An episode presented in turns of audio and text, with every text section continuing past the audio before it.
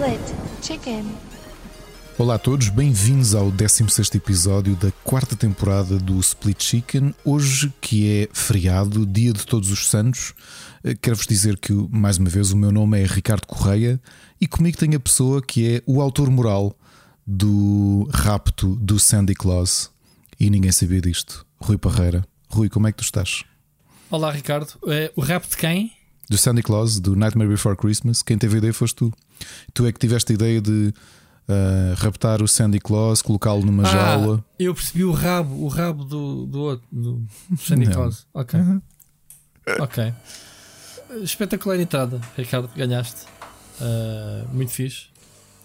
Dentro, do, dentro da quadra, percebes? Dentro daqui do, do, do momento mas, feriado. mas é já para falar, falar já de Natal ou é para falar do Não, Halloween? dentro do, do Halloween, não é? Porque o Halloween foi ontem e tinhas aqui já uma mensagem de. Uma mensagem a lembrar o Nightmare Before Christmas, que acho que continua a ser ah, o melhor filme de Halloween de sempre, não é? Ok, é que ontem estava a dar já o Die Hard e eu pensei, bem, já está a dar filmes do Natal. Pensei, saltaram a quadra. O Die Hard no comecei a- Halloween, né?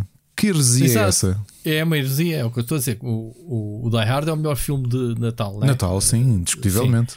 E estava a dar ontem. E eu pensei, este, este pessoal está mesmo todo baralhado. Ou está tudo desejoso que chegue o Natal, ou então, pronto, há aqui alguém que trocou as cassetes. Não me digas que mas qualquer dia põe o, o sozinho em casa na Páscoa, quer dizer. É pá, assim que até agora não falhou. Portanto, já o gajo anda de bengala, o puto sozinho. Acho que começam a haver Ele- aqui muitos abusos nesse aspecto e isto começa-me a chatear um bocado, sabes? Começa, né? É, mas também tem a ver com as Netflix e a Disney começaram também a, a lançar muitos filmes de Natal e as televisões querem ser um bocado diferentes. E portanto, pode ser, pode ser por aí, não sei. Poderá ser por aí. Sabes, para mim, de, de todas as fotos que eu vi de Halloween, que para mim quem ganhou o Halloween 2021 foi o Steve Buscemi, que se mascarou dele Então. mesmo. Lembras-te daquele filme que ele, que ele é um infiltrado no liceu? Hello, fellow youngsters, que ele vai com um boné vermelho e com um skate às costas a fazer Sim. passar por jovem. Mascarou-se disso para o Halloween. Que era dele próprio. É Oh dele mesmo. Que boss. Ganhou, ganhou tudo. Esquece. Muito bom, muito bom. Sabes que nós temos aqui temos os putos que vêm tocar. Ah, ah, a Mónica esqueceu-se completamente de comprar ah, doces para dar aos putos que vêm. Mas ontem só tivemos aqui uns miuditos. Pá, devem ser do prédio porque eles não saíram e andavam para cima e para baixo. Vieram aqui tocar a primeira vez. Eu tenho ali a máscara do Payday. Do Payday 2 e até que é a máscara de palhaço. Eu meto aquilo e quando abre a porta manda um berro. Os putos até se tropeçam todos pelas escadas abaixo. man. Todos os anos é a mesma coisa. Este ano foi a mesma coisa. Foi a mesma coisa. Vem-me bater à porta e eu abro, mando um berro. Gritarada do caralho. É tipo, se eles não se desmancham pela escada abaixo a revelar, é pouco. Mas os sacaninhos dos putos não ficaram por ali, vieram bater outra vez à porta. E eu mais uma vez a mandei um berro e, e tal. Olha, aquilo chegou ao ponto, os putos queriam mesmo sacar doces, porque eh, houve uma vez que abri a porta, tipo anão, estava de, de, de- de gatas com a máscara e, e era não, eles estavam a olhar para cima e eu gritei por baixo, mais uma vez, vai a rebelarem-se pela escada abaixo. pai, à quarta vez, eu não estou a exagerar, eles tocaram pai quatro ou cinco vezes a campainha. à quarta vez, não é que eram, eram três miuditas, ah, as parvinhas do caraças. ah, tocaram a campainha, mas foram para trás da escada da, para trás da porta do, do, do corta-fogo, né? Ahm, Conforme toco a campainha, a luz da escada apaga-se. Olha, gritaram, foram-se outra vez pela escada abaixo eu sequer ter ido à porta. Estava só a espreitar pela, pela, pelo buraco da, da, da porta. Porquê? Porque no, no patamar a luz é automática. Tu entras e a luz acende sozinha. Na escada, a luz apaga-se a escarregar do botão. E, e elas encontrarem o botão. Quando se apagou a luz, elas gritaram, caraças, piraram-se. Eu pensei que eles tinham desligado a luz. Foi divertido. Pai, à quarta vez, o que é que foi lá, lá, lá abri uma ficha da porta e, e mandei um chocolate que tinha ali. E elas pegaram no chocolate, levaram um berro, claro, em cima. E, e pronto, foi, o meu Halloween foi divertido. Com isto, tenho uma mensagem da minha vizinha. Até o Rui, a divertir-se, a assustar as crianças e eu não, não brincas. Uh, então, e aqui em casa, que é que eu meti para ver? Adivinha lá qual é o filme que eu meti para a gente ver. Não sei qual é que foi o filme, diz lá. Halloween. Qual deles? O novo, o Halloween Kills. Uh, e o que, que é que achaste? Só vi metade porque a malta toda já estava agarrada aos telemóveis, a olhar para o lado e bem desconfortáveis. E eu, tipo, man, está a ser fixe. Por acaso acho que ver filmes de terror em, em, grupo de amigos não deve ser a cena mais. Hum, não sei, será a cena mais a interessante do mundo. Deu-se de lado a ver o, o telemóvel e espreitava de vez em quando. Só naquela. É com, a, é com o Jamie Lee é Curtis, não é? Isto é a continuação do anterior. Isto é uma nova trilogia que já saiu uh, o ano passado, o Halloween, tipo reboot, com ela já velhota, tipo. Velhota, sim, já, passou, já passaram para aí 40 e tal anos desde, desde o filme original. É. O primeiro é de 78. E não? ela assume essa velhice, como é óbvio. Ela é, tem neta, tem filha, uma filha que a despreza a dizer pá, já não se passa nada, as coisas estar, e ela toda BDS, toda, toda um, a preparar-se, a armadilhar a casa toda, e ele há de cá vir e vai levar com isto tudo. E, e é o que acontece. No filme anterior. Muito bom. No filme, por acaso estou com, estou com vontade no de ver. No filme anterior. Neste, começa diretamente a seguir ao anterior. Portanto, uh, o gajo anda lá e, e, e faz. E está. Tá, pronto, não quer dar spoiler, mas é, é tipo uma purga. Uma, uma, uma, uma, uma caça à bruxa. Ok, ok. E então não sei o que é que Olha, vai dar. O meu Halloween não foi bem como eu estava à espera. Eu, tanto eu como a Ana tínhamos planeado pintarmos a, pintarmos. Eu ia pintar de King Diamond pela primeira vez. Já tinha planeado isto há um tempo fazê-lo. Uh, mas nem o, o, mais, o mais pequeno, eu acho que foi dele ter visto Nightmare Before Christmas ou ter visto uma série qualquer há umas semanas que falou do Halloween. Ele começou a ficar com um bocado de medo do Halloween. E até a Ana lhe tinha comprado uma máscara de esqueleto e ele não quis. Hum. E sentia-se um bocado assustado. Então eu disse: é pá, mais vale não nos pintarmos porque, pá, coitado, ainda vai ficar aqui traumatizado para a vida, desnecessariamente. Uh, e não nos pintámos. Por acaso, tocarem à porta, não chegaram a tocar. Mas eu estava a dizer que não ia falar isto, mas vou só dizer assim muito, muito por alto. O que acabaste de dizer a purga. E eu tive assim um cenário semelhante: é que houve uma gangue, isto, isto falado parece cena a filme, mas houve uma gangue que decidiu aqui de, um, de uma cidade ao lado, decidiu vir aqui, aqui até Odivelas e, e aproveitar que havia muitos adolescentes na rua a conviver, porque é assim o primeiro, essencialmente é a primeira festa que, que, pá, que malta da idade da tua filha estão, estão mais à vontade, né? desde que começou a pandemia. E aproveitaram esse momento para os assaltar assim, pseudo-arrastão, eram 30. Já, 30 foi. Mas já, já aqui há dois ou três anos a minha filha se queixou que havia uns putos que andavam aí com facas a espetar nos putos. Uma parvoíce. Pronto, foi o que era o, era, era o caso, e, mas por acaso aqui foram rapidamente apanhados por vários carros patrulha que já estavam mais ou menos cientes que. Mas eram 30, e, e eu vi ainda, porque ouvi um petardo, porque andavam também a arrebentar petardos. E nós fomos à janela e vimos-los a correr. Eu, pá, eu vi sim 30 a correr, é que estava mesmo com ar de, de The Purge, estás a ver? Ver malta a correr, a tirar petardos e não sei o quê. Pai, por cima aqui que é tudo tão pacato, percebes? Uhum. Um, pronto, mas. Uh, mas fico sempre a pensar eh, como, quer dizer, eu não tenho filhos adolescentes ainda, tu já tens, mas eu começo a pensar um bocadinho como é que. Ah, mas a minha passou aqui em casa, como é que a, saiu. Uhum. Como é que a malta convive nesta, nesta brincadeira? Mas pronto, mas tirando isso, foi, foi porreiro. Tivemos aqui um casal amigo nosso que a filha foi colega do meu filho desde bebê e foi porreiro. Tivemos aqui calminhos a falar, eles a jogar. Um, foram três dias calminhos de, de, jogo. Já agora, malta que malta que nos, normalmente nos, nos pergunta jogos para jogar com os miúdos mais pequenos. O meu mais, o meu filho mais novo está mesmo a gostar de jogos de Lego, a passá-los.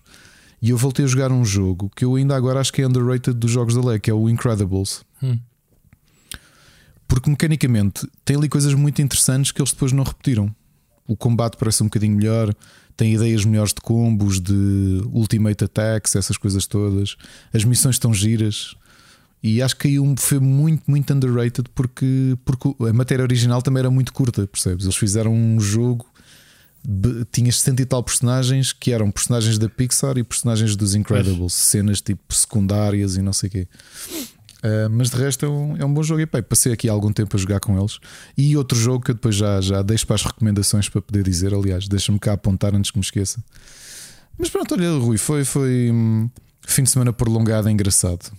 Muito bom. Portanto, muito bom. Valeu a pena. Olha, vamos uh, só aqui dar uma notazinha aos nossos, uh, aos nossos patrons uh, e aos nossos ouvintes do podcast. esta semana vamos ter para cá do Abismo 8, não é? Queres levantar a ponta é do véu? Olha, vou, vou levantar já aqui o ponta do véu. Epá, fiquei muito triste no outro dia. Tu sabes que eu gosto de fazer, eu faço pesquisa, como toda a gente já reparou, para poder fazer o programa. E há uma banda que eu conheci este, este ano por sugestão do Spotify. Epá, aquela cena tu estás a ouvir uma música e de repente o Spotify eh, acaba o álbum e põe-te a tocar outro álbum. Aconteceu uma semana passada, foi muito giro. Pois e tu gostaste mesmo, não foi? De, de Corpi Clanny. Uhum. E esta gostei muito e, até passei a ouvir a banda em repeat, só tinha um álbum. Um, epá, oh Rui, fiquei mesmo, mesmo triste. Fui investigar um bocadinho porque estou a começar a fazer o guião e queria começar o programa com eles, porque foi das minhas. Eu tenho trazido isto, é descobertas sim, que fiz em 2021. Uhum tento sempre trazer uma por episódio. Epá, não é que descubro que, que, que, a cantora morreu seis meses antes de lançarem o álbum. O marido era um projeto entre ela e o marido. Hum. Ela morreu em 2016 com cancro, muito nova, com 39 anos. E o marido, seis meses depois, conseguiu acabar de lançar o álbum, que eram só eles os dois. Aí eu fiquei, ouve, fiquei tão embaixo, meu, pá, custou-me a brava. Mas merece a história então. Está aí. Merece, mas, mas sabes que foi daquelas de eu ouvir o álbum e, e depois fui naquela olha, deixa-me investigar a ver se eles, quando é que agora depois da pandemia se fazem turnê. E descubro que ela morreu. É pá, custou uma brava. Muito bem. E infelizmente, pronto, vou começar a história assim. Isto não se vai, espero que não se torne hábito, né? porque a semana passada também comecei com a com a, com a Andrea Nebel, né? que tinha sido uma das vítimas do ataque terrorista de há duas semanas no, na, na Dinamarca. Desculpa, na Noruega, na Suécia. Dinamarca. Dinamarca. E, e, espero não estar aqui a começar só com histórias tristes, mas, mas pronto, é o que é. Mas sim, temos o oitavo episódio esta semana. Uh, ainda, ainda o Gonçalo Carvalho me perguntou porque que o episódio 007 não tinha só temas de James Bond, mas é, eu, não estou nesta de fazer programas temáticos. A ideia é mesmo fazer uma, uma, uma curadoria de músicas. É, mas vai sair esta semana, isso é garantido. Muito bem. Um, queria também uh, dizer aos nossos patents que o jogo já está entregue, né? o passatempo do Metroid, uh, do Metroid Dread. Metroid Dread, sim. Ok. Uh, é verdade. E vamos anunciar nos próximos dias um próximo passatempo. Pronto, todos os meses temos passatempo exclusivo para, para os Patreons, de forma de agradecer, obviamente. Já agora deixo aqui mais uma vez um agradecimento ao Chato, Rodrigo Brazo, Ruben Borralho, David Ribeiro, o Elder Paiva. Sir Becas, Nuno Silva, o Oscar Morgado, o Enzel Bolt, Vasco Vicente, Rita Miquinhas, o Carlos Felipe, o Wolf, o Ricardo Moncacho, o Luís Ribeiro, o Frederico Monteiro e o Bruno Carvalho. Muito obrigado mais uma vez pela, pela vossa ajuda, pelo, pelo, pelo vosso apoio. Um, e pronto, vamos lançar. Vamos. Podcast estamos falados esta semana em termos de novidades. Portanto, Super é, Finisher e. Tivemos, foi o... tivemos a semana passada o Super Finisher para os Patrons e tivemos foi, o, passada, o, o, Pixel Hunters. Tivemos o Pixel Hunters, já que tínhamos feito um teasing uh, sobre aventuras point and click. Eu ainda vou a meio, amanhã, uh, amanhã hoje, terça-feira, vou continuar a ouvir no Cowboy um, e estou a gostar bastante, Ricardo. Ricardo, estou a gostar bastante. Havia ali certas coisas que vocês falaram, certos jogos que eu pensei, é pá, intervi para dentro, tipo. Exato, ah, é, ah, podia ter dito isto, podia ter dito aquilo, a acrescentar. Aprendeste alguma coisa com o episódio até agora? É que eu aprendi com o Bruno a fazer o programa, como acontece também contigo, obviamente, a fazer aqui os, os split chicken e não só. Sempre aprender coisa. sempre. Sim, claro. E, e, ali foi, foi, foi interessante, pá, gostei. Sim, é... Acho que é um tema brutal. A, a, coisa não foi questão de aprender, por exemplo, vocês falaram detalhes sobre, sobre sei lá, o Manic Mansion e o Day of Tentacle que eu não me recordo, mas joguei-os na altura, como é óbvio um, os pormenores da passagem do tempo, vocês estavam a falar, assim, pá, já não me recordo nada dos jogos, sinceramente. Um, e envelheceram bem, sabes? Não, não, não digo isto por ser fã dos tenho, jogos. Eu acho que há jogos. E estes jogos Estavam a falar bem. do The Dig, eu tenho aqui o, o Dig original em caixa mesmo. Um, yeah. tenho, aliás, eu já o ofereci ao Bruno. Ele, ele depois vem cá buscá-lo. Muito que, bom. Que eu tenho. Grande aprenda. Tenho, tenho, tenho algumas aventuras mais Uh, tenho ali o Broken Sword também caixa, já da Revolution. Ainda não cheguei à parte da Revolution, que já, já falaste. Já falaste um bocadinho. Quanto é que és, quanto é que és para essa caixa? Quanto é que eu quero? Não Sim. quero. Isto fazendo, não, fazendo não, não, não vendes? É a minha aventura preferida, meu. Não, negócio. Preferi oferecer-te do que então, estar a vender. Não, então vamos ter que fazer uma coisa. Vamos ter de arranjar maneira. Agora eu comprometo-me aqui contigo para fazer depois follow-up para a próxima conversa. Vamos arranjar maneira de em 2022 termos cá o Cecil em Portugal. Nem que seja a jantar na tua casa e depois convidas-me. Para tu teres isso assinado. Ok, está combinado. Vamos embora. Vamos, convida o Cecil para, para jantar. Eu acho que, eu acho que o, o Bruno Fonseca está a ouvir isto a dizer: pá, deixa-me cá ver quando é que isso calha, que é para comprar os bilhetes de avião e para E olha, o Bruno Fonseca, outro dia perguntei-lhe, ele já não se lembra. Eu dei-lhe o, o Benício Seal Sky do Amiga, 15 disquetes, também caixa original. Ai, ele dizia: muito ele, bom, meu. Ele, ele não, Mas ele não perdeu isso. Ele não, ele não se lembrava que eu lhe tinha dado. Ele disse: pá, yeah, o gajo vai-se dando as coisas ao longo dos anos, já foi há bastante tempo. Um, mas sim, portanto é mais outro pelo assinar. Um, muito bem, em termos de Patreon. Aí, sabes quanto é que está a Big Box, Rui, da amiga? Do qual? Estou a ver aqui, estou a ver um aqui no, o quê, o quê? no eBay. O Benefit ah. Sky, amiga, 123 libras. Pronto. É, é, são jogos bastante antigos. É normal. É normal que tenha algum valor. Eu tenho ali o jogo da Barbie, o da Barbie do My Pony para o Xbox que é muito valioso, que é um jogo raro. Para Xbox, se quiseres. Mas, mas este eu consigo compreender, um the Steel Sky, 15 disquetes. Não, por acaso está aqui uma mais, mais baratinha, 42 libras. Ainda assim. Ainda assim. É uma caixa preta, não é? Com o logotipo é, sim, cinzento. Com, com, o logotipo cinzento. Yeah. Muito giro, meu. Foi. Eu adoro estas big boxes, meu. Não, ainda tenho ali algumas. Acho que eram. Eu acho que elas não eram muito práticas, que eu lembro-me de passar nas lojas. Uh, não eram práticas. Especialmente a Virgin e tudo isso, não eram práticas que aquilo para, para expor era, é, era complicado. É não havia, não havia o standard como há agora. E então cada um Exato. fazia a caixa do tamanho que lhe apetecia. Tu agora tens as, as caixas de edições de colecionador, cada um faz o que quer, porque é, porque é colecionador. Mas na altura era o standard, as caixas eram, era assim que se vendia os jogos. E então Tinhas a Sierra que tinham caixas muito grossas, pá, muito, muito largas. Tinhas outras mais, mais curtas, sei lá. Também tenho ali o Seven Guest e o Eleven Hour da Trilobite. Jogos que na altura eu comprei. Uh... Eu, por exemplo, Broken Sword só tenho mesmo. Não tenho a caixa, tenho o disco. O, a, Jewel Cage, sim. não é? Porque a caixa de CDs com os dois, com os sim, dois sim, discos. Que é uma coisa que até hoje me fa... sempre me fez confusão. Aquela capa Pá, parecia que não tinha nada a ver porque parece um, parece um, um iraniano na capa, é, não é? A caixa é linda, meu. Mesmo assim. A caixa é bonita. Mas eu sempre fiquei a olhar para a caixa porque depois tu olhas para a capa do Broken Sword 2 já não tem nada a ver. Não, tem nada. yeah. E nenhum deles tem a ver depois com, com a arte do jogo, que é espetacular, não é? Yeah. Tu vais-me fazer, olha, isto, o, o programa tem sempre 10 coisas. Vais-me fazer a seguir pôr-me a olhar para o eBay a ver se compro estes jogos em, em Big Box. Só naquela do, do, da coleção. Olha, yeah.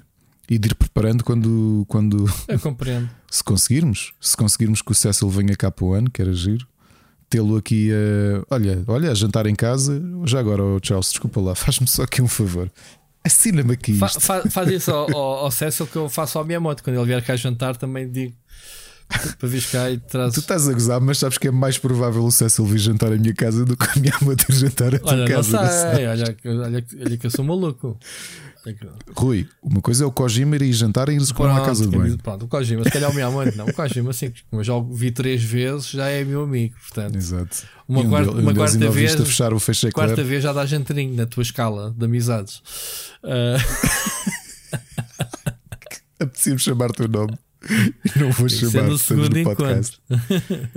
exato, ah, exato. Ah, muito bom.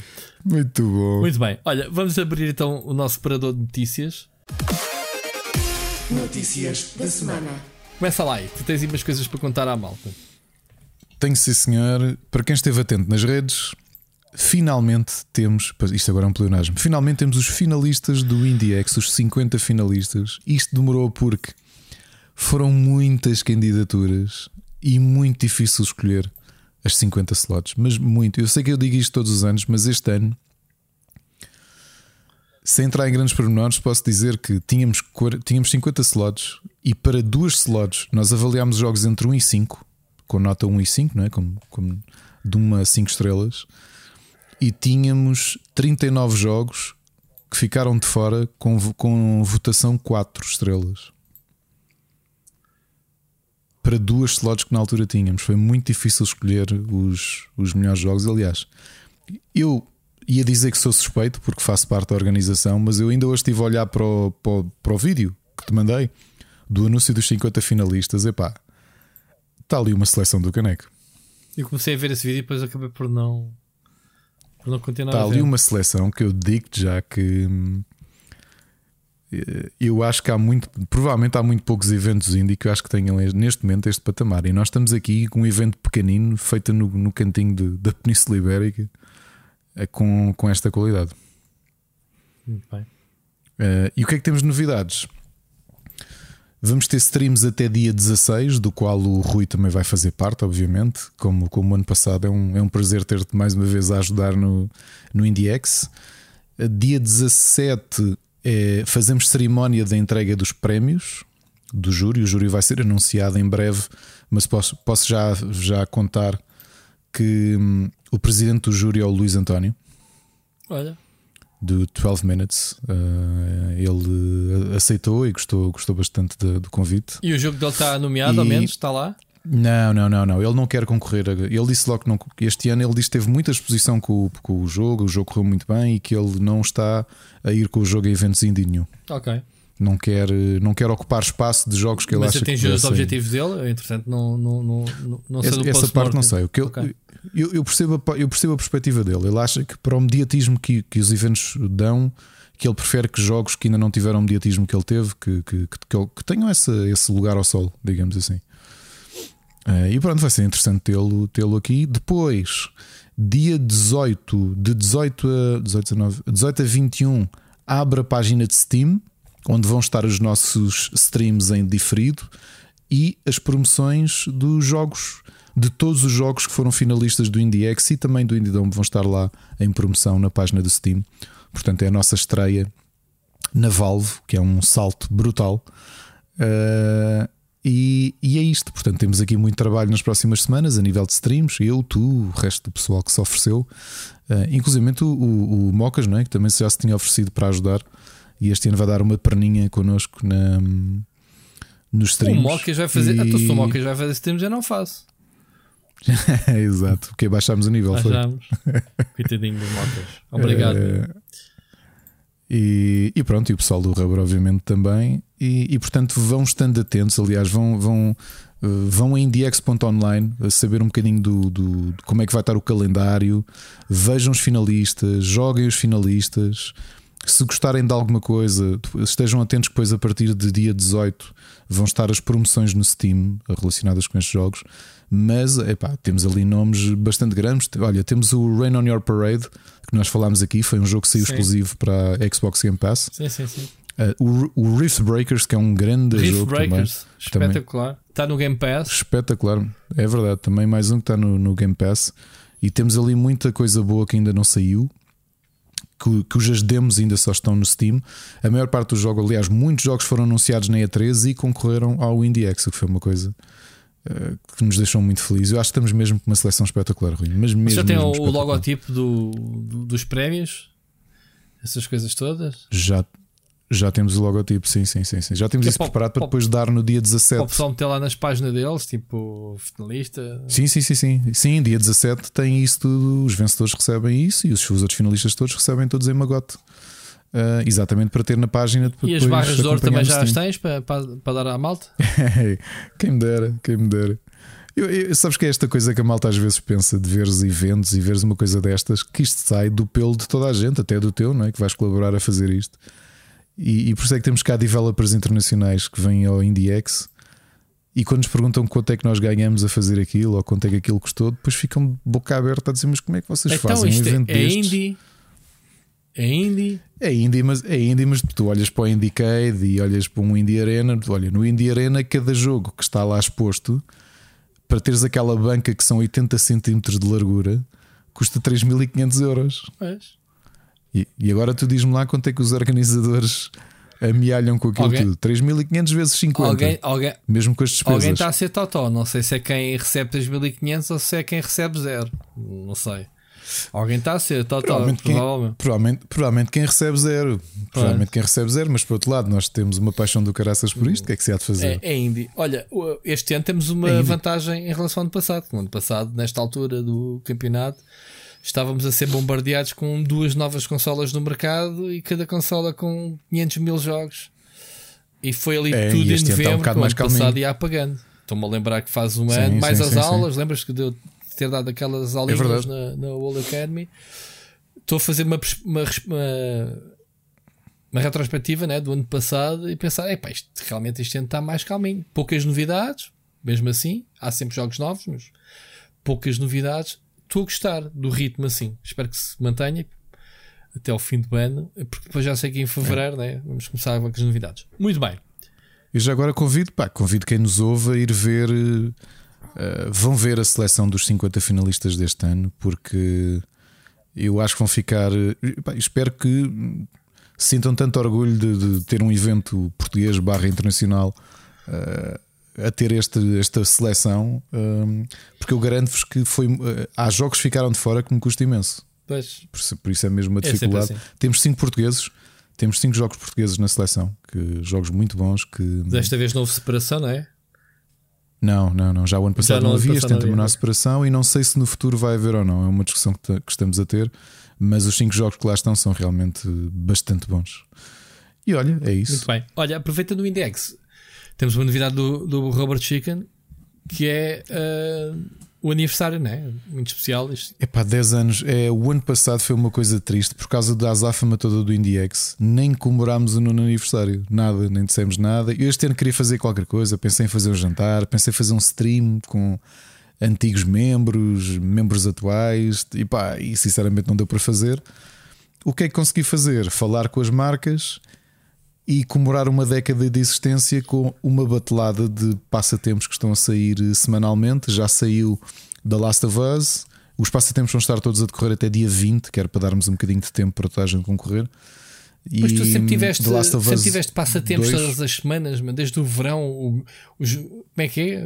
Grelhados de, de, de, o churrasco, churrasco do verão. Ainda agora vais lá ver se o churrasco do verão esse churrasco é, temos o churrasco de verão. É, é grande para caralho, meu. O churrasco de verão é normalmente no final de agosto. Nós temos muitos passatempos, muitos. Aliás, todas as semanas temos um à sexta que são três jogos para Steam, que é a galinha dos ovos de ouro. Pronto, mas... É regular, é um, é um, é um cesto, é um cesto de jogos. E, mas este pronto, falámos com as marcas e temos jogos para consolas. Vão ser 14 jogos uh, recentes.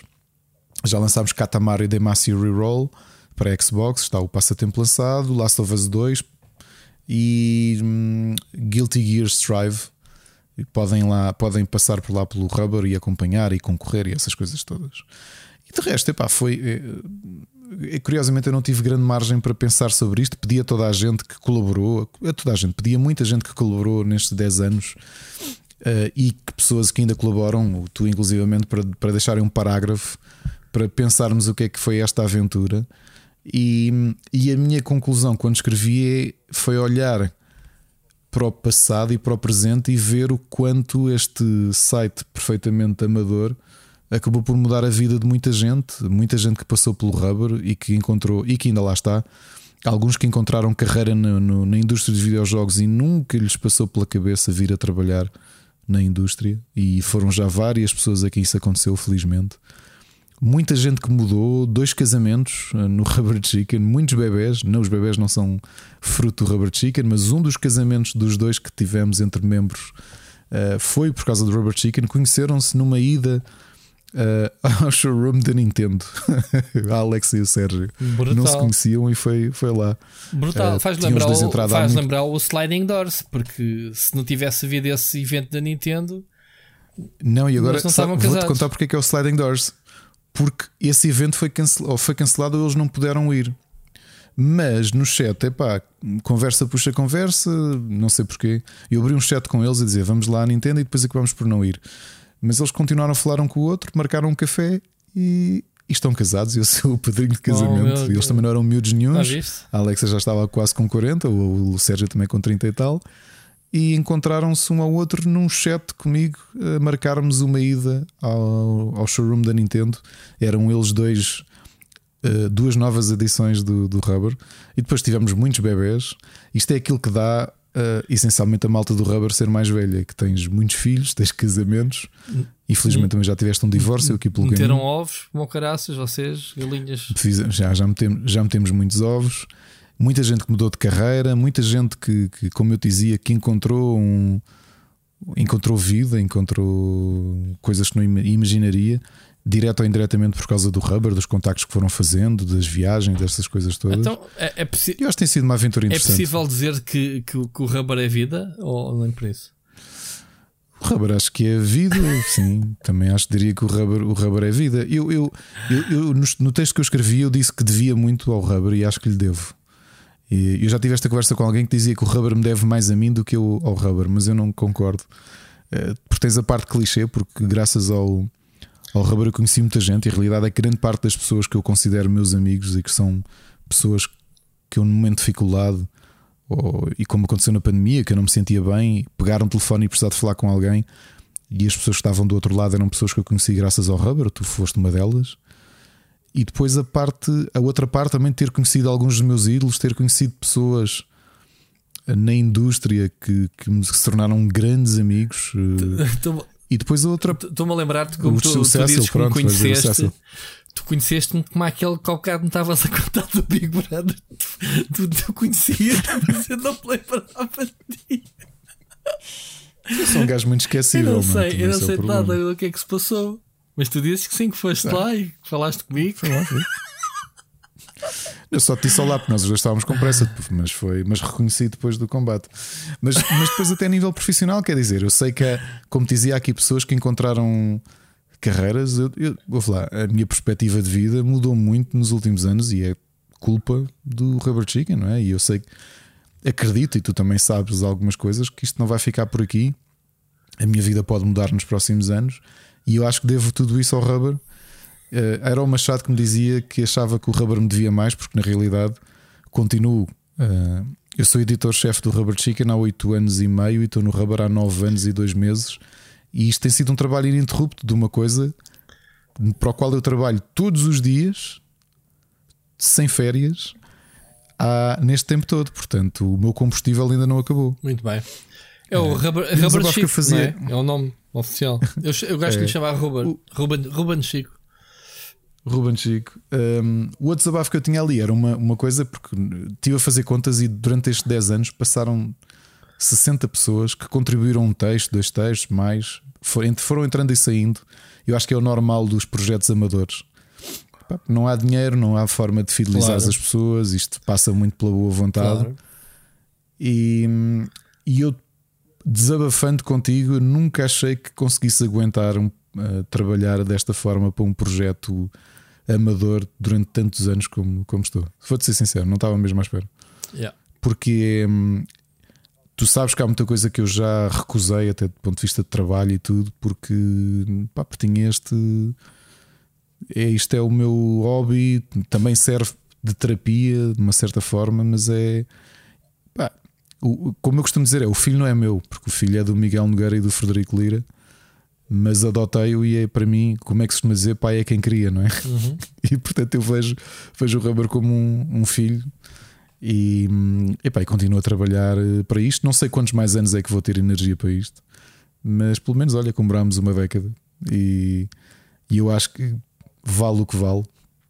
É sendo realista, nunca vai ter dimensão para ter salários nem nada que se pareça. Uh, pelo meio é sempre o que eu disse a toda a gente que passou por aqui: é tenta aproveitar o que é que isto pode dar. Ou seja, contribuis e ao mesmo tempo pensa o que é que isto pode dar sendo realista. Uhum. Ponto final, não há muito mais. O que é que tem trazido também as alterações nestes últimos anos? Aquele investimento que a malta tanto puxou, vamos para o YouTube, vamos para o YouTube. A realidade é que para mim foram os podcasts realmente o, o ambiente que eu encontrei e, e tenho este compromisso contigo e é uma coisa que, que eu neste momento quase dedico mais tempo aos podcasts até do que propriamente à produção uh, escrita. Isto é só o início, um, Ricardo. Isto é só o início. A seguir é rádio, Rádio Split Chicken, 104.3 é o, Lisboa. Isto é só o início. Eu creio que ainda, ainda só vamos na, na primeira classe nisto tudo. Portanto, até à universidade temos Qualque, De qualquer forma, 10 anos de rubber é isso. Pronto, 10 anos já fizemos a, a, primária, vá. Também não estamos no primeiro ano. Primária está. Agora vamos para o ciclo. Vamos para o liceu. Vamos para o liceu. Siga. Muito bem.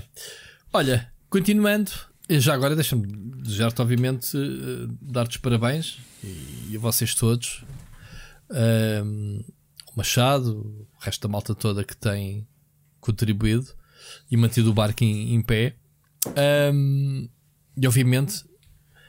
Tu, inclusivamente, quer dizer, nos últimos anos tens sido as pessoas mais ativas sim, em produzir conteúdo, seja os podcasts, eu não me considero, porque a minha, a minha contribuição é passiva, é, é, o, pronto, é o contributo mínimo. Um, não me considero ao nível do, do, do resto da malta, tu sabes. Uh, eu estou aí. Olha, sou aquele gajo que chega lá à casa e senta-se lá no sofá e está-se tá bem com a malta. sou esse gajo, tipo o Friends, o gajo pessoal entra para dentro, pela casa dentro e, e vai ao frigorífico, vai ao frigorífico, tira uma cerveja e senta-se lá. Já acabaste o Friends? Vamos, vamos lançados, vamos já quase na sexta. Ok. Estamos okay. a ver os, os nossos amigos pervidos.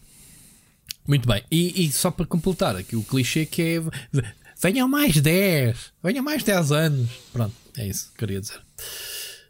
Avançando, tu tens aqui muita notícia. Regresso dos Porcupine Tree. Conta-me. É verdade, é, olha, isto, isto agora é uma surpresa brutal. Conta-me lá. Fazendo só aqui uma paragem pela música, uh, fãs de, fãs de prog. vamos falar de videojogos hoje, não vamos? Ou, nem por isso? Vamos falar de videojogos ainda logo a seguir. Já falámos do IndieX e do Rubber, não conta como videojogos. Não. Bem, uma notícia só porque isto é mesmo muito, muito recente. Uh, o Steven Wilson tinha mais ou menos posto os Porcupine Tree que foram assim uma das grandes. que atingiram o, o, o, pico do sucesso na primeira década deste milénio. E uma banda muito requisitada, e ele pôs na pausa para, para dedicar-se à sua carreira a solo. Como ainda este ano eu falei sobre ele, não é? que o, o álbum dele uhum. foi lançado em janeiro, eu falei dele aqui. E de repente, completamente surpresa, ele, o Gavin Harrison e o Richard Barbieri, no sábado, puseram só uma, uma imagem meio enigmática nas redes sociais deles, individuais, a dizer PTCC. E hoje, dia 1 de novembro, saiu o primeiro single, e que eu vou falar já a seguir, a seguir, quer dizer, nas sugestões, e anunciaram já a turnê mundial. E portanto isto caiu, a, a, indústria da música caiu toda. Pensar os Porcupine Tree voltaram 12 anos depois. reunião e turnê, logo assim, sem. E álbum sabes, novo. Sabes que é, álbum novo para, para... Sabes o que é que eu tenho a dizer sobre isto? Nada. Não, sabes o que é que eu tenho a dizer? Okay. Eles querem a guita. E pá, que queiram. Por mim, podem querer o que eles quiserem, desde que, desde que venham ao Portugal também. Querem, querem guita, querem até vender discos. E vai, vendam. Olha, eu estou aqui para estou aqui para gastar dinheiro com eles. Aliás, as pre-orders do álbum já saíram hoje. Ok, vê lá como é que as coisas funcionam. E já fizeste a tua? Ou és daqueles? Uh, não, não, não, não. Eu, eu esse no Spotify, é o meu apoio. Não, ah, não, depende. O meu apoio normalmente é comprar bilhetes de, de, de, que aí, de concerto. É aí que vai dinheiro para eles. Muito bem. Pois. Muito bem. Uh, ok. Avançando.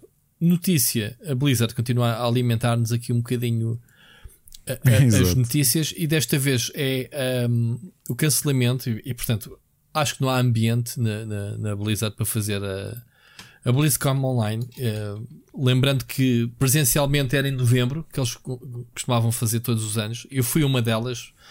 Pá, é dos melhores eventos que alguma vez fiz. melhor, uh, melhor assisti. BlizzCon. Vale a pena estar aqui a dizer o que é. Mas o, o que se passa foi que eles, uh, por causa da pandemia, tinham o ano passado adiado para fevereiro e feito online. Portanto, mais ou menos como aos outros eventos, né? tens, tens vários uh, vários temas, os, os, vários jogos deles, tinhas mesas redondas uh, e essas coisas todas. Este ano foi cancelado, portanto, uh, desculpa deles de dizer que precisam. Neste caso, até nem foi desculpa, foi os recursos da empresa têm que ser direcionados para, outro, para outras coisas que não este evento. E acredito que não haja ambiente de. Se a BlizzCon era uma celebração, não era entre a Blizzard e os, os fãs, não está a viver momentos muito felizes. É, muitos fãs têm abandonado, né? por causa dos problemas sim, que tem, tem havido. Mas isto também parece-me ser um bocadinho a Activision, uh, pronto, também aqui cortar algumas. É fazer damage control, não é? Damage control, sim, e acho que isto era meter-se a jeito. Eu, eu, concordo, por um lado, não há ambiente. Se isto, é, isto é, obviamente, que é um evento onde eles revelam as novidades, as novidades podem ser reveladas a, a qualquer altura. Mas era, era mais, mais do que isso, era o, a, a, celebração, era o, o, os fãs entrarem em contato direto com os produtores e, e essas coisas todas. Um, pronto, eles dizem que vão revelar outra vez, uh, vão revelar mesmo as novidades tivesse, que tivessem que anunciar de uma forma mais discreta. Um, mas pronto, isto o processo por Estado da Califórnia continua, obviamente, aqui a, a, a bater forte uh, sobre o assédio sexual, como já falámos, a discriminação, o ambiente tóxico né, de trabalho. E eles ainda têm aqui muita coisa para fazer, até porque eles não estão a conseguir, como já falámos, não estão a conseguir negociar, não é? Extrajudicial uh, este, este problema. Portanto, eles provavelmente vão mesmo a tribunal. E se forem a tribunal, poderá, poderá doer poderá. Sim, pode ser mais pesado. Mais pesado, mas ao mesmo tempo eu acho que eles precisavam de ir mesmo a tribunal porque. Porque é preciso mostrar, e, e é um, um exemplo do caraças levar uma Activision. Eu não estou a falar da Blizzard, já estou a falar da Activision Blizzard a um tribunal como exemplo. Eu acho que é do interesse de, das autoridades e, e de, dos reguladores, porque, uh, como sabemos, outros casos vieram à tona, não é? Uh, por causa deste houve outros estúdios que também acusaram este tipo de, de problema e acho que aqui se houver uh, se houver aqui alguma pronto, um, um, processo levado até ao fim, porque estes tipos saem sempre impunes porque acabam por resolver fora do tribunal e, e pagam o que têm que pagar às pessoas e não se fala mais sobre o assunto. Uh, vamos ver como é, como é que é. Uh, ao mesmo tempo, uma notícia interessante que é o, o Bobby Kotick a dizer que pá, uh, nós, nós os executivos temos que reduzir o nosso ordenado. Portanto, ele sempre aquela cara dele sorridente. Ele, ele diz que ele diz que, que quer que o seu ordenado seja cortado por 50% um, para, obviamente, para melhor práticas do, do, do mercado. Ele estava a dizer que isto é um bocado ridículo estar a dizer isto porque ele vai buscar dinheiro do outro lado, né? porque ele, ele é acionista também e, e, acho que é dos acionistas maioritários. Portanto, ele, o ordenado dele, dele pertencer à empresa e o trabalho que ele faz no seu dia a dia. Sim, não se compara depois com a divisão do Exatamente, portanto, ele não precisa do ordenado claro. para nada. Portanto, ele, ele vai buscar... Isto é um bocado mais manobra de marketing do é que um propriamente. Bocado, é um bocado, mas também é uma forma de, pronto, de tentar eh, fazer um reset à, à empresa que é um dos problemas é a discrepância não é? dos ordenados, das diferenças entre os cargos. Uma coisa é? é? uma coisa é no tempo em que o Miyamoto e acho que foi o Iwata também cortaram Exatamente. os próprios salários, mas eles não são acionistas da Nintendo. Mas aí, não, é? não mas aí foi por outra razão, Ricardo. Aí foi por causa do flop que foi a Wii U. E eles sim, foi uma forma de se castigarem do género. Pá, não conseguimos atingir os nossos objetivos e isto é a forma de demonstrar que pá, não estamos aqui tipo mercenários. Mas pareceu mais sincero do que aqui este move do Bobby Kotick. Mas este move ele fez sincero. o ano passado. Lembras-te do ano passado? Ele... Ah, foi ano passado? Não, eu não lembrava. Ele fez agora, mas o ano passado também fez. Do género, ah, ele, ele não recebeu não sei quanto dinheiro do ordenado. O bónus. Mas depois o bónus que ele foi buscar era tipo muito superior claro. àquilo que ele iria receber. Pronto. Não é... é que eu tinha-me lembro que o Bobby Kotick, não me lembro se ele está ali na porque eu lembro que o patamar salarial dele está mais ou menos equivalente ao do Miyamoto e do, do Mike Cerny e a Fisk na volta dos e o Jim Ryan. Uh, o ordenado base anual deles acho que anda à volta dos 750 mil euros, fora bónus. 750 mil? 750 mil? 750 mil anual. Ele, olha, olha um mas olha é que ele está a pedir eh, para. Um, ele está a pedir para a ordenada dele este ano ser reduzido para 62.500 euros anuais. Portanto, isto ganha menos, Pô, é ganha menos que eu. Isso é bastante developer. Não, ganha menos que eu. Quase. Isto é que é 10 mil euros por ano.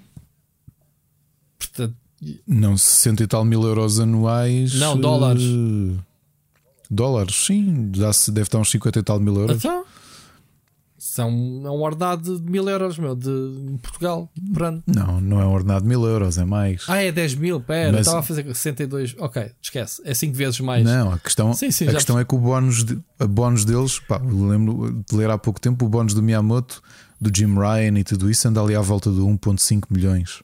Isso, O bónus é isso é bónus, pode estar dependente dos objetivos. Pronto. Mas eu acho que, o- acho que a Activision não tem, não tem vendido bem. O Bobby Kotick, pelo menos um milhão, vai buscar mais o dinheiro. Isto é só dele como trabalhador. Sim, é isso que eu estava não a é o dizer. Bobby Kotick como acionista. Sim, mas, é, O Bobby Kotick, depois, como acionista, vai buscar os dividendos. claro, de- mas Olha, Ricardo, do que o Call of Duty on Mobile tem vendido. já falámos sobre isso. Eu isso muito pragmático. Pá, ele é acionista, está na altura de, de, de, de distribuir riqueza e proveitos da empresa, ele tem que chegar à frente e receber. Ponto. Esquece. E se tu fosses, tu estás aqui em Portugal, eras acionista da Activision, tens alguma coisa a ver com os problemas da empresa? Não tens, mas tens lá investimentos. Não querias receber, tu. Uhum, claro, claro. Não é? não. ser pragmáticos nessas coisas. Pá, agora o ordenado dele, ele quer tentar eh, mandar uma mensagem para dentro, de melhores práticas, eh, pronto, é uma reestruturação, vamos ver, eh, vamos ver. Outra coisa muito interessante que foi, que eu não tenho aqui apontado, Ricardo, sei de cabeça, o, o Seixas chamou-me a atenção no outro dia que, como é que era? A partir do próximo ano, Activision, como é que era? A Blizzard deixa de ser a responsável, como é que era? Ou seja, o contrato que tu estás a fazer com os jogos de, de- da Blizzard já não é com a Blizzard, é a Activision. Percebes o que eu quero dizer? O, o- Sim, aquele contrato de. O, contrato de utilização, não é? Do- do- dos jogos, não é? Tu estás a comprar uma licença de utilização, já é assinado pela Activision Blizzard. Era o que ele estava a dizer. Qualquer dia vamos ver a Blizzard a fazer mais um Call of Duty, portanto, a entrar na rotação dos Call of Duty. Portanto, a Blizzard está cada vez mais a ser reduzida. Eu acho que desta a Blizzard não se safa. Uh, e eu já aqui disse isto várias vezes.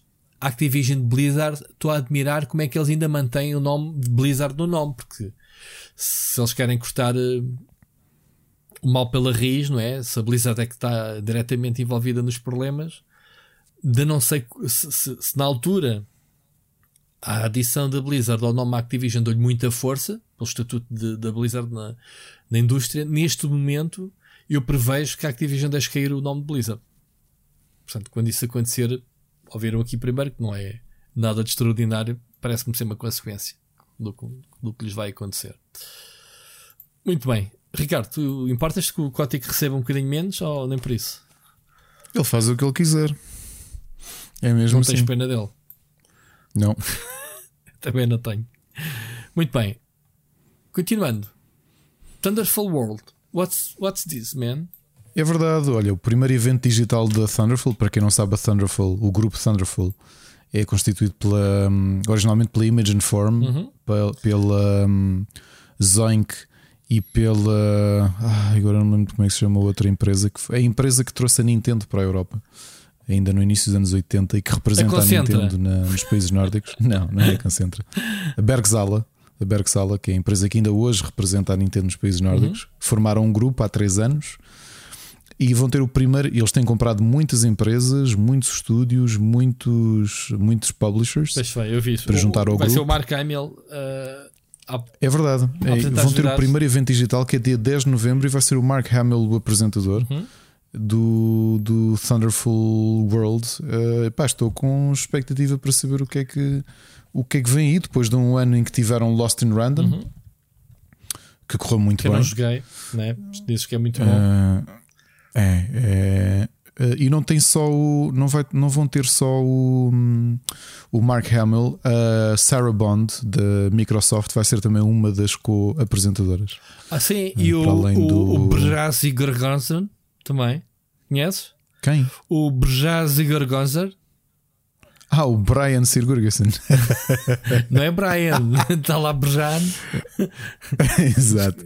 Não, mas a Sarah, a Sarah Bond da, da, da Microsoft vai lá também falar do The Gunk, que é o novo jogo da hum, Sabes- Imogen Sabes Form. como é que ela começa os eventos todos? Esta Como? senhora. My name is Bond. My name is Bond. Sarah Bond. Ela começa mesmo ou estás a gozar comigo? Começa, claro. Então, quem se chama Bond tem que ser assim. Ela herdou, sabes que o, o codename dela é 012. Ela herdou, Ai, Sarah. Bond veio agarrado ao 012, sabias? Vamos continuar. Vamos... e o caneco. Olha, mas estou com muita curiosidade para saber o que é que vem aí. Ahm, eles têm estado a comprar uns estúdios interessantes. Aliás, compraram, um estu- compraram o publisher Code Sync, que acabou de lançar um grande jogo na Xbox, o Moon Glow Bay, do qual eu vou falar hoje, porque foi o jogo que eu passei a jogar o fim de semana. Ok. E, mas, mas quero ver o que é que, o que, é que vem aí, pá, porque o Lost in Random, pode não sei se, se há novidades em relação à ligação com o Electronic Arts ou à ligação com a Nintendo que eles têm de jogos exclusivos. Mas uh, dia 10 vamos ver o Mark Hamill a apresentar um evento digital de videojogos, portanto acho que só é isso. para meter na agenda, não é? Valer portanto, temos, é. Temos, temos que começar a fazer a, a, agenda, a agenda do, do, Split Chicken. De eventos, não é? Não é? É, quando, para o próximo ano temos que arranjar aqui um espaço só de, de eventos, porque já, já sabemos que o digital veio para ficar, porque pá, há sempre espaço para o digital. Ainda, ainda agora, para tu teres uma, uma noção, eu vou estar a partir hoje, né? Uh, não sei a que horas é que o podcast vai para o ar, porque começa a Web Summit esta semana em Portugal, físico. Voltamos outra vez aos eventos físicos, mas o palco principal vai ser todo transmitido online. Obviamente com um bilhete pago, né? Uh, mas um bilhete digital em que, em que se pode assistir ao palco principal, que é onde vai acontecer a maior parte das coisas. Uh, é o tal evento misto. Muito bem, Ricardo. Vamos ouvir a primeira mensagem do ouvinte. Portanto, esta semana temos três mensagens. Um, vamos ter a mensagem do, do Carlos Seixas. Epá, eu, eu não ouvi, Ricardo, mas vou apostar contigo aqui um almoço contigo. É sobre a Epic. Não, não, eu é que faço a aposta. Eu, eu digo que ele vai falar da Epic. Ok? Pagas o almoço também, se, ele, então, se, ele, falar. Não, cada um paga o não, seu. Não, cada um paga não, o seu. Se, se, ele falar da Epic, pagas o, o, meu almoço. não, não. Ouviram aqui que eu não apostei isto. Vamos lá. Mas Vamos vai, lá Olá, Rui. Olá, Ricardo.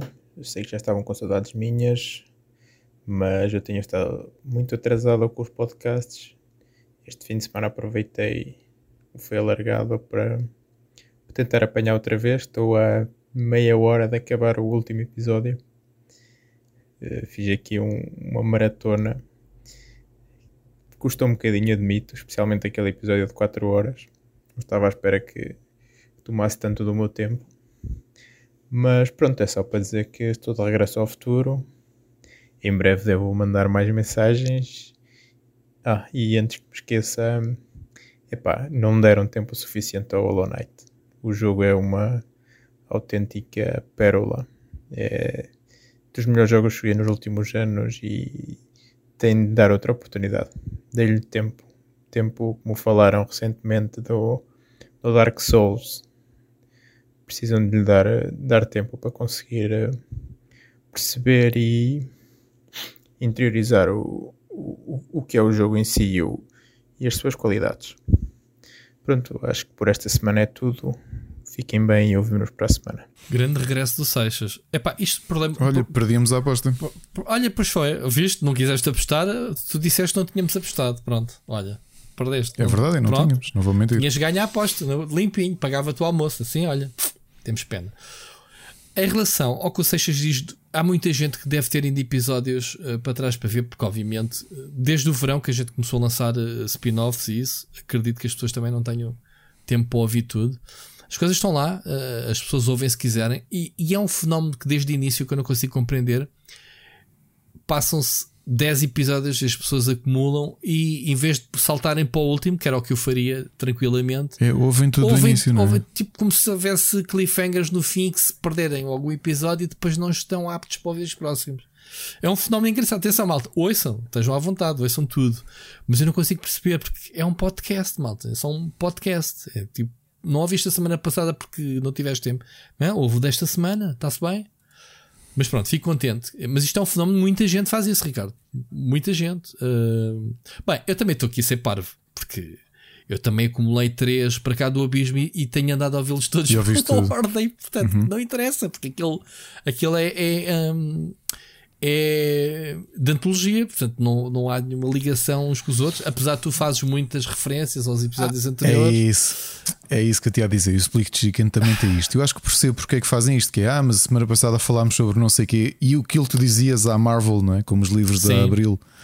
Que é de repente já fazes referências ao Pixel Hunters e ao Sim, Super Finisher. Isso é muito fixe. Ah, sim, do, dos cross. Uh, do, do, dos cross references né? que a gente tem aqui. Exato. Exato. É pá, fico muito contente que, que as pessoas uh, acumulem em cima, não se esqueçam do podcast. Porque é assim, o podcast vai existir enquanto houver pessoas a ouvir. Portanto, se as pessoas deixarem de ouvir, que é um, as pessoas podem começar a ouvir por ser novidade e depois fartarem-se. Que, é, que é normal. Uh, às vezes até o facto de não ouvirmos as pessoas a, a mandar mensagens às pessoas que até mandavam constantemente deixarem de ouvir, pensei, olha, aquela pessoa já deixou de ouvir. Se calhar não é o caso, uhum. mas ficamos com essa sensação que estamos de vos sentir, digamos assim. É. Sobre o Hollow Knight, eu joguei uh, o Hollow Knight, não lhe dei o tempo que tu dizes, mas lá está. O, os Metroidvanias, ou tu uh, jogas, na minha opinião, ou tu jogas e levas-o até o máximo que puderes, até ao fim, se possível. Se for para voltar lá mais tarde, é, é daquele género dos jogos que não, tens, não sabes para que lado é que há de desvirar. Não sabes o, Não, tens começado do início. Não sabes o que é que fizeste. É uma cegada. É. Pá, é uma cegada. Eu estou com algum receio com o Metroid Dread. Já não jogo há uns dias. Não tenho tido tempo. E estou na parte final do jogo. Portanto, eu não vou deixar o jogo pendurado. Mas aquelas locais de memória que eu tenho, olha, tenho que ir ali, ali, ali, já vou ter que me guiar pelo mapa. Estou aqui. Epá, mas o Hollow Knight, mesmo assim, oh, ruim, ele mete uma camada diferente, que é mete aquela camada de roguelite ali pelo meio, pois, que é tu morres, pois.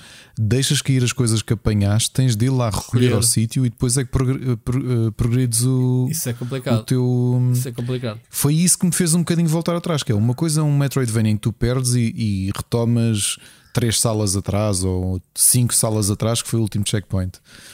Aqui o Hollow Knight é um bocadinho diferente e, e o jogo é lindo, meu, lindo e, e, estava a adorar o que estava a jogar, mas também fiz isso, ou seja, parei, porque depois meteram-se umas análises pelo meio e um mês depois voltei lá e eu, o que é que eu estou a fazer? Eu queria ir para onde? Não é? É, o, é realmente tens toda a razão, Rui. É o problema dos Metroidvanias. Yeah. Tu olhas para o mapa e não sabes porque é que. Então, mas eu estou neste canto do mapa porquê? O que é que eu queria fazer? É um bocado por aí, é um bocado chato. É. é. Eu acho que é daqueles que tens de, parar, tens de jogar sem parar porque é, é dos poucos géneros em que se perdes o fio, o fio à meada, eu, não sabes bem o que é que estás eu, a fazer. Todos os Metroid Primes, eh, eu gosto muito do género e, e, e, é dos poucos géneros que eu raramente consigo chegar ao fim dos jogos por essa razão. Das duas, uma. Ou começo o jogo e levo até ao fim. Pai, posso dizer que o Ori, por exemplo, tanto o primeiro como o segundo, Ori, foi não parei de jogar enquanto não, não acabei. O como é que se chama aquele um, aquele feito pelo produtor do do cast... Ah, o, Blood, o Bloodstained. O Bloodstained, epá, comecei e acabei do início ao fim, não pude parar. Mas depois estes mais indie, lá está, desisto porque uh, já me tenho vontade. Por exemplo, o Lily já é a segunda vez que volto lá e depois já não sei para onde é que é ir andar ali às voltas, às voltas, e pá, eu penso, pá, eu não tenho tempo para perder uh, aos gambezinhos, que é mesmo assim, infelizmente, o jogo. Portanto, é uma questão de começar a jogar e não se pode deixar. Tem que, tem que ir até ao fim. Começar de início, pá, está fora de questão. A pessoa investe ali horas, mas ter que começar tudo de novo, pá, foi grande cegada. Mas pronto, obrigado pelo reforço da tua sugestão, Seixas. Vamos avançar. Uh, Ricardo, mais um jogo da Niantic os teus amigos do Pokémon Go. Tu ainda jogas Pokémon Go? Não. Mas tiveste uma febre dos graças com isso, não tiveste? Não, joguei no início da pandemia porque havia um Pokémon que só podias ter, que era o, o Malmetal, só podias ter no, no Pokémon Go e depois passavas para o, para o Let's Go para poderes pôr no banco. Hum. E conseguiste? E aquilo consegui, consegui três, que era aquilo que eu queria. Portanto, estive a jogar um mês, acho eu, porque no, durante, no início da pandemia eles alargaram o diâmetro. E então eu andei a colecionar, estive a ver uns tutoriais, malta sugerir, pá, colecionas isto, depois apanhas este item, guardas e depois ativas quando fores fazer isto, que é para multiplicar o número de bichos que, apanho, que aparecem. E fiz ali uma série de coisas. Foi, foi ali até maio do ano passado, apanhei esses três. E apanhaste um Odivelas ou tiveste que, que, ir para, para Louros ou assim para, para os arredores? Não, sem sair de casa. Sem sair, sem de, casa. de, casa. Foi mesmo sem, é sem sair de casa Olá. que apanhei tudo. Lembro de um uh, apanhei o suficiente porque tinhas de fundir não sei quantos para transformar em mal metal. Os, os met, metans, que era aquele que é um, uma porca uhum. um, com um olho no meio. E, e sem gozo houve uma dessas que eu, que eu fiz na sanita. Boa. E fez splash ou não quando o apanhaste? Não, não fez. Não, fez. não meteste a mão para o apanhar né? e não fez splash. Oh, Tem que, tem, tem que entraste em pormenores, não fui eu.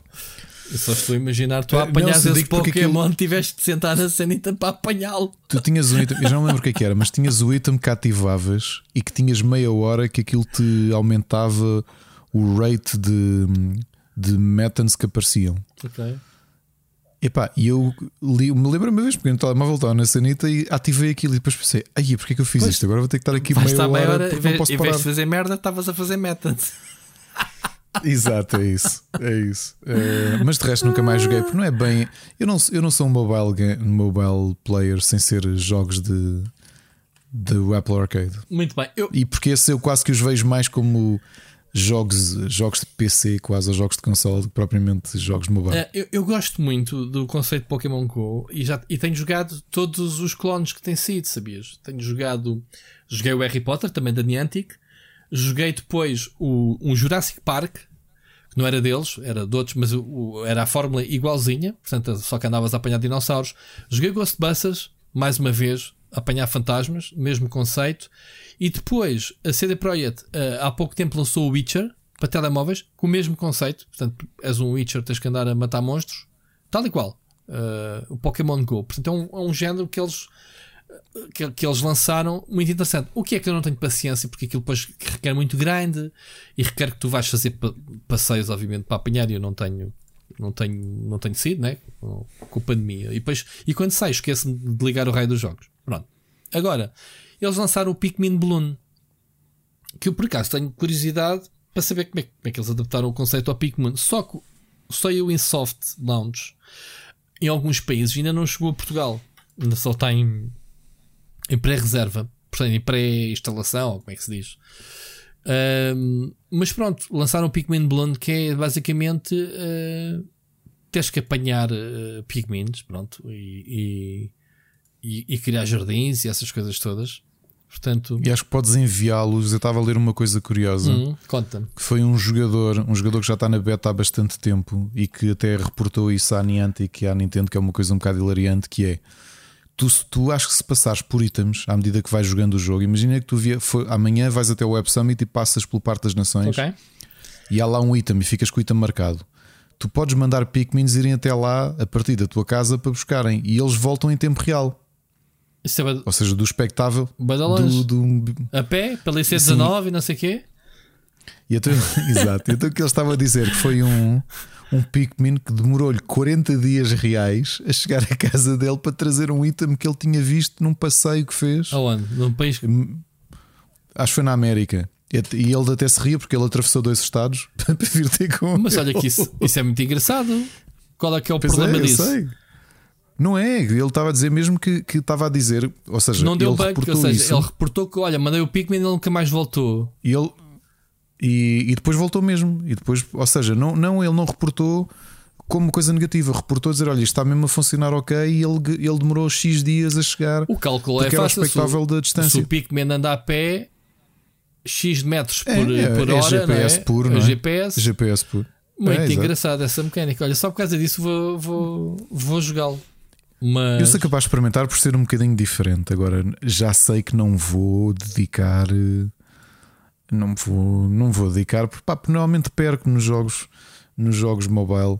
Eh, Eu acho que aqui em casa, por exemplo, a Ana é muito mais fã de jogos mobile e ela joga muitos e vai jogando e experimenta. Eu percebo também, no caso dela, é um bocadinho diferente, como, como em- ela ela trabalha está a fazer TPC. especialmente. Diferente. É, muitas vezes ela vai buscar e vai vendo coisas e acaba por ficar, ficar a jogar e joga durante um tempo e depois instala outra coisa. Portanto, há ali um mix que é engraçado, obviamente, mas eh, eu não consigo não. Não O trailer já agora está mesmo- delicioso. Uh, os Pikmin são criaturas está. adoráveis. tá, sim, senhor. Estou curioso. Eu achei que eu achei que tem uma coisa que se tu pensares nos jogos que já saíram de mobile é, é o franchise menos poderoso eh, para o grande público. O Fire Emblem, se calhar, era o mais, menos poderoso até agora, mas é capaz de ter um- uma legião de fãs superior ao do, do Pikmin. Pokémon é o que é, Mario é o que é, e agora, o, aliás, os Pokémon já tiveram vários, não é? Tiveste o Café Mix, tiveste, sei lá, tanta coisa. Ahm, tiveste o Go, que é o que é, que é o sucesso Pá, que é, e Pokémon agora Go, tens este. mas se, se a Niantic conseguir eh, replicar um bocadinho que seja do sucesso do Pikmin Bloom, significa que isto vai diretamente para o cofre da Nintendo. Não tem que andar a partir eh, entre a Monster e, e a. E a hum, como é que se chama o pessoal que faz a Pokémon Company? A, a Monster, a, a- Game, A Freak, Game Freak. E, a, e Nintendo. São os três. Né? Neste caso, o Pikmin vai diretamente para o, pronto, para o bolso da, da Nintendo. Uh, sim, é sim. curioso, é curioso. Estava aqui a ver o Miyamoto envolvido também no projeto. Portanto, estou curioso para, para ver o que é que. Mas relembra-me uma coisa: a Pokémon Company aquilo não é uma porcentagem da Game Freak mais uma porcentagem da Nintendo.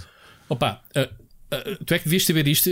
Pois pronto, eu, eu, eu sei o que é. A, a, company, a Pokémon Company é composto por, por três empresas: a Nintendo é as plataformas dos jogos, portanto, exclusivamente para as, para as coisas. É a Game Freak, Game Freak ou o developer? É quem fez o IP, portanto, é, é, o, é o, dono do IP, digamos assim. A Monça é quem trata do merchandising. Portanto, tudo o que seja yeah. t-shirts, merdas, pronto, tudo o que tenha a ver fora dos jogos é, é Monster que trata disso. E juntos fazem Pokémon. Obviamente que tu que tu, quando tens de distribuir o dinheiro do sucesso do Pokémon, vais ter que distribuir o, o maior bolo pela Niantic, né? que é a produtora, e, e, e quem fez o, o, contexto do jogo e, e, é responsável pelo sucesso, mas depois o bolo vai para a Pokémon Company que, que tem que ter repartido para as três. Né? Olha, que eu não sei se é assim tão, tão claro quanto parece. Tu não, tu não tens noção do que é que é o contrato que a Nintendo fez com a Niantic. Porque se calhar nem é assim tão. A Nintendo não, a Pokémon Company a Pokémon Company, tu não tens ideia qual é que é. Epá, Portanto, não, não, há empresa mais proteccionista que a Pokémon Company. Duvido, duvido que Por tenha é que sido um dizer, licenciamento simples. Que, tu estás a dizer que maior, a maior fatia do bolo vai para a Niantic e eu acho que não vai.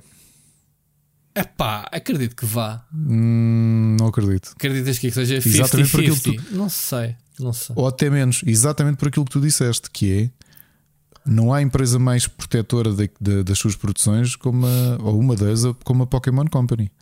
Eu acho que é muito, muito pouco provável. Olha que o acordo é capaz de ser bem diferente. Repare que para a Niantic aquilo era um salto entre fazerem o. Mas eles é já, tinham, eles, já tinham, eles já tinham feito outros anteriores. Uh, e eles já tinham. Eu sei, o, tinham feito aquele. Uh, o esqueleto já estava feito do, do jogo. Uh, Ainda assim, aliás, do lado da Niantic eles tinham, tinham eles eram o weakest link. Pronto, está uh, bem, mas, mas, mas as coisas não funcionariam se não, se não fosse a Niantic. Pá, não interessa, a Niantic está cheia de dinheiro. Aliás, a Niantic está no outro mundo, está no mundo da realidade aumentada, são aí os, os players principais da indústria e eles querem uhum, basicamente sim, sim. mapear o mundo. Eles estão a usar os jogos para isso, atenção. Uh, eles estão a mapear o mundo em realidade aumentada. Portanto, eles têm uma tecnologia os jogadores estão a jogar, sim senhora, mas ao mesmo tempo estão a, a partilhar dados de, de, geoposicionamento Niantic, obviamente eh, consciente, né? Não, eles não, não estão a violar a privacidade. Conscientemente eles estão a ajudar, eles tanto chamam os jogadores os, os, os como é que se diz, os, os scouts, basicamente, que é o que eles querem fazer, é mapear o mundo, digamos assim, em realidade aumentada. E, em termos de mecânicas, não há dúvida que o Pokémon Go foi um fenómeno porque uh, obrigou as pessoas a jogar, trouxe jogadores pá, de faixas etárias e, e, públicos que tu nunca esperarias. Ainda hoje eu uhum. vejo as velhinhas a jogarem no comboio ao Pokémon Go a mandarem bolas. Nem precisa estar a ver o que é que elas estão fazer no telemóvel, basta ver o gesto. Basta o gesto. O gesto em é si isso, é. Eh, diz: olha, aquela está a apanhar Pokémon. que é mesmo assim, está a apanhar é Pokémon. É verdade, sim, sim. E eu, antes é da verdade, pandemia, sim, agora, claro que a pandemia não sei como é, como é que é. Uh, e vejo. E... Vejo, Isso tens toda a razão. Não houve nada mais que abrisse mais o, o, o leque do Pokémon do que o Pokémon Go. Pokémon Go penetrou em, em público que não. E depois trouxe que, muita que gente não ligava nenhum Pokémon. Pokémon. Yeah, trouxe muita gente. Trouxe, sim, senhor. É, é, aquilo foi, usando a expressão, foi uma lança em África, não é? Foi, foi brutal a forma como venderam a marca Pokémon e tornaram a coisa. Aliás, fizeram duas coisas. Trouxeram pessoas que nunca tinham ligado a Pokémon, que não gostavam, alguns até que gozavam, e de repente, yeah. epá, para lá que isto é fixe. E trouxe muita gente de volta que já não tocava em Pokémon desde o Game Boy do Game Boy Advance. Uhum. Fez as duas coisas. Acho que foi mesmo. E aquilo acho que continua a bombar o Pokémon. Parece-me, epá, estou constantemente a receber. Ah, estamos com saudades tuas, toma aí uns códigos para, para sacares. Ah, sei lá. Dizer, se calhar não tem os mesmos números da explosão, mas continua, continua a ter um, um público fiel tenho que fazer um, um dia um balanço destes. Uh, nós no SAP acompanhamos é tudo o que a Niantic faz. E não existe Pokémon é? Go. Sim, a gente gosta muito de acompanhar, eh, porque pronto. Uh, inclusivamente a minha diretora joga, ainda acho que ainda joga. A única que ainda joga Pokémon. Portanto, pronto. E como é uma coisa que toca a todos público, é uma coisa que nos interessa bastante. Porque não é um simples videojogo, portanto, é já um, uma cena mais à frente. Mas pronto, Pikmin, quando estiver em Portugal a jantar de combinar, e eu mando o meu Pikmin à tua casa buscar o joguinho ou assim umas coisas que tu tenhas aí para mim, tu mandas cá à casa e eu, pronto, entregue-te. Pode ser que seja mais rápido que o teu amigo americano. Olha, continuando. Uh, esta semana tivemos aqui um reforço, uma notícia muito interessante, muito simples, nada de especial, mas uh, o compromisso da PlayStation com o PC, ou seja, da Sony com o PC, criou a marca PlayStation PC. Portanto, a label deles no, no Steam deixou de ser uh, PlayStation Mobile, ou o que é que era. Não fazia sentido eles terem uma label chamada PlayStation Mobile a lançar jogos de PC. Uh, eh, e eles já estão no, no Steam mesmo, e tivemos já o anúncio né, do God of War e do Uncharted uh, 4 e a expansão. Um, acho que isto é um reforço de, do compromisso, Ricardo. Temos, temos PlayStation no PC bombar. Não, não sei se já aqui falámos sobre. Acho que já falámos isso. sobre isso. Sabes que eu ontem estava. Tive, esse amigo que eu, que eu tive aqui foi, foi, foi grande jogador nos anos 90. Ele tem 52 anos, é um é, foi professor no técnico e é programador e afastou-se muito do mercado e agora voltou um bocado a aproximar-se porque a filha tem 8 anos e pronto, joga e ele vai dando, tomando alguma atenção. Mas falámos um bocadinho sobre o que é que é o mercado nos dias de hoje.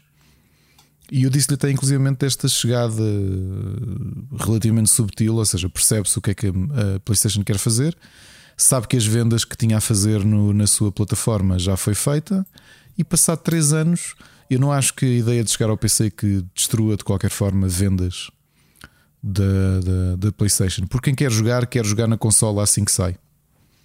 Três anos depois, não há ninguém que queira jogar mesmo um God of War que, que vá fazê-lo a seguir. Para mim, só estão a expandir o número de vendas que fazem. Epá, eu tinha aqui números para te entregar, é, só que só que eu escrevi isso para o, Tech, mas ainda não publicámos.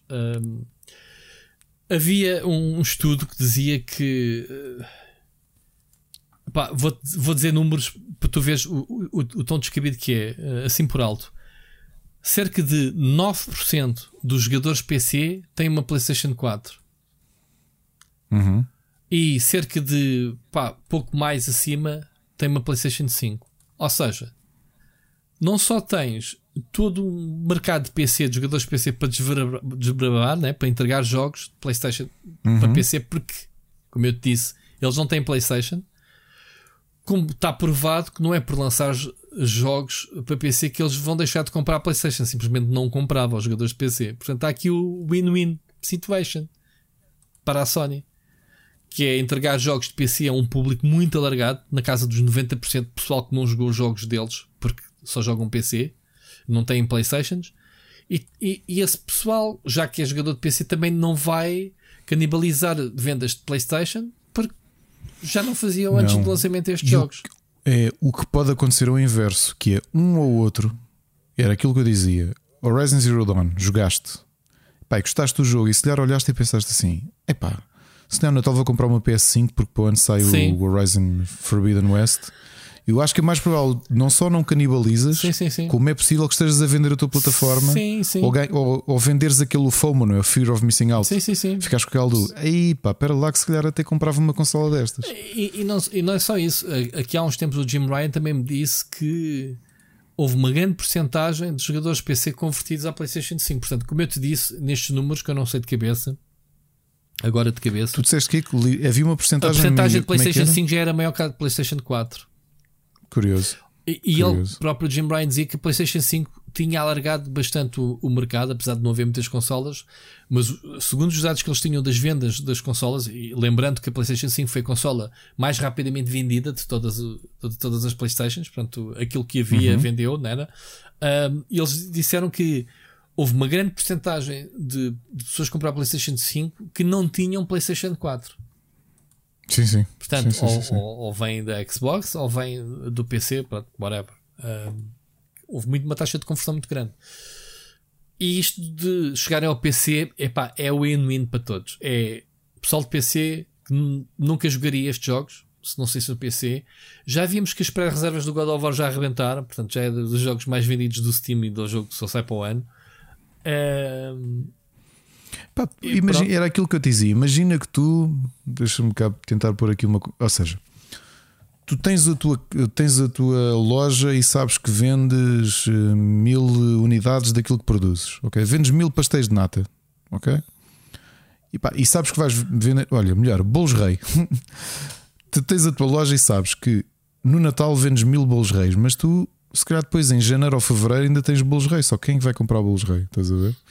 Mas de repente descobres que há uma loja noutro sítio, um universo diferente, é que as pessoas gostam de comer bolos rei em yeah, fevereiro. Yeah.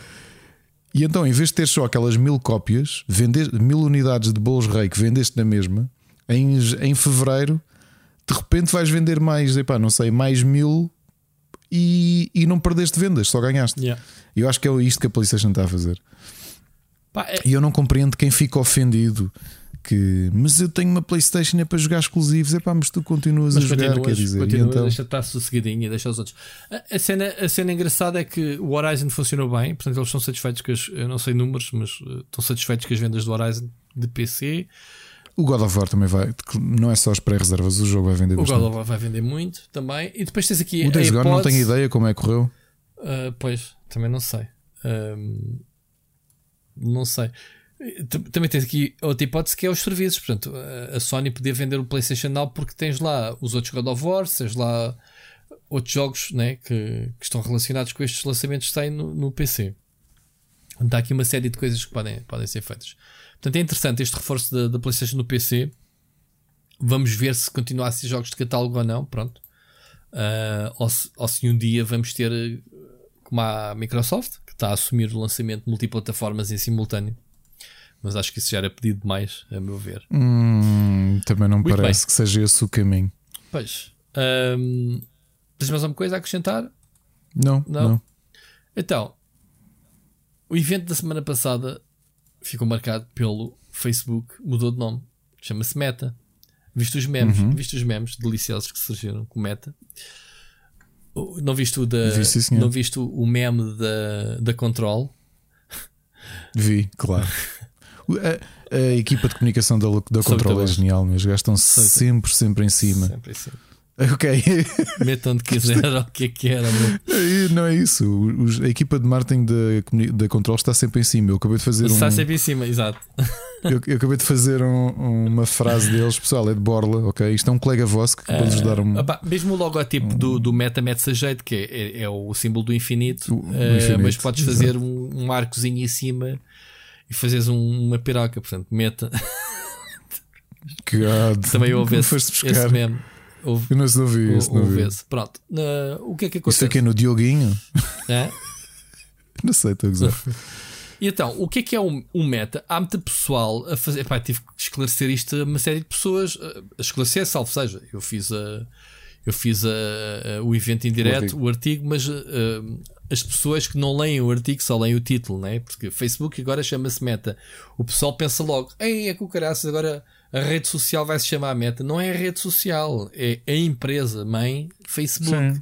Porque o, o, Facebook começou por ser só o Facebook, pronto, e transformou-se na mega empresa que é, mas nunca mudou de nome, sempre foi Facebook. Entretanto, adquiriram o WhatsApp, adquiriram o Instagram, adquiriram a Oculus, e portanto, ele já tem tantos negócios e tantas empresas com as suas próprias marcas que quando dizemos que ah, o Facebook está em tribunal, não é o Facebook rede social, apesar de é apesar, apesar, dos problemas e das polémicas uhum. que recentemente, mais uma vez, o Facebook. Isto, isto, a mudança de nome é claramente para uh, atirar areia aos olhos das pessoas, porque o que eles querem é, ok, se há problemas com o Facebook, rede social, vamos limpar, vamos isolar, né? Vamos, temos uma empresa mãe chama-se agora Meta.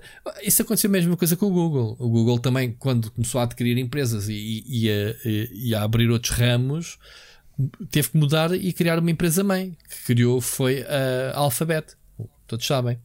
A Alphabet uhum. não é mais do que a Google, só, só que é a casa mãe que tem a Google e tem uma série de outras empresas, Androids e etc. Pronto o Facebook agora voltou-se para essa, aproveitando a boleia da realidade uh, virtual, que é um, foi uma grande aposta que o Facebook, agora Meta, fez. O óculos também morreu, porque se tu não souberes, se não sabes, passas a saber que mataram a marca óculos, agora chama-se só uhum. Quest. Quest era um, um dos modelos do, dos óculos de realidade virtual. Sim, mas como marca é mais forte, não esquecer que eles herdaram óculos porque era o nome do, de, da empresa original, do projeto Kickstarter original. Portanto, é Sim, é normal. Sim, que... era o nome da empresa, não era? Óculos, pronto. Não fazia mal nenhum manterem. Eh, Aliás, o Rift era o primeiro modelo da, da marca óculos. Sim. Uh, o Quest foi esta geração já sem, sem ligação ao PC, uh, geração de processamento já nos, nos próprios óculos. E então, isto tudo para, para explicar que eles, pronto, o próximo passo é o metaverse, o meta vem de metaverse, que eles querem criar, que é o próximo passo da comunicação, o próximo passo da internet, que, que isso é que é descabido. Não, não tiveste a oportunidade de ver ele a criar um avatar e basicamente a jogar ping-pong ele na realidade, outros com os bonecos, uh, e é uma, uma, uma salganhada. A, a, questão é, tu riste ainda hoje, a realidade é que tens muitas. Eh, é o direcionamento que as empresas querem fazer porque querem que essa. Uh, tentam que isso seja o futuro, não é? Que é a tua existência. Mas, mas sabes que não é só o Facebook a acreditar nisso. Ricardo. Eu sei que não, eu sei que não. A Coreia do Sul criou uma aliança de metaverso Pronto, este ano. A Microsoft também vai ter o seu unificar. metaverso. Sim, neste caso é o país inteiro que criou uma aliança de VR e AR de plataformas para tentar criar um metaverso nacional uh, para, para, os seus, para os seus cidadãos. Portanto, uhum. e tu sempre viste, quer dizer, o que é que é Matrix? É, não é mais do que isso, não é? Não, não, vais, mais, levando isto, não vais mais longe. E levando isto para a questão da ficção científica. A ficção uhum. científica fala disto há anos. Agora, tu olhas é para aquilo que o Mark Zuckerberg apresenta e relembro-te que é assim. Tu lembras-te que há uns 3 anos, quando ele estava a promover em força o óculos, na altura o, o início do Quest, com a malta a ter reuniões virtuais à, Mas isso foi reforçado agora. Isso foi o que ele E tu rieste. Isto basicamente tu é, rieste, o pitch, é? é o pitch para o Player Ready One. Como é que é? O Ready Player One. O, é, que eles vivem na é internet, isso, é. trabalham, estudam Sim. e é o que ele quer fazer é exatamente isso. Pronto, o, o Quest é, é, uns óculos de realidade uh, virtual, mas ele quer pegar no, nos óculos normais, portanto que ele já tem uma linha de Ray-Ban com, com tecnologia de realidade aumentada que é cada vez ser menos intrusivo, que é tu tens aquilo todo o dia uh, e poderes criar o teu espaço virtual, realmente tens a tua casinha. Que, epá, basicamente, isto é, não diria que é os Steams, mas diria que é o. o lembras do PlayStation Home? É, é, basicamente isso. Ou então aquele jogo, como é que se chamava? O Second Life. Second Life, sim, sim. Uh, pronto, mas isso ao nível da realidade, que é, ok, tu estás em teletrabalho porque não estás numa sala virtual onde tu tens uma, metes uns óculos e projetas o teu escritório como se estivesses lá, mas estás sentado em casa. É, é basicamente o que ele quer fazer. É irreal? Não, é possível. Se é fazível, eh, tipo, quebrar mentalidades, isto vai demorar. Não, não, não acredito muito. É um, um bocado esquisito mais. Mas é isto que ele te quer vender. É um... Eu não diria, não acredito. Eu acho que para a tecnologia que tu tens atualmente ainda é difícil teres esse tipo de imersão. Dá-lhe 30 anos em que tu já tenhas um, dispositivos menos intrusivos, dois, ambientes que sejam mais realistas e mais imersivos.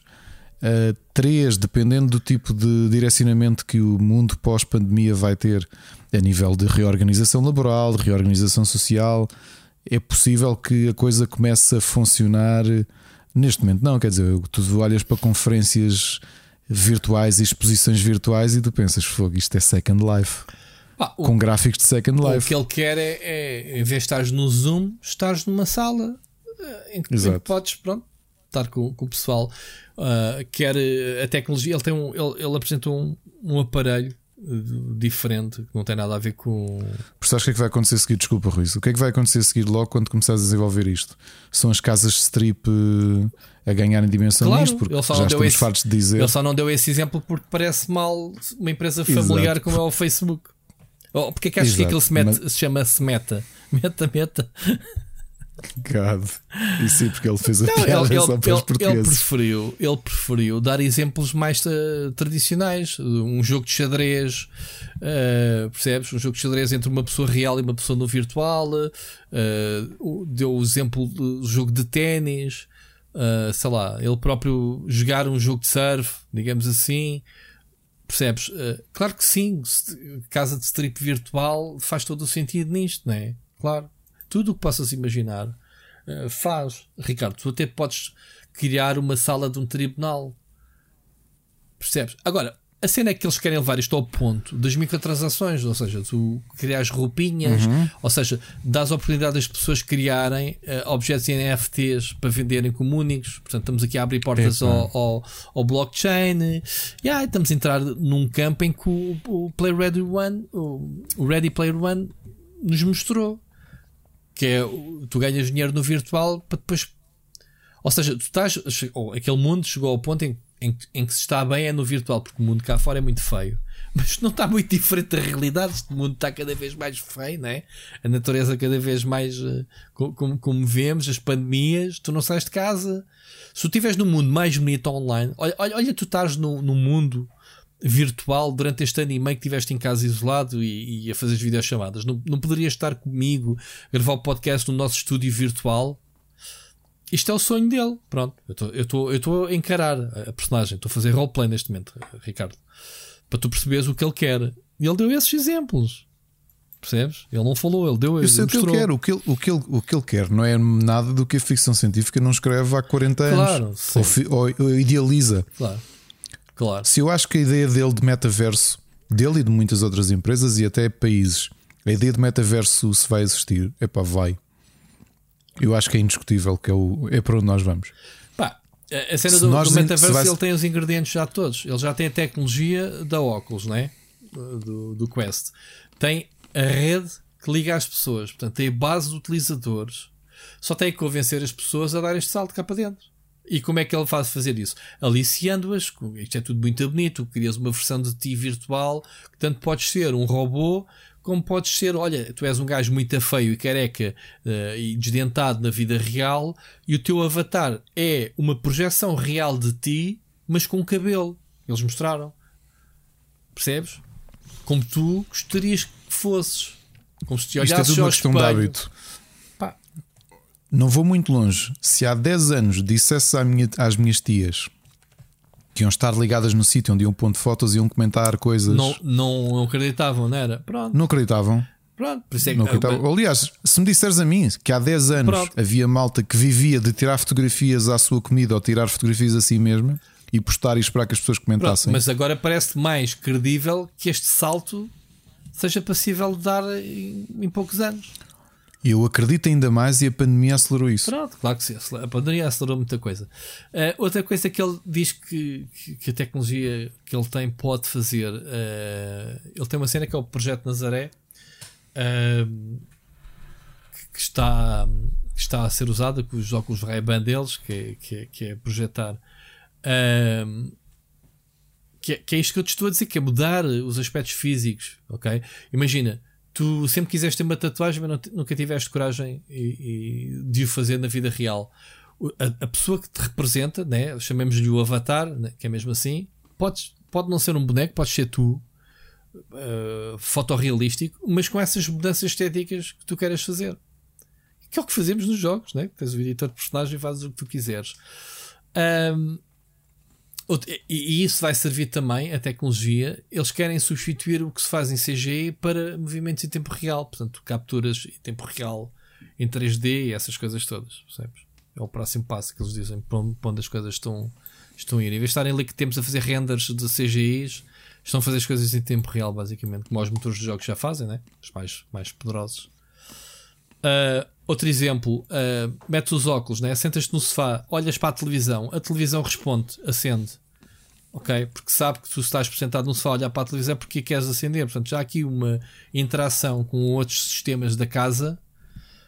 Por isso é que tu chegas a casa, metes os óculos, sentas-te na tua secretária e de repente, sem carregar em nenhum botão, uh, tudo ao teu redor transformou-se numa sala de trabalho. Estás a ver o contexto das coisas? Sim, em sim. termos de contextualização, aquilo para onde ele quer levar as coisas. Portanto, isto aqui é o metaverse do, do Mark Zuckerberg. Eu, para mim, chamava-lhe o Zuckerverse e, e, ficava ótimo. Isto é caldeirada com que ele está metido. Um, mas pronto. Há muita gente entusiasmada com isto porque. Não que a empresa se chama a meta, mas o que é o metaverse, porque está a ser aplicada, como tu dizes, e bem a outros contextos fora do Facebook. Esquecemos-nos do Facebook, toda a gente toda a gente quer, quer o seu metaverse. A Microsoft ainda não apresenta o planos, mas também já só, já sou falar que eles têm o, teu próprio metaverse. Aliás, tu tens, que, que é Xbox, portanto, vai ser o caminho, os, os avatares deles e isso. Que eles também estão interessados, obviamente, nesse, neste campo. É assustador, atenção, porque a gente se queixa que o, as redes sociais isso vieram substituir um bocadinho a presença física entre as pessoas. Estamos a caminhar quase para o Olé, né? Que a gente nem sai à rua, anda ali a flutuar numa cama e o, vê, o vê no caso da Microsoft o, o, quanto a utilização do Teams explodiu por causa da pandemia, seja em contexto de escola, seja em contexto empresarial. Sim, o Teams, o Zoom, pronto, todas essas, essas ferramentas. Pronto, agora é, é isto. É isto. É curioso, no mínimo. Vamos continuar a seguir uh, o que é que será este metaverse, digamos assim. Mas se quiserem ler o meu artigo, uh, que eu escrevi para o Tech, basicamente resumo, resumo de forma mais simples possível o que o que o, que o senhor Zuckerberg falou. Siga. Vamos ver uma mensagem do ouvinte, do Carlos Duarte. Ricardo. Olá! Já comeram frutinha hoje? Sabiam que ajuda a estabilizar a pressão arterial, elimina as toxinas do organismo, melhora a visão, combate a insônia e evita a desidratação? Pelo menos é o que diz aqui no famoso site www.ser.vitão.com.br. Vá, Rui, vai lá comer um caqui. Eu não aprecio o sabor do caqui, mas gosto de dizer caqui. Descobri hoje que caqui é um diospiro e não é verde Kaki e precisava de uma desculpa para dizer Kaki. Bom, chega de estupidez porque hoje estou aqui para falar de coisas sérias. Eu não sei se vocês já se deram conta, mas existe uma coisa chamada Xbox Game Pass. Quer sejas um jogador de PC, consola ou até mesmo mobile, existe um plano ideal para ti. O serviço é de 9,99€ por mês, mas a primeira mensalidade é de apenas 1€ e poderás confirmar com os teus próprios olhos a magnitude desta oferta. Terás acesso a uma biblioteca com mais de 100 jogos de alta qualidade no PC e novos jogos são acrescentados regularmente, incluindo títulos da Xbox Game Studios no dia de lançamento juntamente com o serviço EA Play, uma biblioteca dos jogos mais populares da Electronic Arts, prémios, promoções e descontos exclusivos. Mas espera, se não és um jogador de PC, mas sim de Xbox, não te preocupes, porque temos uma oferta para ti pelo mesmo preço. E não é tudo, porque deixei o melhor para o fim com o melhor valor, novamente por apenas 1€ no primeiro mês, seguido de uma mensalidade de 12,99€, terás a Xbox Game Pass Ultimate, onde tens tudo, seja no PC, Xbox One ou Series, e também inclui o serviço Xbox Live Gold para poder jogar online com os teus amigos. Recebes vários jogos todos os meses e tens ainda a possibilidade de jogar com o serviço xCloud, seja em que plataforma for, smartphone, tablet ou PC. O que é que estás à espera? Adere já em www.xbox.com ou na store da tua Xbox.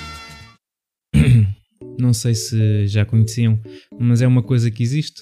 Eu ouço em muito lado, seja cá dentro ou lá fora, o Game Pass é uma maravilha. Eu tenho e realmente posso confirmar que é verdade. Mas. Mas e o PlayStation Now? Ainda existe? É uma pergunta retórica, Ricardo, eu sei que sim, mas não ouço falar com o mesmo impacto. Aliás, não ouço falar de todo. É uma espécie de vácuo. O serviço é fezes, é isso. Pelo que estou a ver depois de uma longa pesquisa de 10 segundos, o preço é mais ou menos o mesmo, dependendo do plano de pagamento. Tem efetivamente mais jogos, tem jogos de PS2 e 3 que é muito bonito no papel, mas é por streaming e isso para mim não transmite muita confiança. Inclui também alguns jogos de PS4, como exclusivos, estou a ver o The Last of Us Part 2, por exemplo, deve ser um dos mais recentes aqui, pelo menos é o mais perceptível, mas vai desaparecer no dia 3 de janeiro do próximo ano, o que é parvo. Se fosse um third party, ainda conseguia perceber, mas sendo um first party, significa que a própria Sony é que decidiu disponibilizar por um tempo limitado. Mas fora isso, até que tem uma boa ludoteca de jogos PS4 e 5. Por isso, por que é que não desperta interesse? Será que me fizeram uma lavagem cerebral para só usar o Game Pass? Já usaram o PS Now? Se sim, o que acharam? E se não, o que vos levou a não usar? Leite com cereais é uma sopa? São coisas que mexem comigo. Vá, Ouvintes para a semana.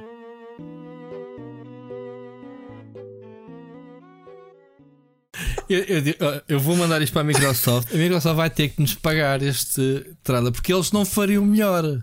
Pois não, não. Nem nós. Aliás, eles, eles têm, têm pago a tanta gente ou dado umas borlinhas para, para poder fazer post patrocinados de aniversário e não sei o quê. E nós que andamos aqui a fazer isto, ainda por cima com o valor errado, de volta e meia, não é? Falamos do Xbox. E podes comprar, podes. Afinal, o Carlos veio aqui e fez o melhor pitch de vendas do Xbox Game Pass de sempre. Isto não é Carlos, um pitch. abusar Isto é, do... isto, é, isto é basicamente. uh, isto isto é, é cortar e partilhar nas redes sociais no canal da Xbox. Completamente. Porque pronto, Completamente. Tá Aliás, feito que eles não fazem. Houve, podia ser um, dar na Microsoft a pessoa que trabalha a Xbox em Portugal. E agora é aquele momento, Rui, se puderes, põe o, põe o, a laugh track neste momento, não é? Porque não existe pessoa a trabalhar dentro da, da PlayStation, desculpa, PlayStation, dentro da Microsoft, do marketing da Xbox, não é? Neste momento. Ou existe? Agora, não, Não? Em pá, existe uma agência que trabalha muito bem, por acaso. Não tenho razão de Por acaso trabalham muito bem. É verdade. muito bem, temos recebido, apesar dos jogos serem no Game Pass, temos recebido os jogos. Uh, Como aconteceu com o Age of Empires. Hoje Jovem Par, epá, posso dizer, e, não, e está embargado, não posso dizer, mas estou a jogar o Forza Horizon 5 com antecedência, não falham. Não posso queixar, nem fazia sentido Olha, da ah, forma. Oh, Rui, Agora é. mas o, o Carlos, o Carlos vendeu aqui bem. Nós já falámos do PlayStation Now, mas não é, eu acho que não está no mesmo patamar. Epá, era, era o que eu ia dizer. Deixa- Deixa-me deixa ser eu a falar primeiro. Vamos lá. eh, primeiro que tudo, fazer aqui um disclaimer: nem eu nem o Ricardo somos pagos, ou pouco e meia devemos favores para fazer estas coisas. Falámos do Game Pass, é num gozo, é uma private jogo acima de tudo. O Ricardo É, já aqui disse mas eu bocado. gosto mesmo, eu gosto Agora, mesmo do nós Xbox somos fãs do serviço, eu sou fã do serviço, Sim, sim. eu não tenho mãos a medir das Eu. coisas que chegam lá. E, e digo-vos sinceramente: a Microsoft, mais uma vez, fazendo um bom trabalho, manda códigos anuais do serviço e eu não pago. Mas antes de eu receber os códigos, eu estava a pagar o serviço.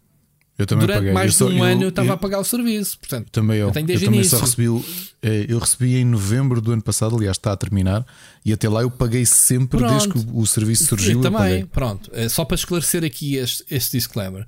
E nós aqui falamos de coisas que nós gostamos para o nosso público, digamos assim, conhecer ou perceber. Porque eu não consigo perceber na cabeça de alguém, e esta é para o Seixas, dizer eu não jogo esse grande jogão que de outra forma custa 60 euros porque expirou e eu não vou renovar.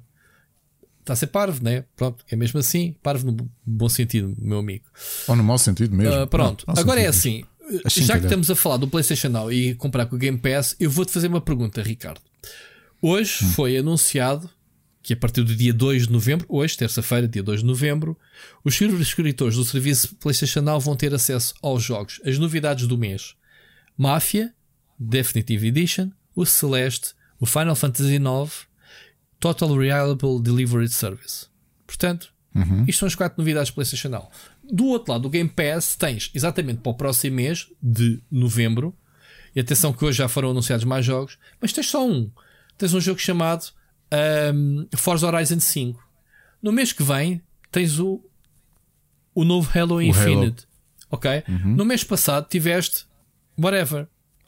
O Age of Empires 4. O Jovem Empires. Há uns Não, dias. este, há- há- este mês. Portanto, em outubro, outubro. em outubro tiveste a Jovem Empires, Forza. ah, ah, não, Forza já é novembro. Ah, O Forza e o, e o Halo pronto, já para não dizer da- da- do Everspace 2 Beta, dos outros jogos que, que nem são da Microsoft. Portanto, Football Manager de 2022, que é um jogo que em Portugal sempre custou 60 euros, vai estar no dia 0 disponível no Game Pass. Portanto, Uhum. no dia 8 de novembro. Portanto, Football Manager é dos jogos que mais vendem em Portugal. Alguém aqui levou, vai levar com uma machadada por causa disto, obviamente. A, a- a editora, né? A Ecoplay, neste É caso. verdade. É Uh, verdade. que isto é- é- é- é- está a destruir negócios, que é mesmo assim. E depois tu comparas-me o Game Pass com o PlayStation Now. Não é comparável. O PlayStation Now é equivalente ao Xbox Xcloud. É a cloud. Tem 700 jogos, ok, de, back, uh, de catálogo uh, atrás do PlayStation 2. Mas a, a essência do PlayStation Now é jogarem na cloud. Mas todos os jogos podem ser instalados também. Pronto, ok. Eu só concordo uma coisa com o Carlos, que é sermos também aqui rigorosos com, com aquilo que há duas semanas, e justamente eu que tenho sido mais vocal nisso, comparando eh, valor puro, ou seja, tu- o dinheiro que tu pagas por ano e aquilo que recebes. Pois. Há bocado ele está a dizer se o PlayStation Now é fezes. Eu não acho que o PlayStation Now seja fezes. Se eu lhe dou mais uso do que isto, não. Eu tenho usado o PlayStation Now, mas eu, eu, eu, tenho uma característica. Eu e o Rui temos uma característica muito específica. É que a maior parte, para nos dizer todos os jogos da PlayStation, nós temos.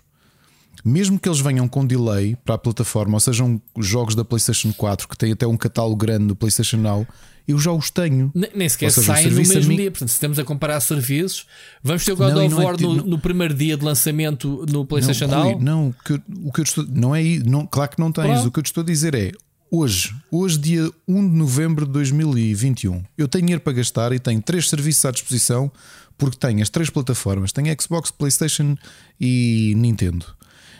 Se eu tenho este orçamento limitado, o que é que me dá mais conteúdo? Ok? eu acho que o Xbox Game Pass é incomparável nisso, que é o facto de dar zero day games pelo valor do serviço como um todo. Bang for é um buck. serviço de... Exato, é um serviço diferente e já dissemos, a, a, os objetivos da Microsoft e da PlayStation não são os mesmos. São os mesmos. A PlayStation está confortável no mercado e seria um gigantesco tiro no pé claro. fazer pôr os jogos deles, relembro, IPs novos, como é o caso do, do Horizon Zero Dawn, um IP novo que vendeu 12 milhões de unidades. O Spider-Man vendeu 10 ou 11 milhões de unidades. É muito dinheiro. Ou seja, a PlayStation não necessita de fazer isto. Digam-me quanto é quanto venderia, quanto venderia um Age of Empires. E estes cálculos são feitos internamente, ou seja, a Microsoft está numa posição, tem esse objetivo que é vender o serviço. Ou seja, o que eles sabem que vão perder em venda de unidades direta compensa pelas subscrições. A PlayStation não faz isso, está a vender um serviço de streaming, filho do Gaikai, como todos nós sabemos. Uhum. Foi para isso que investiram em 2012 no Gaikai, uhum. para fazer este serviço de plataforma. O que eu digo é, hoje, 1 de novembro, eu acabei de comprar as três consolas, não tenho praticamente conteúdo nenhum, não tenho jogos. Oh, imagina que eu apenas comprei uma PlayStation 5. Eu já disse a vários amigos que têm PlayStation e não têm PC e não têm Xbox. Pá, subscreve o PlayStation Now, porque tu falhaste muita coisa da geração da PlayStation 4, que está lá tudo. Eu tenho isso, eu tenho, eu tenho aqueles discos vermelhos e brancos, Mas, como oh, tu tens. Oh, Ricardo, e mesmo em termos de comparação, tínhamos que comparar o PlayStation Now com o Xcloud é a comparação lógica. E mesmo assim, Sim. queres saber quais são as novidades do xCloud? Não, Dude, não sei quais são. E Takes Two vai chegar agora. Pois, uh, pois exato. Vai chegar ao PC, consola e cloud. O Football Manager, PC, consola e cloud. Forza Horizon 5, cloud. Portanto, vai chegar na xCloud. Portanto, é, se tivéssemos que comparar é, é. os serviços, ainda assim o xCloud é superior em termos de catálogo de jogos. Sim, não, é? sim, não há comparação, não dá.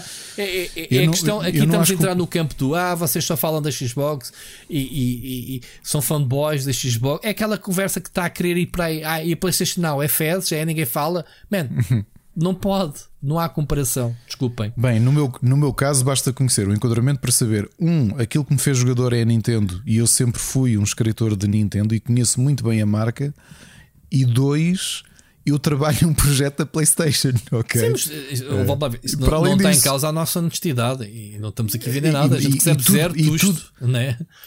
Para falar sobre jogos, recebo zero euros, sim. Aliás, como já falámos aqui, o projeto que eu, que eu trabalho uh, para a PlayStation, que são os PlayStation Talents, são completamente independentes da opinião que eu tenho e que sempre tive em relação a videojogos. Claro. E se eu falo do Xbox Game Pass, é porque eu acho mesmo que é um bom serviço. E como também vos disse e falei nisto, que... para, quem para quem esteve a ouvir os episódios do início da pandemia, em que eu falei de pessoas que estavam fechadas em casa e que investiram em consolas e que me telefonavam, as pessoas que compraram uma PlayStation 4 ou mais tarde a PlayStation 5, eu disse: epá, se tens dinheiro para despender, investe num serviço, na anuidade de um serviço. Quem só tinha PlayStation 5, eu disse: pá, compra o PlayStation Now, porque tu tens muito. Não só tens. A, primeiro tens aqueles 30 jogos do Plus, que aquilo dá quase para um ano de jogo na boa. Aqueles que vieram com o PlayStation 5, aquilo foi um massacre, aquela oferta, não é? Pois. Aquela oferta é, é, é, é, espantosa. Quer dizer, tiveste os melhores jogos da PlayStation 4 oferecidos. Olha, compraste uma PlayStation 5, toma, está aqui, 30 jogos.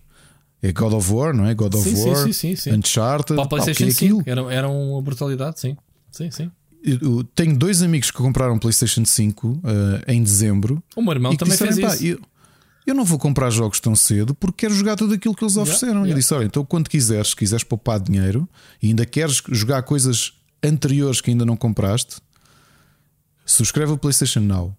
E eu não quero ir tão longe, porque, por exemplo, eu o PlayStation Now eu uso para jogar jogos de PlayStation 2 e PlayStation 3, porque o PlayStation 3 eu mal joguei. Foi uma consola que eu saltei. E há muita coisa que ali está que eu volto e meia. Epá, aproveito para dar uma. Para, para, digamos, eh, compensar o tempo perdido, porque há bons jogos que eu não tive a oportunidade de jogar.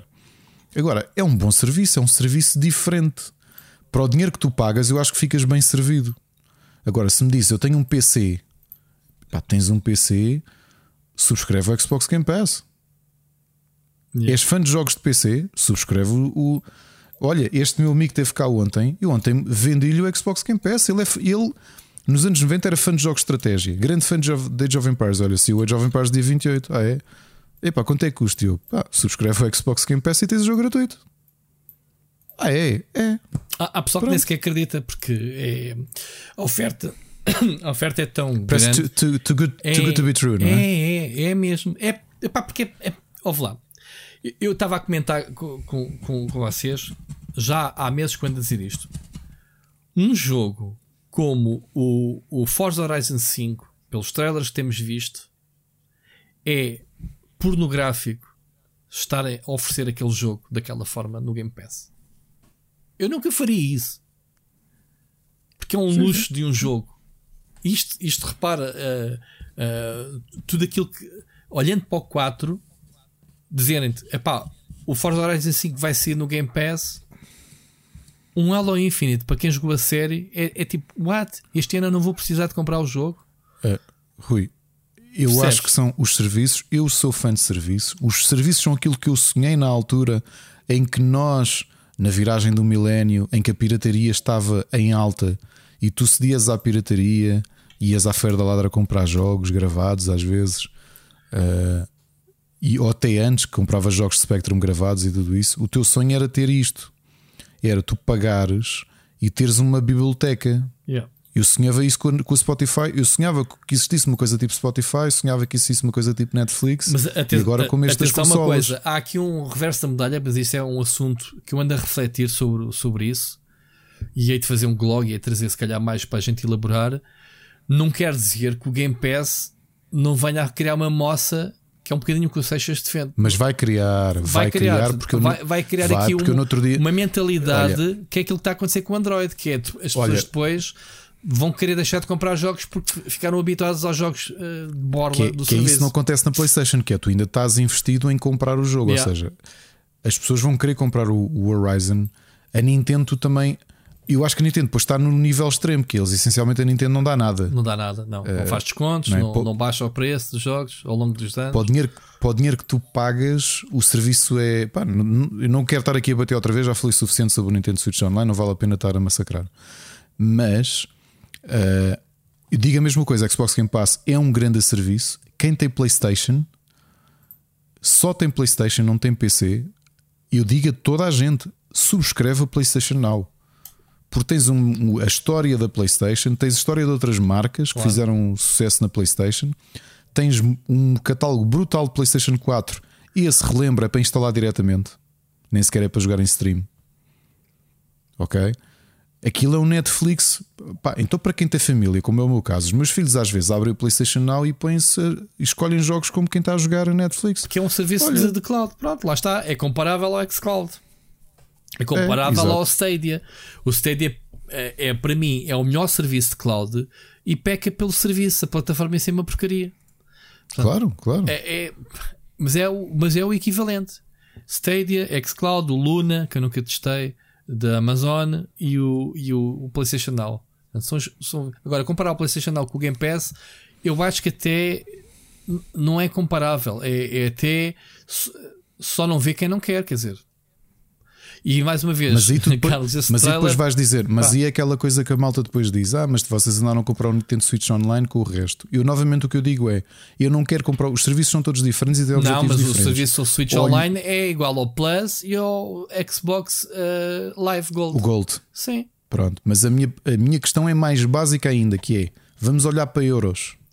Eu tenho X euros para gastar por ano em serviços. Mas ouve lá, é tu não pagas o serviço volta. Mas tu não pagas nem o Plus, não pagas o da Nintendo, nem pagas o, o Live Gold por causa das ofertas. Tu pagas para poder jogar online com os teus amigos. Ponto. Isto é a forma deles oferecerem os jogos para calar a boca às pessoas que se queixavam que, pá, já paguei o jogo, agora vou ter que pagar para Sim. jogar online. Foi a resposta eu deles. vou dar este exemplo. O, o Machado acho que não chegou a querer dizer isto em público, mas eu digo-te.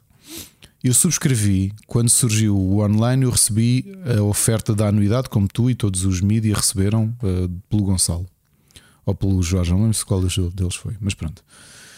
E eu, como precisava, como me dava jeito ter o pacote familiar por causa do meu filho para podermos jogar um contra o outro, eu subscrevi e na altura até falei nisso aqui no Split Chicken que não dava para fazer upgrade do base para o familiar, ou seja, essencialmente Imagina que tu pagaste a anuidade do normal e quiseste pagar para familiar, essencialmente pagaste dois serviços diferentes, que ele não te permitia fazer upgrade. Pois, e foi o que eu fiz. Uhum. E eu cheguei à malta do Rubber e tu leste isso na altura e tu até disseste: Não, eu já tenho. Eu cheguei ao pé da equipa e disse: Pessoal, eu subscrevi isto. Eu tenho duas slots ocupadas, é a minha e do meu filho. Alguém quer? Ninguém quis. Aliás, o Nuno Marques acabou por aceitar três ou quatro meses depois. O Machado dizia-me literalmente: eu nem oferecido quero isso. o que eu até na altura achei, fosga-se, meu, é, é o exagero do caneco. Tu, para jogares o, o Smash uh, ou, ou o Mario Kart, precisas disso, ponto. Não Exato. vais dizer que é por causa do serviço, pá, esquece o serviço, é porque precisas de pagar para jogar online. Acabou, não vale a pena estar a comparar. O Plus é a mesma coisa. É claro que o Plus oferece jogos bons. O, o Live Gold Pá, eu não acho muita piada aos jogos, que eles ainda, ainda agora oferecem jogos de 360, quer dizer, jogos de duas gerações atrás. Mas o Plus de vez em quando oferece coisas interessantes, mesmo para a PlayStation 5 que saiu, estava todos os meses a oferecer um jogo de borla. Mas comparar tanto o Now como o Plus a um Game Pass, pá, não dá. O Plus é o Live Gold e o PlayStation Now é o xCloud. O Game Pass é um, é um, é, um, é um serviço único. Não existe nenhum serviço no mercado comparável ao Game Pass. E o Nintendo Switch Online é o quê? A Nintendo Switch Online é equivalente pack. ao Plus e ao Live Gold, que pagas para jogar online e oferecem-te os joguitos, neste caso é os clássicos, não te oferecem nenhum jogo novo. É assim tão difícil, Ricardo, de, de, de perceber? Não, é, eu nunca falaria do Nintendo Switch Online da forma como falo se tu de repente dissesse: olha, está aqui jogos do primeiro ano de. Olha, pessoal, por mês recebem um jogo do primeiro ano de ah, existência ah, da, Ricardo, da Nintendo. Ricardo, mas isso nunca já, vai acontecer. Já não me lembro qual foi o jogo que eu ia jogar com o Sírio. Olha, era o Pac-Man que estava em oferta por causa do serviço. Ah, pois foi, pois foi, foi. Sim, eu sim. queria jogar o Pac-Man, fazia live e no dia em que eu saco a live, já estou em live e digo assim: Olha, o meu, gold, o meu serviço online expirou, não tenho. O Sírio disse-me: instala o trial que dá-te não sei quantos dias. Foi o que eu fiz e safou-me. Percebes? Eu não, ninguém precisa daquilo para, para jogos, é, é, para jogar online. É, é, quando só notas falta daquilo quando precisas jogar um jogo online. Se eu tivesse que jogar um Super Smash Bros. ou, ou Mario Kart, um Splatoon, percebes? É para esses jogos que o serviço sai, é para jogares online. Pronto, vale a pena. Um, Olha, vamos avançar para o, para o próximo uh, rapidamente. Uma notícia rápida que é a Amy Henning vai fazer uma história para a Marvel. Portanto, nós, nós sabemos que. Já me vendeste. Está feito. Está feito, né? Estamos a falar uh, da pessoa, a pessoa que fez eh, The Legacy of Kane, a pessoa que fez. Uncharted. Um, exato. Pronto, e, e, que supostamente fez um projeto durante não sei quantos anos para, para a Electronic Arts sobre Star Wars que foi cancelado, basicamente. Pronto, só o título vende, não é? Portanto, está para ser anunciado um jogo, não foi nada, é um jogo. É um jogo Marvel, não será Star Wars, será Marvel. Portanto, ela está desde 2019 na Skydance Media. Portanto, ela é basicamente. Uh, não sei se ela está mesmo na empresa, se é só, digamos, consultora ou. Pronto, qual é que é. Eu acho que ela está mesmo na empresa. Uh, basicamente, ele diz que vai, está a fazer um, uma história original, portanto, uh, com toda a humanidade, a complexidade e o humor que torna as personagens da Marvel tão duradouras não é? e, e que permitem as pessoas querer encarnar esses heróis que, que, tanto gostam. Isto é o statement dela. E tu dizes assim: já, qual é que é que eu compro, não é? Basicamente é isso. Sim, e ao já tem um jogo a sair, o Forspoken da Square Enix. Que ela é, mas aí lá está, ela é só consultora. Está como argumentista. Não, aí está como argumentista. Está como argumentista, mas Uhum. como consultora externa, ou seja, uma argumentista. Ok, escreveste, mas não, pertence à empresa. Pronto. Foi con- sim, foi contratada, é uma freelancer. Uma freelancer, não não é? Mas, mas o argumento continua a ser co-escrito por ela, portanto, Yeah. não é só consultora, ela está mesmo a produzir a história do jogo. Se- é, Quando eu digo isto ser só consultora externa, é qual é o nível de envolvimento dela? É que parece, parece que toda a gente quer usar o nome dela como, como selling point, mas depois eh, não sai nenhum jogo. E ela própria sentia-se frustrada a ter eh, tantos anos estado na Electronic Arts dizer: Bah, eu não lanço um jogo com o meu nome há não sei quantos anos. Não sei, olha, que, por exemplo, no caso do Forspoken, quem está lá a dirigir o, o, o lead writer é o Gary Witta, que Gary foi o argumentista do. Ele está muito do- ativo. Sim, sim, sim. Tá, sim, sim, que foi. Foi, aliás, foi o co-argumentista do Rogue One, foi o argumentista do, do Book of Ally, do After Earth. Uhum. Uh, portanto, aliás, o, o Walking Dead foi, foi escrito por ele, né? co-escrito por ele. Uhum. Portanto, obviamente que ele está tá bastante. uh, Eu, por acaso, digo que o Force Poker é um jogo que eu estou com alguma curiosidade, especialmente por teres este, A nível de este história, elenco né? de luz como, como argumentista. Pois. Um, te- pá, é, que é a Anne Anning, é o Gary Witta e é o, o Todd Stashwick que eu não conhecia, mas que foi um dos argumentistas do. Aliás, que já fez muitos eh, filmes, mas que foi um dos argumentistas, por exemplo, da série do 12 Monkeys. Ok, que eu adoro. Portanto, aliás, e um dos atores principais também.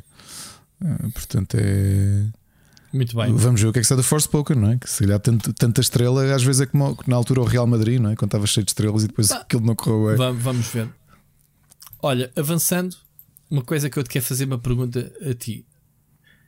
Miles Morales já é o Spider-Man principal, portanto, vamos ver o, o Peter Parker ao que eu li ahm, doente, numa cama de hospital e sem poderes. Parece-te bem? Pá,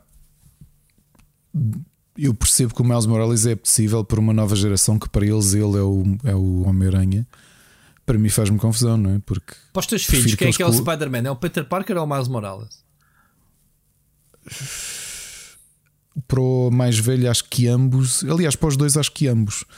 Porque, por exemplo, a Marvel acabou de lançar uma série muito gira tipo PJ Masks. É tal e qual PJ Masks, com aquele visual e tudo, mas com. É o Peter Parker, que é o Spidey, é o Miles Morales, que é o. Epá, não lembro qual é que é o nome, e depois é a Gwen, a Gwen, um, a Spider-Gwen.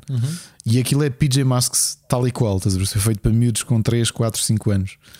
Eu acho que para eles é, é- são os dois. Diz-me uma coisa, a Gwen não morreu já há muitos anos. Morreu, morreu no universo principal. Uh, ela, está, ela foi atirada do, pelo, Pelo pelo Green Verde. Goblin. Exatamente. Sim, junto à ponte Golden Gate e o. Não foi Golden Gate? Foi Golden Gate? E, o, e é o Peter que a mata sem querer. Porque ele dispara a teia e, como a trava em queda, parte-lhe a coluna. Pois. E, e depois no outro universo aquela, aquela existe? É? É que foi ela que foi picada pelo, pelo- pela aranha na visita de estudo e não o, o Peter Parker. Ok. Até porque o Peter nesse universo morre de cancro, acho eu. Também. Epá, eu tenho alguma pena. Eu, eu percebo o move que a Marvel quer fazer, porque eles querem vender o, o Miles como, como o Homem-Aranha, até porque ele é mais apetecível para as gerações mais novas. Eh, Quando digo gerações mais novas, se calhar é mesmo a malta com 20 e tal anos, que também já, já cresceu com, este, com esta ideia do Miles hum, mais presente até do que o Peter Parker. Mas para mim faz-me confusão. Peter Parker é o Peter Parker. Estava, É um estava, meus estava aqui a dizer de que desde, desde 2015 que o Miles Morales saltou para, para, para, para o universo principal, Sim, digamos sim. assim, e desde então tem feito bastante nome. Portanto, Para o 616. É, e tem crescido muito. E depois as séries ajudam, o videojogo ajuda. ah, o os filme próprios ajuda. poderes, os poderes do, do Miles são mais fixes que o do Peter Parker. Ou seja, acho que Invisibilidade, aquele invi- choque elétrico. e, e, a- e as teias serem orgânicas, não é? Eh, Em vez de ser o Peter eh, precisou de criar o- Pronto, os. Sim, Que, eh, exato. Como o Peter Parker do, da trilogia do Sam Raimi também eram orgânicos, né? Portanto, não foi? Ele fez, Epá, pois. ele fez essa versão do, do Peter Parker Foi. orgânica. Bom, ah, era mesmo só para perguntar a tua opinião, porque. Uh... A mim entristece-me um bocadinho. Eu acho que eles conseguiam conviver uh, na perfeição. Aliás, o videojogo é um exemplo disso. Não achas? O videojogo é um bom exemplo de veres um. É a mesma coisa que tu dizeres: ah, o, para o Batman existir, o Robin tem de morrer. Hum, aliás, ao contrário para o Robin existir, o Batman é tem uma de grande morrer. confusão, não, Ricardo. Eu neste momento vejo uma grande confusão entre o Flash. Quando pergunto, mas qual é que é o Flash? É o Barry Allen? Ou é o outro? Ou é o Flash? Ou é quem é o da série? Quem é o do filme? Pá, estas versões uh, alternativas. O Spider-Man, sim, porque tu vês muito quem está por baixo, né? Uh, uh, como tem o lado muito humano, o Spider-Man não se põe muito isso em causa. Uh, porque as personagens fora do, do, fora do fato vivem, não é? As histórias. Sim, o Flash é menos isso, mas é assim. Esta história de quem é que está por debaixo dos fatos, quem leu, quem leu DC e Marvel desde miúdo, sempre aconteceu. Sempre é? aconteceu, é? tens razão, também é ah, é verdade. Também é verdade. O, repara que tu, tu viste, tu cresceste com o Barry Allen como. Como... Mas não é só o Flash, epá, o Lanterna Verde também ninguém se entende que é que é o Lanterna Verde. O, se... o Lanterna Verde ainda foi mais, mais grave, não é? Porque tu, tu enquanto leste as revistas brasileiras, tiveste o Hal Jordan. O Hal Jordan era o principal, pronto. Foi, foi o, o, não foi o primeiro, foi o segundo Lanterna Verde, mas o mais conhecido da Silver Sim. Age. Depois tiveste o John Stewart, que era John aquele Stewart. arquiteto. Sim. Aquele arquiteto afro-americano. Afro exatamente. Também é conhecido. E depois tiveste o Guy Gardner, que era o idiota. Ok. E entretanto já foi substituído. Tiveste o Kyle Rayner, que foi o dos anos 90, que é aquele infame. Eh, já deves ter ouvido uma coisa que é namoradas no frigorífico, que é uma coisa que se fala muito, que é dizem que o. E eu acabo por concordar, o ponto mais baixo da falta de qualidade da, da banda desenhada da, da DC e da Marvel, tu notas isso foi ali para em 95, numa história do, do Green Lantern, do novo, do Kyle Rayner, em que um vilão dele mata a namorada dele e, e dobra a toda e mete-a no frigorífico. Então ele abre o frigorífico e está lá a namorada toda dobrada. Hum. E então toda a gente disse que isso é o ponto baixo. Uh, de, do quão inúteis, inúteis são os personagens na, na dos super-heróis e realmente é, é, uma realidade agora. Agora, aqui a questão do Miles Morales e do Peter Parker, tu já viste isto acontecer antes, não é? Teres heróis que tu deste um bom exemplo. Barry Allen é um grande exemplo. Por causa da crise das infinitas terras, tinhas o Kid Flash, que era o Wally West, que passa a ser o, o Flash depois do, do mentor dele morrer. O próprio Batman, o Bruce Wayne, quando deixou de.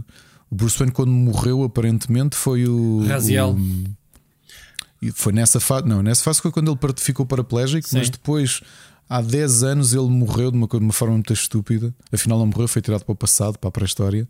E quem, quem pegou no manto dele foi o Dick Grayson, hum. que deixou de ser o Nightwing para ser o Batman. Portanto, a história de, de, de, haver alguém a pegar no manto não é estranho. Eu só tenho pena porque o Peter Parker é exatamente o que tu dizes, que é um personagem que vai para lá do. Pá, e o Peter Parker ainda teve a cena do clone, pá, porque já não é a primeira vez que é substituído. Sim, o, o Ben Riley, sim, o Ben Riley. Mas isso. Yeah. Que ainda por cima está vivo outra vez, anda aí. No outro dia folhei uma revista. Eu deixei ler Spider-Man uh... quando entrou a saga do clone. Epá, sim, mas essa, isso aí foi mesmo cocó. Foi. mas foi mesmo. Eu não vi. Não tão vi. mau. Essa saga é tão má, tão má, tão má. Porque depois tiveste mais 5 clones lá pelo meio.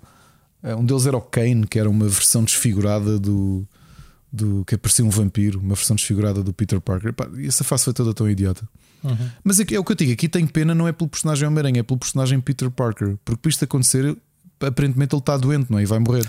Sim.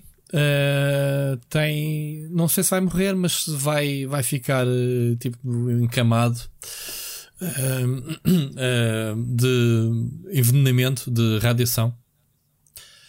Portanto, pois vai, é, vai aqui neste, neste artigo que tu partilhaste dizem Sim. que é possível que estejam a preparar Sim. ele ficar sem poderes. É, é. Muito bem. É pá, pronto, epá, se tiver que ser, só se for para aquele boost de eh, daqui a uns anos ele voltar, que é a saga do Spider-Man Again. É o típico. Relembro que foi isso que aconteceu com a Jean Grey, a morte da Jean Grey, de, uou! E a morte do Super-Homem, uou! E depois, ah, afinal, voltaram. Ah, mas voltam sempre, mas os heróis não podem morrer. Mas pronto. Muito bem. Ricardo, hum, próxima notícia que eu tenho aqui é uma, uma notícia de hoje. É mesmo só notícia, nem, nem sequer temos nada, não há, não há, não há xixinha para, para desenvolver. Segue a Microsoft, fecha um acordo histórico. O pessoal já andava tudo a dizer: é, estão a ver, estão a ver, a Microsoft sempre comprou a SEGA. Pá, não, nada disso. Ah, é um acordo. Porque o próximo jogo da SEGA vai basear-se, digamos assim, a uma, uma, um entendimento estratégico para usar o, o cloud computing da, da Azure. Pronto, basicamente. O que a SEGA vai fazer não se sabe. Portanto, dizem que querem fazer o. Um, é uma estratégia a longo prazo, portanto, para criar títulos inovadores, portanto, em termos globais, online, baseados em comunidade e nas suas próprias IPs. Portanto, uma viragem, digamos, da SEGA para o online e que vai se basear, obviamente, na. Estamos a entrar no mundo, lá está outra vez, no streaming, não é? Cloud computing. E o Azure vai ser a máquina por trás disto tudo. Portanto, este é o entendimento que eles fizeram. Ricardo, o que é que te apraz dizer? Se é que tens alguma coisa para dizer, é uma notícia. Não, não tenho nada para dizer. Muito. Nada. Lamento. Eles nem sequer falam na Xbox, atenção, né? porque o pessoal começou logo, ah, é Sega, é exclusivo, Microsoft, por lá está, leem o título, percebem? Microsoft e Sega are teaming up for next gen cloud gaming. Pronto, e, ah, olha, pronto, Microsoft comprou a Sega, não é? Muito bem, olha, vamos ouvir então a mensagem do Elder Paiva. Boas, Rui, boas, Ricardo. Acabei agora mesmo de ouvir o último episódio do Split Chicken e não me aguentei. Quis ser uma das primeiras pessoas a dar-vos os parabéns pela nomeação antecipada aos Oscars de melhor argumento com o próximo filme da Barbie. Nunca me imaginei com 31 anos a desejar tanto ver um filme como, como este. Acho que vai ser um sucesso com todas as camadas criativas que vocês conseguiram colocar no argumento. E dou-vos muitos parabéns. É como vocês costumam dizer, Split Chicken é vida. E realmente estamos a atingir patamares uh, cinéfilos uh, que nunca imaginei. Muito sinceramente, nunca imaginei. Falando, falando em filmes, eu fui ver esta semana o Dune. Não sei se vocês estão familiarizados com este universo. E posso dizer que fiquei completamente apaixonado. Eu já tinha lido o livro há, há 10 ou 15 anos atrás. Já é um livro muito antigo. E, e fiquei com um grande hype para ver este filme, até porque por todas as críticas que tem tido, e realmente não desilude. São duas horas e meia de, de um espetáculo visual. Eu, inclusivamente, fui ver, fiz questão de ir ver ao IMAX que é, epá, é absolutamente brutal. Para quem é fã deste, destes mundos alternativos, do género do, do Avatar, de ficção científica muito, muito futurista, epá, é absolutamente brutal. Obviamente que o elenco recheado de estrelas também ajuda, como é óbvio, mas o facto é que eu adorei o filme, adorei mesmo o filme. E o bom, o melhor disto tudo é pensar que este filme é apenas um praticamente um setup para o que vai aparecer na sequela que é quando começa realmente a ação e, e, a guerra. Não vou estar aqui a dar spoilers, mas aconselho vivamente a verem este filme e, se puderem, se tiverem essa possibilidade, de irem ver o IMAX, porque é, é realmente um espetáculo visual absolutamente, absolutamente deslumbrante. Não tenho, outro, não tenho outro nome. Continuando nos filmes, aqui há duas semanas ou três falámos aqui no Split Chicken do Black Adam e é uma personagem que eu não conheço. Eu confesso que sou um grande, grande fã de super-heróis, mais da Marvel do que da DC, inclusivamente. Mas gostava que o Ricardo, se pudesse, que abordasse um bocadinho mais quem é esta personagem, de onde é que veio. Eu sei que é antagonista do Shazam, que é outra personagem que eu também só conheço através do filme, mas que, que está a ter um grande hype também pelo ator que, que, que, vai, que vai representar. E o trailer realmente mostrou que tem uma personagem, como, como eu costumava dizer na minha infância, na nossa adolescência, com, com muita pausa. Tem, é muito pausado, é muito, muito estilo e gostava que o Ricardo abordasse um bocadinho de onde é que veio, quais são os poderes que tem do, dos cómics. Gostava, gostava de abordar essa, essa questão. Aproveitando a onda da DC, e, e aviso já que esta mensagem, para não variar, é um bocadinho longa, vou, tenho aqui alguns temas, vocês abordem os que acharem mais pertinentes. Gostava de saber a vossa opinião sobre mais esta polémica que surgiu agora com esta banda desenhada que vai representar um super-homem bissexual e gostava de saber a vossa opinião sobre isto. Sobre, sobre, também já se tinha falado muito num, num Batman negro e entre outras coisas. E eu acho, se a minha, a minha opinião é que é um perfeito disparate. Eu gosto e exijo que se respeite toda a gente. Agora, não se estejam a querer pegar em personagens históricas de décadas e décadas de imaginação isto é um desrespeito profundo sobre o artista que criou esta que criou e os, os outros artistas que foram desenvolvendo a personalidade destas personagens, só para agradar ao, ao, mundo do século XXI, como eu costumo dizer. Quer dizer, há tanta coisa importante para se preocupar e, e, e estas, estes minis, estas minis questõezinhas, na minha opinião, têm tido uma relevância que não se justifica, inclusivamente abafando outras que provavelmente precisavam de mais atenção do público em geral. Portanto, se querem criar personagens super-heróis, eh, vilões, seja o que for, homossexuais, bissexuais, seja o que for, criem novas personagens. Uh, façam com que, com que ganhem fãs novos. Não estejam a estragar, que é mesmo, para mim é mesmo este o termo, não estejam a estragar o imaginário de miúdos como eu, que sempre viveram assim. Eu nunca fui de ler cómics, mas sempre vi os desenhos animados, sempre joguei os jogos, sempre vi os filmes. E estão a pegar agora em personagens eh, para combates políticos, para mim não tem outro nome. E gostava de saber a vossa opinião, se, se, concordam comigo ou se têm uma opinião mais moderada. Sei que é um tema delicado, mas gostava de saber a vossa opinião sincera sobre, sobre isto. Agora, falando um bocadinho também de um tema que vocês abordaram já na semana passada e que voltaram a abordar esta semana, sobre as análises e o surgimento dos youtubers e as análises escritas com, com esta questão do X Game, do, do Xbox Game Pass, daquele, aquele programa que vocês ganham 30% cada vez que, que vendem alguém com o vosso código Split Chicken na barra, de, na barra do carrinho.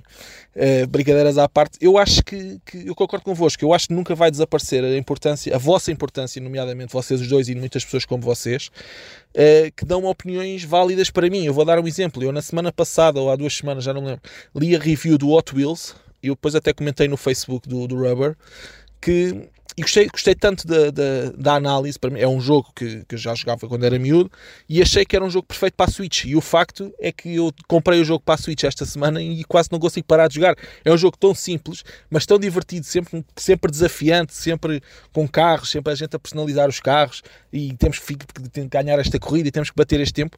E é um, é um jogo que é viciante. E lá está, eu comprei porque a análise no rubber foi positiva. Portanto, acho que vocês têm que ter consciência que são, e isto é sem, sem falsos favores ou, ou sem lamber os pés a ninguém, vocês são importantes para a nossa comunidade gamer. Eu falo por mim e pelos meus amigos, eh, um, a minha roda familiar. Nós gostamos muito, nomeadamente, do split screen, do rubber, de, outra, de outras plataformas de análises. E, e, eu pessoalmente dou muito valor às vossas análises. Já sigo o canal do Rui há mais tempo. Obviamente não gosto de todos os jogos que ele apoia, mas isso tem a ver com gostos pessoais. Mas gosto sempre de dar uma força e gosto sempre de assistir. Uh, para não estar a prolongar muito mais a minha mensagem, queria só abordar aqui mais, mais duas situações. Falando em youtubers, isto agora na, na, onda das análises, gostava de saber se eu sigo um youtuber que toda a gente conhece, que é o Rico Fazeres, e ele chegou recentemente a um milhão e de, de, subscritores. E eu queria saber a vossa opinião. Se acham que isto tem alguma relevância, se, se costumam acompanhar acompanhar, vocês não devem ter muito tempo, o trabalho dele e se acham que isto tem alguma relevância para a comunidade gamer. Eu, por acaso, gosto muito do Rico Fazer. Ainda agora ele fez um documentário sobre os 10 anos de canal em que ele fala, e para quem não conhece, eu por acaso já conheço um bocadinho bem a história dele. De, dos sacrifícios que teve a fazer, porque há muita gente que pensa que quando estas pessoas estão na alta que, que caiu tudo no colo e de vez em quando é bom as pessoas, as próprias pessoas contarem a história de onde é que vêm, os sacrifícios que tiveram que fazer, o que é que tiveram de abdicar para chegar ao patamar onde estão agora. Eu gostava de saber se vocês acham que isto tem alguma importância ou, ou, ou simplesmente não, não dão importância a isso. Para terminar, só duas coisas. Primeira, gostava que o Ricardo, me o Ricardo ou Rui, mas acho que o Ricardo é mais chefe neste departamento, me aconselhasse uma, uma banda desenhada de, do mundo pós-apocalíptico. Eu gosto, comecei a ler agora uma banda desenhada de, sobre, no mundo do Last of Us, já, já é 2014, penso eu, e gostei muito, mas eu não, sou, não gosto de bandas desenhadas de super-heróis e de, de japonesas e, e, e, coisas assim. Uma banda desenhada assim um bocadinho mais adulta, até pode ser em inglês, de preferência no mundo pós-apocalíptico, que é um tema que me agrada bastante.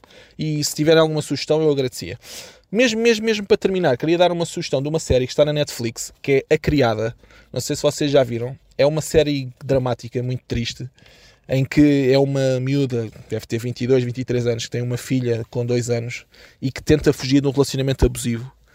E pronto, aquilo é baseado numa história real. Eu não quero estar aqui a dar spoilers, mas é uma série muito triste e que em que a gente vê todas as dificuldades que ela tem de passar de sem abrigo, também não tem uma família normal, normal em termos estruturais. E, às vezes, e pelo menos a mim põe-me a pensar, eu às vezes fico, fico chateado, por às vezes não temos dinheiro para comprar aquele jogo naquele dia, ou, ou, ou aqueles ténis, ou seja o que for, e são séries destas que, e filmes também que, que pelo menos a mim põem-me a pensar que não dou, muitas vezes não dou valor às coisas certas e dou importância demasiada a, a coisas que não fazem absolutamente sentido nenhum. Eu estou, inclusivamente, um bocadinho emocionado porque a série é mesmo emocionante. Eu tenho uma filha pequenina e não consigo imaginar uh, o que poderia fazer se passasse as dificuldades que ela passou. Um, mas gostava de aconselhar esta série e peço imensa desculpa por uma mensagem absolutamente gigante. Um grande abraço a todos e ouvimos para a semana. Grande Elder, fogo. Muitos temas fixos. Excelente, excelente Muitos mensagem. temas fixos. Então, muito obrigado. Olha, começando pelo filme da Barbie, eu já nem me lembro qual foi o argumento, que já não é a primeira vez que se fala aqui nisto, ou já falaram no- nas redes sociais. Foi. Só me lembro de uma coisa, Ricardo. O, o, que é que. O que é que. O que é que o. o o que é que o Nicolas Cage diz a- ao Ken? Put that Barbie back in the box. É isso, não é? Muito bom. Olha, em relação ao Duna, a gente já vai falar nas recomendações, se calhar guardamos para lá. Queres eh, explicar o o que é que é o Black Adam, se, se, se souberes, Sim, Ricardo? sim. Olha, o Black Adam foi. hum, Ele ainda surge na, na, na Golden Age, portanto, na altura em que a DC não existia, era a Fawcett, a Fawcett Comics, que é de onde veio esse Captain Marvel. Eu já digo porque é que nós conhecemos como Shazam e não como Yeah. Captain Marvel. O, como é que isto surge? O, o, o feiticeiro, que o feiticeiro Shazam, que é quem escolheu este hum, eh, faraó, este egípcio, aliás, ele não era faraó ainda, chamado Ted Adam, para ser o representante dele na Terra, para receber aqueles poderes divinos de ser um super-homem. O problema é que ele pegou nesses, tornou-se, subiu-lhe à cabeça, portanto, pegou nesses poderes de ser completamente invulnerável e forte e, e fazer tudo aquilo que nós sabemos que ele consegue fazer eh, para, hum, para subir ao trono e tornar-se o, não só matar o faraó e assumir ele o trono do Egito. O feiticeiro ficou muito indignado porque aparentemente ele tinha escolhido a pessoa com hum, o de grande moralidade para ser o herdeiro de, de poder tão importante. Ficou tão, tão irado com ele que decidiu bani-lo da terra e atirou-o para, hum, para uma grande distância, para uma, para, uma, para uma estrela muito distante do nosso universo. O que é que acontece? Em 1945 ele volta, ele consegue chegar à Terra. Só que nessa altura o feiticeiro já tinha encontrado uh, descendentes para receber os poderes, e neste caso era a família Marvel, que é o Captain Marvel, o Captain Marvel Jr. e a Mary Marvel. E quando ele chega, obviamente que vai entrar aqui em, em, em, em, em embate direto, porque, porque de repente já há mais pessoas que têm acesso a este poder que ele, que ele tem. não é? E portanto, esta é a origem do, Black, do Captain Marvel. Essencialmente, o Black Adam era suposto ser ele o grande super-herói do, durante o tempo da- do Egito Antigo e acabou por ser, hum, por ser atirado, atirado, hum, atirado para longe. E, e claro, tinha de voltar ali na altura em que a banda desenhada estava, estava a regressar. O que acontece a seguir? Hum, a DC compra o personagem. hum, ao autor original, portanto, quando, quando há estas fusões todas ali na Silver Age, eles compram e o Captain Marvel passa a pertencer à- ao universo DC. E depois temos um grande problema: é que a Marvel já tinha criado um personagem, estava a publicá-lo há bastante tempo. Aliás, o problema do Shazam são dois.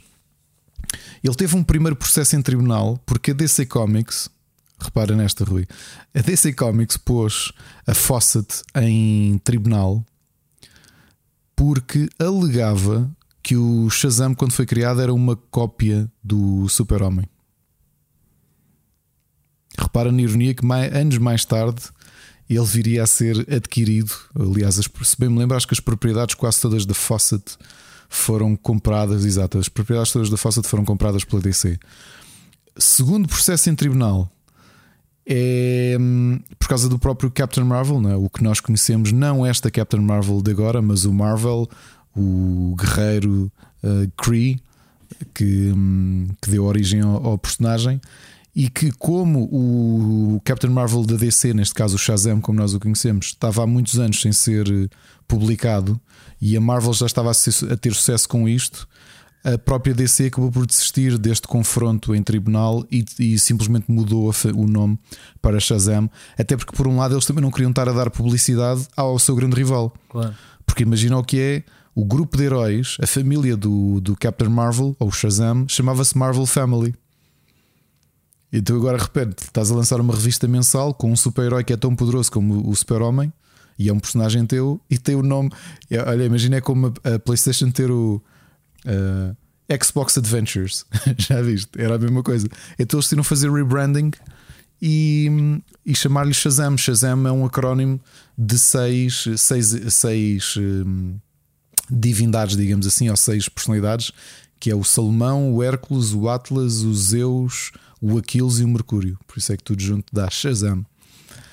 E pronto, obviamente que ele acabou por nunca ter tanto sucesso como teve originalmente, porque se bem me lembro, as vendas do, do Captain Marvel estiveram taco a taco com o Super-Homem. Super por isso é que a DC, que na altura não se chamava DC, obviamente, um, mas que, que entraram logo em, em, em, em choque direto, precisamente por isso, não é? Que é para dizer, oh, amigos, espera lá que vocês estão a vender muito, então vamos andar aqui vamos andar aqui às cabeçadas, vocês não podem usar um personagem que é uma cópia do nosso, essencialmente o primeiro super-herói que existe, não é? Que é o super-homem.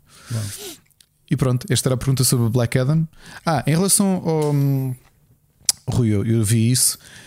Ainda bem que puseste essa nota que era o que eu ia explicar. Em relação ao super-homem bissexual, Exatamente. Elder, não há retcons do Clark Kent como homossexual. O Clark Kent é casado com a Louise Lane e tem um filho, é que é o, filho John, é que é, Jonathan. Exatamente, é que é o Jonathan é que na adolescência, na adolescência, como muitos adolescentes, descobriu que era homossexual. Portanto, isto não é um novo personagem.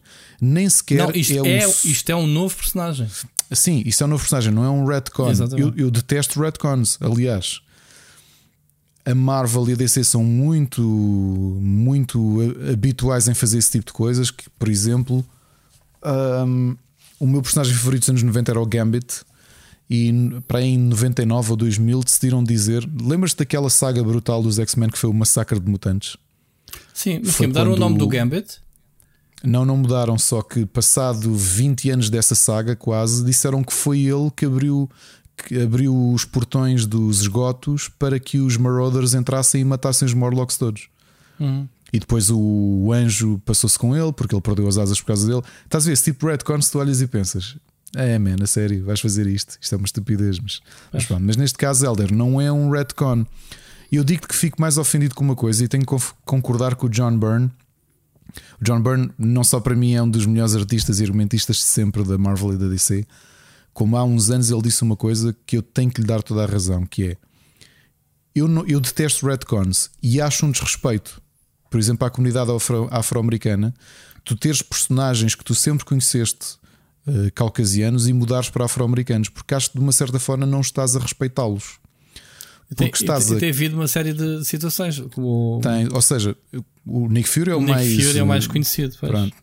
Claro que depois vais dizer, ah, mas atenção, porque aquilo é um universo paralelo e o, o Ultimate foi baseado no Samuel L. Jackson, and so on, and so on. Pá, podemos entrar por essa discussão. A realidade é que eu acabo por concordar com ele, que é a história da banda desenhada tem bons personagens afro-americanos. Veja-se o caso do sucesso brutal que o Black Panther, Black Panther. representou no cinema Sim. e não só, ou seja, a marca cresceu muito. Eu digo-te, eu sempre li Marvel, como tu sabes, o Black Panther nunca achei que chegasse a ser um personagem com o interesse que ele tem nos dias de hoje. Ou seja, o filme deu-lhe um boost muito interessante e para mim merecido. Uhum. E isso para mim é mais respeitoso. Tu pegares em bons personagens afro-americanos, asiáticos. Vê agora o caso do Shang-Chi. Uhum. Eu, eu cresci a ler Shang-Chi e adorava o, como se chamava em brasileiro, o mestre do Kung Fu. Yeah. Adorava-o.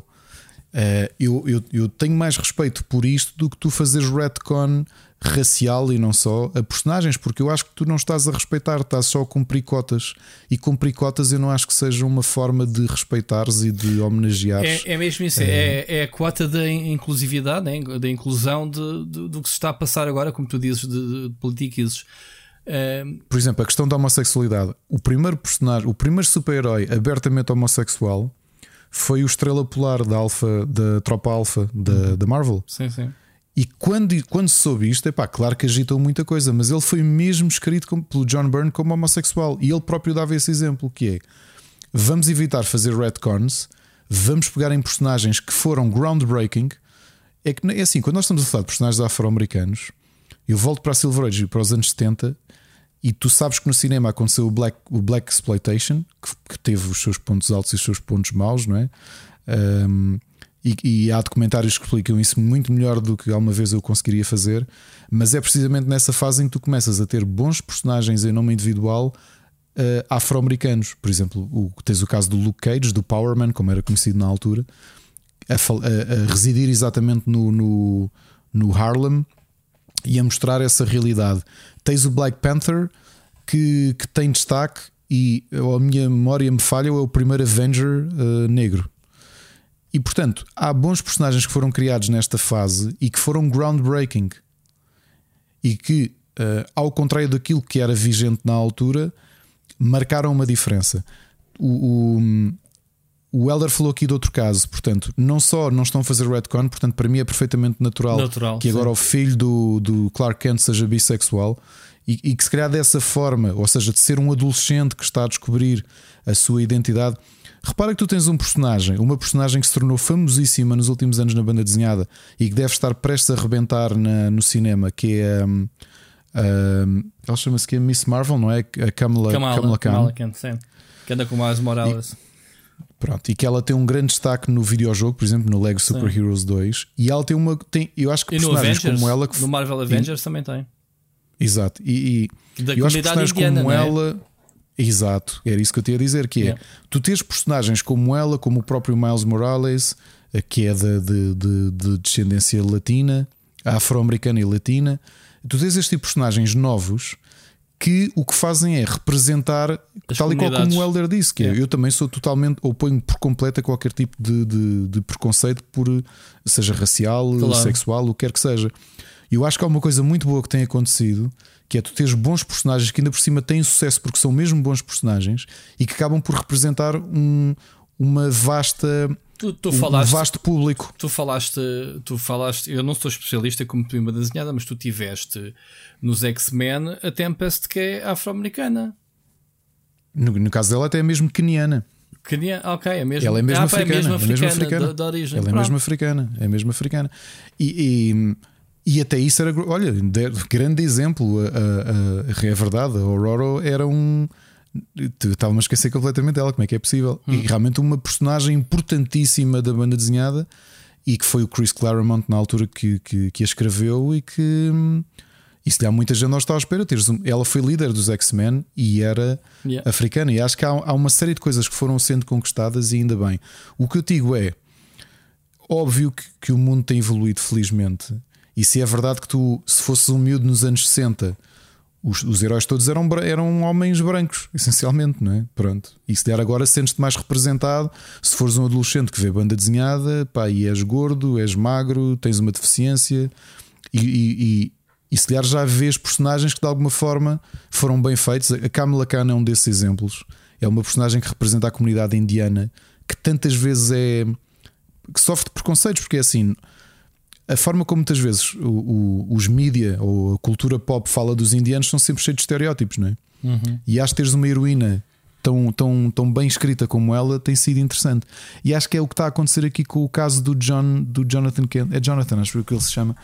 Uh, que é um miúdo, é um adolescente que pá, descobriu a sua bissexualidade, como se lhe há muitos adolescentes estão a fazer e que vão ter ali um ponto de, de referência. Uh, epá, não acho que era estranho de repente descobrir que o Clark Kent era bissexual. Acho que não fazia sentido, era daquelas coisas que também eu acho que faziam, eu não sei como é que se diz a palavra de disservice em português, mas acho que era fazer um era prejudicar as lutas que tem havido pela igualdade sexual, ou seja, tu pegares num personagem e de repente transformá-lo em bissexual só porque sim, não acho que seja uma forma de respeitar. Yeah. Em relação àquilo que tinhas dito do Homem do Batman afro-americano, também é diferente, porque aquilo é uma minissérie uh, que eu acho que aquilo é um universo que não é o universo principal. O que ali fizeram até é uma coisa interessante que é pegaram no filho do Lucius Fox, que para quem se lembra do universo do Batman, não, é o diretor, yeah. é o diretor das Wayne Industries uhum. e que ele tem um filho, como ele foi muito dedicado à sua carreira uh, empresarial, não é? Porque ele essencialmente é o CEO de uma de uma, o diretor executivo de uma, de uma empresa, uma empresa muito grande. grande, não é? Sim, responsável ele pelas nunca... engenhocas do Batman, basicamente. Exato. E ele nunca deu muita atenção ao filho. Então o que acho que o argumentista fez foi mostrar o, num futuro diferente aquilo que até se chama Future State, esse minissérie, em que não me lembro o que acontece com o Batman no futuro, mas é o filho do Lucius Fox que, que se dava mal com ele, que herda essas engenhocas todas e assume ele o manto do, do Batman. Portanto, não é de repente vamos agora transformar o Batman em afro-americano só porque sim. Também não acho que não é esse caso. O problema da pergunta que o Helder fez é o clickbait. Yeah. Porque quanto, até, até em mídia portuguesa vi Super-Homem agora é bissexual. Exatamente, foi tão, claro, mal, foi tão mal uh, uh, uh, clickbait brutal, foi mesmo. Foi. E tu fez acho que comentário tipo Próximo Super-Homem é, pronto, e as pessoas que só leem o ah. título, ah. que é aquilo que eu disse há bocado, uh, pronto, caem nessa. Aliás, para quem se lembra da morte do Super-Homem, quando o Super-Homem morreu, foi substituído por quatro entidades: um afro-americano, uhum. um cyborg, que era, o, que era o aço era o aço, exatamente, o John Arons, que tinha um, um martelo gigante, que era a representar a figura histórica do, do John Henry Irons, que foi um, um lutador pela, contra a escravatura, que trabalhava nos caminhos de ferro. Vês? O personagem até era mais profundo do que se imaginava, já viste? Tinhas um adolescente que era um, que era um clone. Yeah. Tinhas um Kryptoniano, que era um antigo vilão, que era o, o Erradicador, uhum. que, era, que depois chamavam-lhe o Super-Homem dos Óculos. Uhum. E tinhas outro vilão que era o Cyborg. E portanto, eh, não há, aqui não há nada de novo. Eh, e o Clark Kent voltou e continua a ser o Clark Kent. Aqui é a mesma coisa, é o filho. Até, portanto, tens, o, não, eu... até tens o representante do Super-Homem de, eh, de, Como é que é? 31, como é que é que se diz? 321, tem. 21, que é o. Que é o, o ah, o Bizarro. O Bizarro. Exato. Pronto, se quisesse ir. O Bizarro World, não é? Que eles todos são, são. Mas é neste caso, oh, oh, oh, Helder, eu acho que o que se tem feito Uh, o problema são os clickbaits, porque até em Portugal, porque esta notícia do super-homem é bissexual, isto dá cliques, dá cliques, eu vi montes de sites, mas já de sites generalistas, acho que viste o Observador e não sei o que é. Muito estranho, é muito o estranho. próximo super-homem é bissexual e tu cliques e depois as caixas de comentários é não sei o quê, e depois tu clicas e se calhar se fores, fores uh, ler a notícia ou uma notícia original ou um site especializado que te vai dizer: Ah, isto é o John, uh, é o filho do super-homem, portanto Sure. Yeah. Uh, Muito bem. É isto. Olha, análise do Game Pass, vale o que vale. Uh, obrigado, Elda, pelo teu apoio. Uh, não vou puxar outra vez essa conversa, até porque recebi várias queixas de, de, que me chateei com o assunto e que me enervei, que andava, me transformei em Hulk e portanto não vou. E é não, é verdade. Não vou. Pronto, uh, mas não tenho nada a acrescentar. Se tu dizes e consideras que o nosso trabalho continua a valer, estamos cá, estamos cá para isso. Sobre o Rico Fazeres, epá, o, o Rico Fazeres, o Ricardo sabe uh, o quanto eu admiro o Rico, portanto, eu não digo publicamente, porque, aliás, falamos quando temos que falar. Eu sou amigo, acabei por me tornar amigo pessoal do, do Rico, uh, mandar mensagens, de, de, de, jantar com ele, de estar com ele, uh, e, e, posso dizer que o Rico foi o, um, uma das inspirações que eu, que eu também parece clichê, mas foi graças. Foi com os vídeos do Rico Fazeres que eu descobri a realidade do YouTube, que eu não sabia que existia na altura. Uh, já que tive a oportunidade de falar com, com, com, com o Ricardo sobre o, o, Rico, eu conheço perfeitamente a história dele, as origens, os problemas, e, e sim, eu vejo quase todos os vídeos deles, é pá, pelo menos pico. Uh, alguns, uh, as séries ou, ou esses das pimentas, essas coisas todas que ele faz, e acho-lhe imensa piada. E acho que, conhecendo-o pessoalmente como eu conheço, ele é aquilo que vês nos vídeos, é o único, é a única personagem que não existe. É, ele não representa uma personagem, ele é aquela personagem na, na vida real. Portanto, e é uma pessoa super generosa para quem o conhece é, e sempre e sempre pronto para, para ajudar à volta. Portanto, o milhão é um marco muito importante porque o Rick nunca, e o Ricardo está farto aqui de dizer que apesar de não consumir o tipo de conteúdo dele, é, um, é uma pessoa que nunca se desviou do objetivo dos videojogos. Portanto, tem algumas séries off, a cena dos picantes, por exemplo, a cena, algumas coisas que ele faz off, mas o centro, a base do canal é sempre os videojogos. E chegar a um milhão sem ter que, que fazer Uh, como é que se diz, Ricardo? A, a, casa dos youtubers, essas coisas todas, uhum. é um marco muito grande. Portanto, é aqui a minha opinião. Um grande respeito que eu tenho é. por ele e uma amizade muito grande. Na minha perspectiva, a minha, a minha a visão que inicialmente o, o, o Rick, quando, quando os youtubers tiveram sua ascensão, eu olhava para ele como olhava para a maior parte dos, dos youtubers e, e tinha e tinha alguns, não quer dizer problemas, mas uh, não, não respeitava muito aquilo que faziam, porque de repente via pessoas que eu acho que não tinham. Eu não conseguia separar aquilo que eu, que eu fazia, aquilo que eu consumia, daquilo que eles produziam. E fazia-me confusão como é que de repente tinhas legiões de miúdos a seguir pessoas que eu achava que não tinham um grande sumo eh, naquilo que faziam. Ok? Com o tempo, eu já disse isto várias vezes. O Pedro Silveira um dia disse-me isto e eu tive, e o Pedro Silveira que, que, os, que os agencia, especialmente o Rick, que continua a agenciar até hoje. Ele disse uma vez uma frase e disse: Ok, tu tens essa perspectiva um bocado mais uh, intelectual dos videojogos, não é? Mas quem traz miúdos para os videojogos é isto, não és tu. Tu não estás a escrever para novas gerações para jogarem os videojogos. É.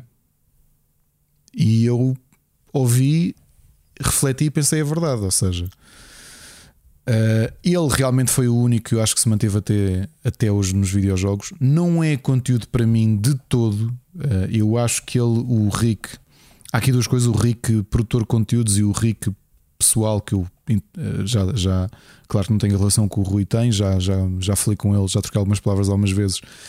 E a percepção que tenho é um tipo extremamente profissional, um, extremamente, um tipo extremamente genuíno. Mudei a opinião sobre ele, eu olhei para ele com outros olhos numa coisa muito simples, eu já acho que já disse isto aqui: foi quando lhe roubaram o carro e houve miúdos a mandar dinheiro e ele devolveu o dinheiro e disse: Eu felizmente não preciso. Se querem dar dinheiro, deem uma associação, uma instituição da vossa zona uhum. e apoiem quem precisa. Eu só estava a queixar-me, foi uma coisa que me magoou, como magoaria qualquer pessoa, roubarem o carro. Claro. Felizmente, financeiramente, não preciso. Eu vi aquilo e disse assim: pá, que respeito brutal que eu tenho por este tipo. Yeah numa fase em que nós sabíamos que havia outros youtubers também famosos e com alguma dimensão, talvez do mesmo tamanho ou até maiores do que ele, que nós sabemos que estiveram envolvidos em, alguns, em algumas situações menos lícitas de abusar financeiramente dos seus uh, viewers. Uhum. Não é? O Rick, pá, novamente percebo, ele tem, acho que merece um milhão de seguidores, é um tipo que continua a fazer aquilo que gosta não é conteúdo para mim de todo. Uh, e, e, ele não tem, nem eu tenho culpa disso, nem ele tem culpa. Ele não está a fazer conteúdo para pessoas como eu, porque também eu sou.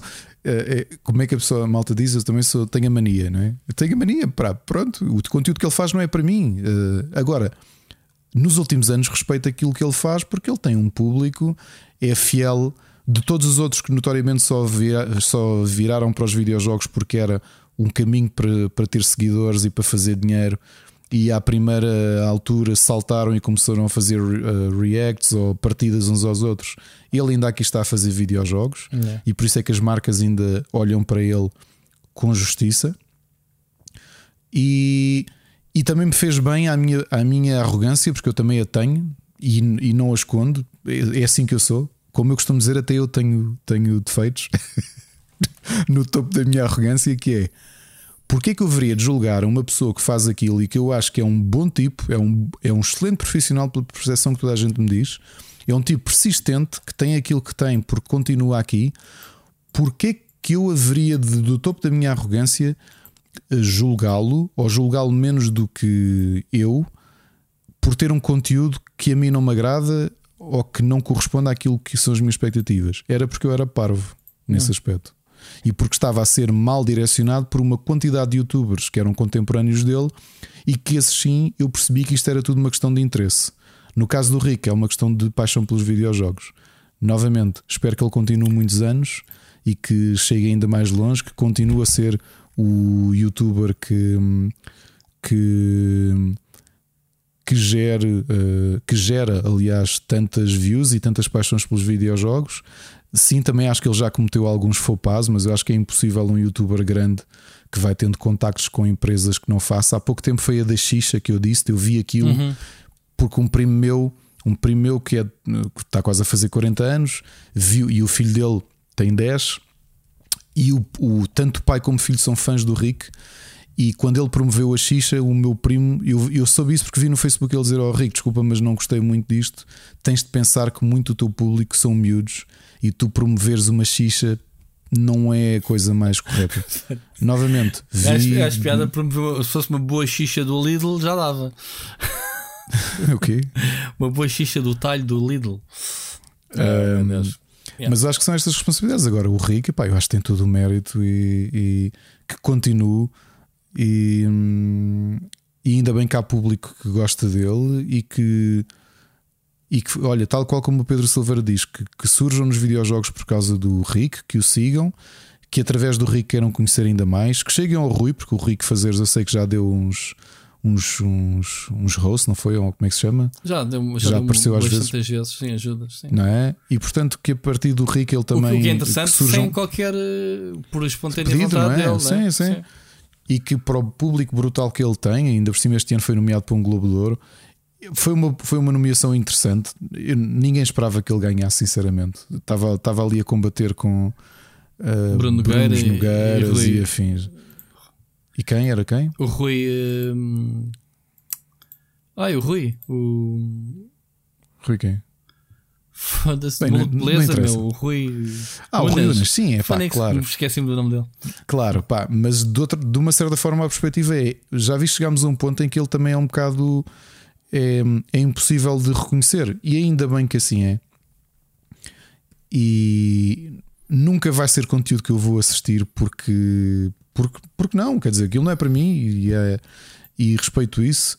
Também eu respeito a ele como profissional e, e, portanto só lhe desejo, desejo a maior das sortes e que Olha, que houvesse mais gente que realmente tivesse a paixão pelos videojogos e que não tivesse sido apenas interesse. Olha, e há eu- primeiro, ao primeiro acenar de dinheiro que saltaram fora. eu não diria melhor que tu. Pronto. Para Já quem, não, para, concordaste comigo? para quem não gosta do, do Rick, tiveste aí um discurso pronto, de homenagem muito. muito...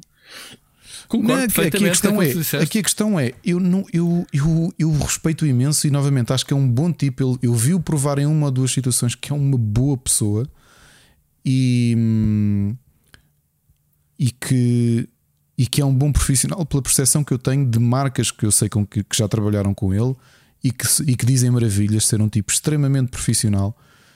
Ah, agora, é claro, é um, um- ele também não, é, não se faz mais do que é. É um tipo comum, com um tipo de conhecimento comum, é um average guy que está a falar para, para a pessoa comum. Uhum. É isso. E ainda bem que assim é, que tem público que o segue. E eu tinha amigos em Londres que o viam e eu nunca percebi se o viam de forma irónica ou não, mas que o seguiam eh, apaixonadamente. E eu achava piada isso, porque eram pessoas.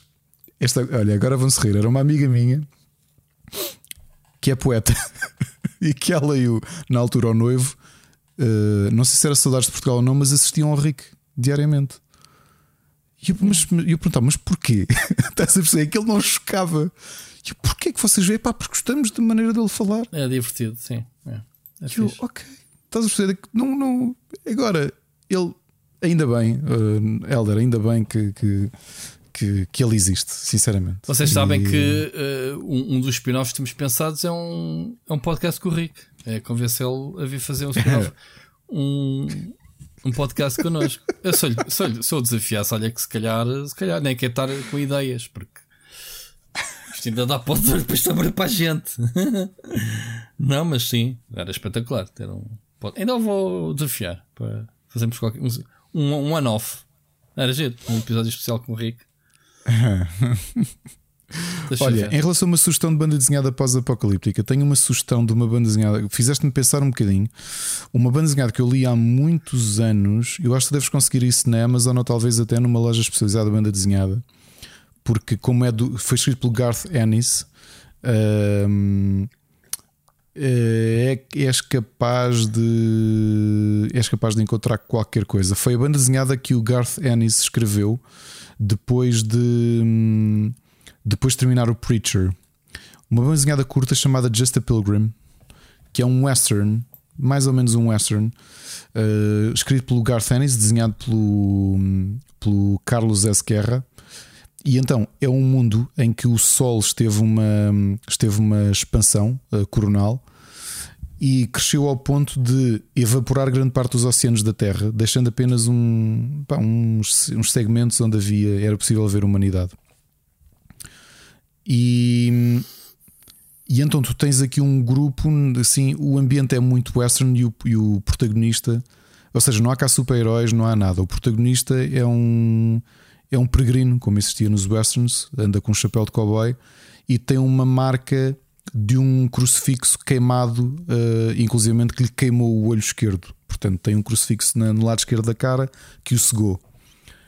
E não vou entrar em grandes pormenores porque é uma história mais adulta, fala muito sobre canibalismo também. Um, é uma banzinhada americana. E Just a Pilgrim, que depois tem uma sequela chamada Just a Pilgrim Garden of Eden. São poucos números. Uh, o Just a Pilgrim são cinco. Tem uma sequela chamada Just a Pilgrim 2. Garden of Eden. não, Garden of Eden. E.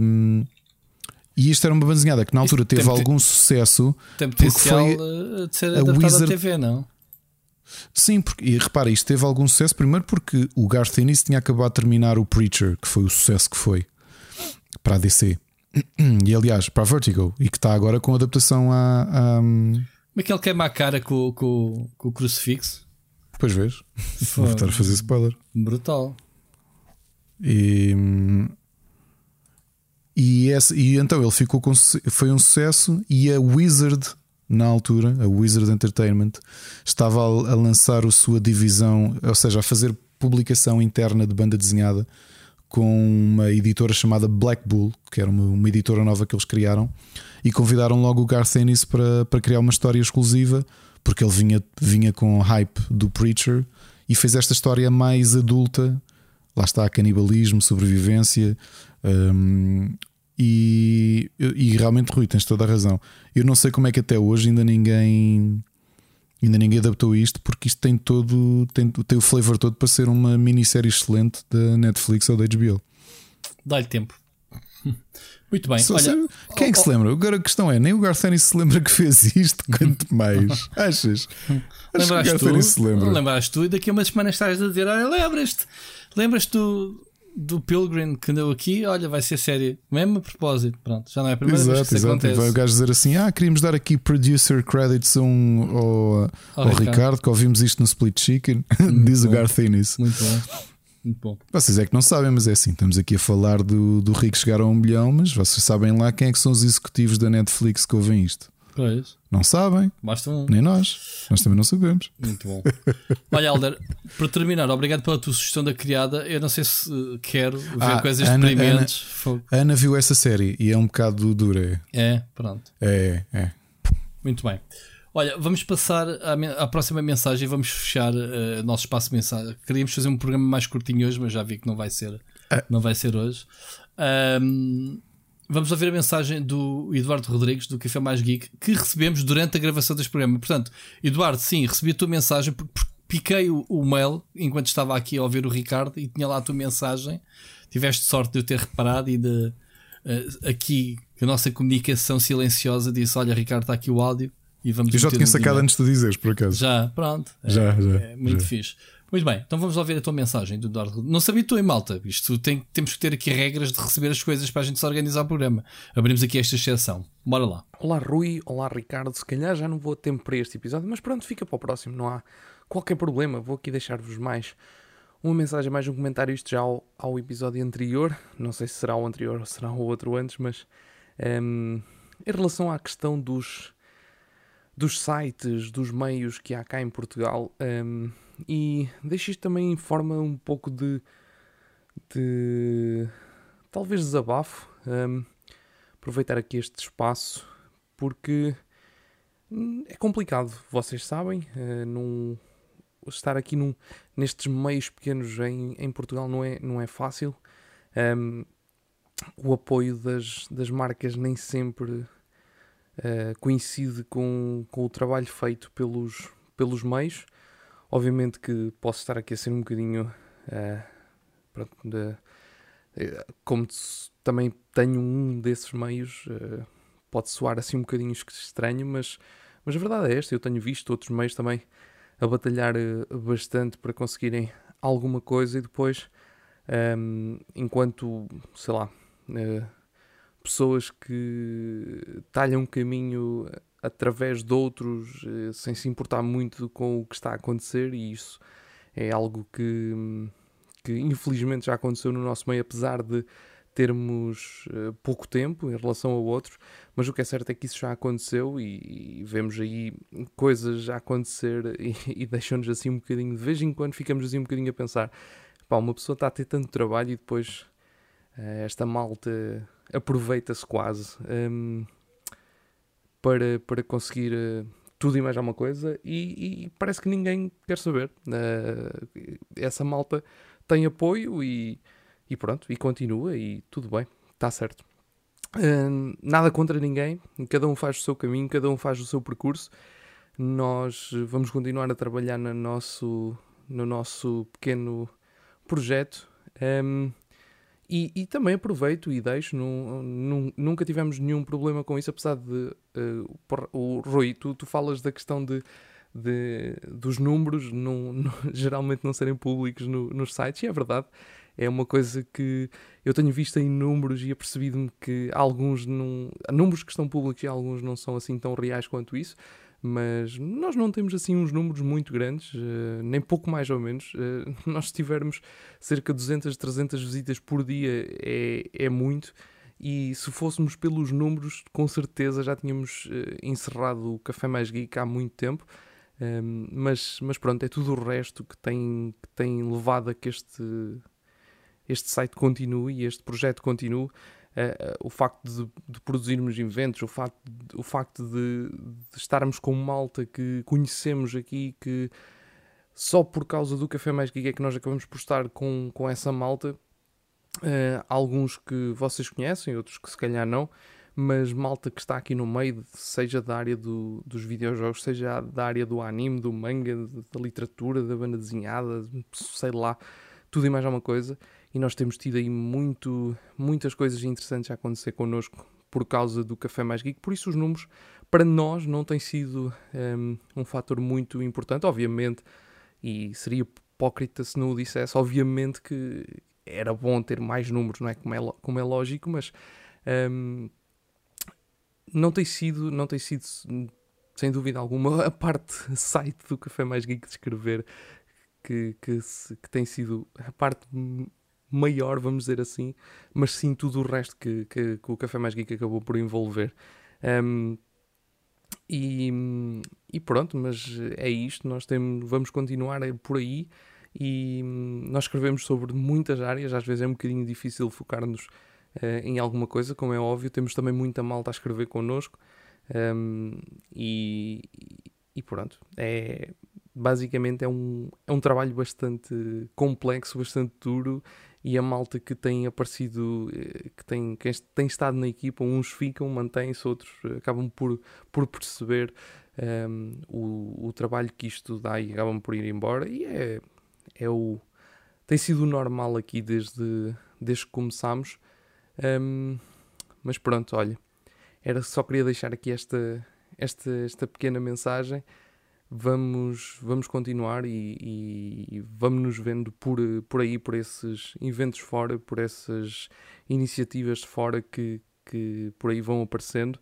E estou muito, muito ansioso por voltar a ver a malta novamente um, ehm, em, alguns, em alguns eventos no, no futuro e ainda estar presente em mais no, no próximo ano. Espero bem que sim e também, claro, um, continuarmos aqui a, a, organizar os nossos da, melhor maneira possível e levá-los o mais para a frente possível.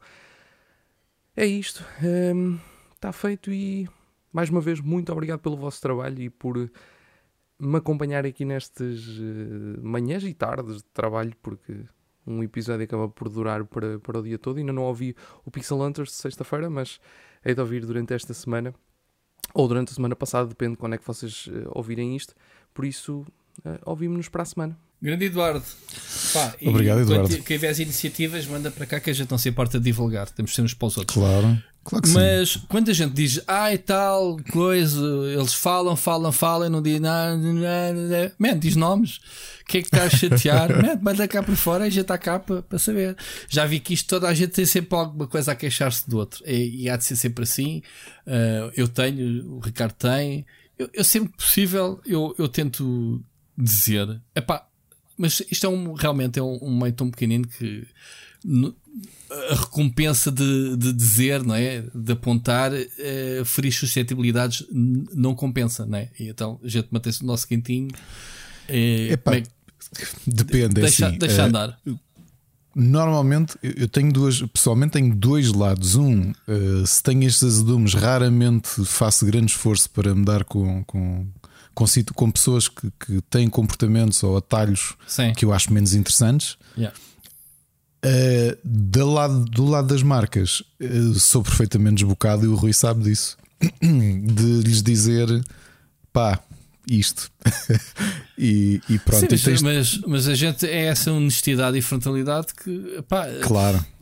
Mas, mas falar das marcas também é uma coisa curiosa que eu queria dizer aqui ao Eduardo os números são o que são. Nós também não temos números nada de extraordinário, quer dizer. É mostrar. Meses, tu também, meses, é mostrar. Mostra os números. E, e mostra sem problema nenhum. Mostra os números. Toda a gente, ninguém tem problema, mas ninguém mostra, Ricardo. Estás é a dizer. Eu vou esconder, deixa-me lá ver se enquanto opção. Eu não vou, vou esconder, vou dizer que tenho 10 mil por, view, por vídeo, mas vou esconder, hum. é para ninguém ver. Vamos lá. Olha, a cena das marcas, vou dizer uma coisa. Há uma coisa, há uma coisa que para mim é o número um, é honestidade. Aqui em off estava a dizer há bocado, Ricardo, olha, a PlayStation hoje, os headphones novos Midnight Black, uhum. e, que é que, eu, que é que não vou ser eu a dizer, diz-me do que é que eu te contei. O que, que, é que aconteceu? Pá, que já tinhas comprado que não ias dar, não, não ias ter possibilidade de fazer análise para dar a oportunidade a outra pessoa e para passarem essa unidade que tinham para análise a outro meio. Pronto. E se fosse outra pessoa, dizia como: Olha, bada, já tenho os brancos que comprei, comprei, salvo seja, ofereceram a comunidade ofereceu-me, mais concretamente o Pedro, Nave, o Pedro Nave. E, e eu disse-lhe: Não, não quero os fones, eu tenho uns iguais só porque esses são pretos. já fiz a análise, não quero, manda isso para outra pessoa. Eu disse isto quando podia ter se embarcado, porque estou numa posição privilegiada. Isto para dizer o quê? Que às vezes eh, não é os números que importam, tem a ver com a forma de estar das pessoas da indústria. É isso mesmo que eu ia dizer. Era Pronto. aí que eu queria chegar. Que... E não, é, não me estou a salientar, mas isto aconteceu hoje por não. coincidência. Por coincidência. Oh, oh, Eduardo, eu acho que é exatamente isso. Provavelmente o Eduardo está. vai receber uns headphones da Sony para testar, que se calhar não tinha recebido, porque eu. Estou a brincar. o, que eu, o que eu ia dizer aqui ao, ao Eduardo, e isto é uma conversa que nós temos, porque, porque como sabes, temos uma proximidade muito grande com, justamente tanto da Nintendo como na PlayStation, nos darmos bem a título pessoal com, com, com o pessoal que lá trabalha. E há uma são coisa que anos sentes, de convivência, eles já não eram na escola que, connosco. É, que não, trabalha não é com pessoas questão, da Sony há mais de 15 anos, não é brincadeira. Não é, não é, não é aqui o problema de, dos números. Hum, Tem a ver com as pessoas fores, e com o potencial. É isso. Se fores olhar para os números, tu tinhas IGN e Eurogamer ok? E depois tinhas os jornalistas, por exemplo, obviamente na altura em que o Rubber escrevia no Observador e com muita frequência tivemos acesso a muita coisa, porque é normal, era um site que tinha alguns milhões de views por dia. E os nossos, um artigo nosso, e eu sempre disse isso, um artigo nosso lá tinha mais views do que dois meses inteiros do Rubber. E as coisas valem o que valem. Portanto, há certos investimentos financeiros que é: vais pagar uma viagem a alguém, faz sentido pagares a alguém como nós que tem 15, 20, 25, 30 mil views por mês? Pá, não, não compensa.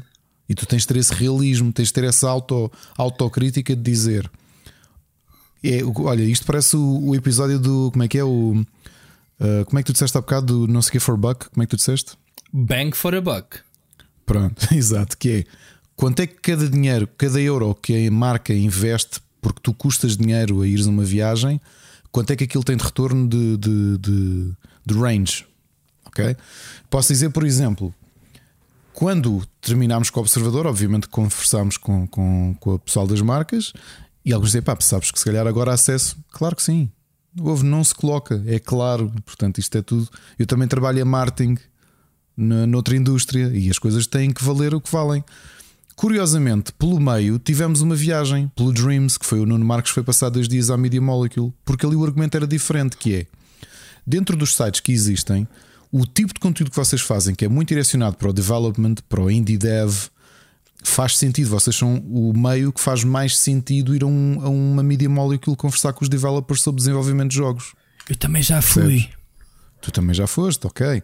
Mas estás a perceber, Eduardo, aquilo que eu te dizia é se fosse pelos números, as marcas só enviavam coisas. O IGN e o Eurogamer. vai mais do que isso, vai olhar para, as, para, os, para os projetos, há quantos anos existem, vê o caso do Rui, em que houve um corte da maior parte das marcas para youtubers, se calhar eh, tirando o Rick, ainda vai recebendo algumas marcas. Uh, o Rui continua a receber, porque olham para o trabalho do Rui e percebem a seriedade que é o projeto Split Screen. E, e porque os números do Rui são públicos, o projeto Split Screen, comparado com, outros, com muitos outros youtubers ou muitos outros streamers, já não, não, não corresponderia ao dinheiro de investimento. Só que aí é que está, e a aposta na pessoa, a aposta naquilo que fazem. O Café Mais Geek eu já conhecia por causa do, dos vossos prémios, que acho que é uma boa iniciativa. Prémios que vão para os board games, por exemplo, para videojogos. Ou seja, vocês têm corrido e o Run the Extra Mile.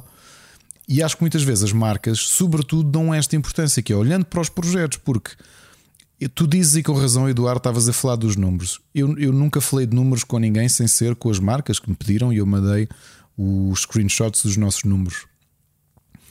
E, e, e a realidade é que é tudo medíocre.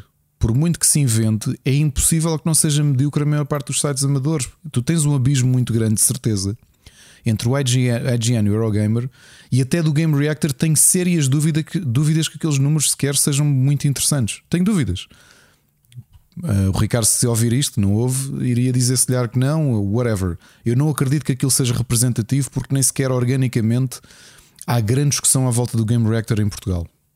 Okay? O Game Reactor é o que é. O videogamer existe em Portugal e são pessoas que eu já aqui fartei, me fartei de falar porque eu gosto muito de ler o Felipe e o Pedro Martins. E o videogamer em Portugal também de certeza que não tem os números que tem o videogamer internacional. E portanto, se fosse por números, se calhar nenhum de nós receberia nada. Aqui é uma questão do investimento que as marcas fazem e o respeito pelo trabalho efetuado. E é por aí que eu acho que tu tens sempre de ver, Eduardo. A recompensa que tu vais receber, os números são secundários, porque para as marcas no patamar em que nós todos estamos, os números acabam por ser secundários. Porque, sinceramente, nós movemos um, poucas centenas de público fixo. A prova disso foi a distribuição que a Microsoft fez da Xbox, não olhou para números e, e, e enviou.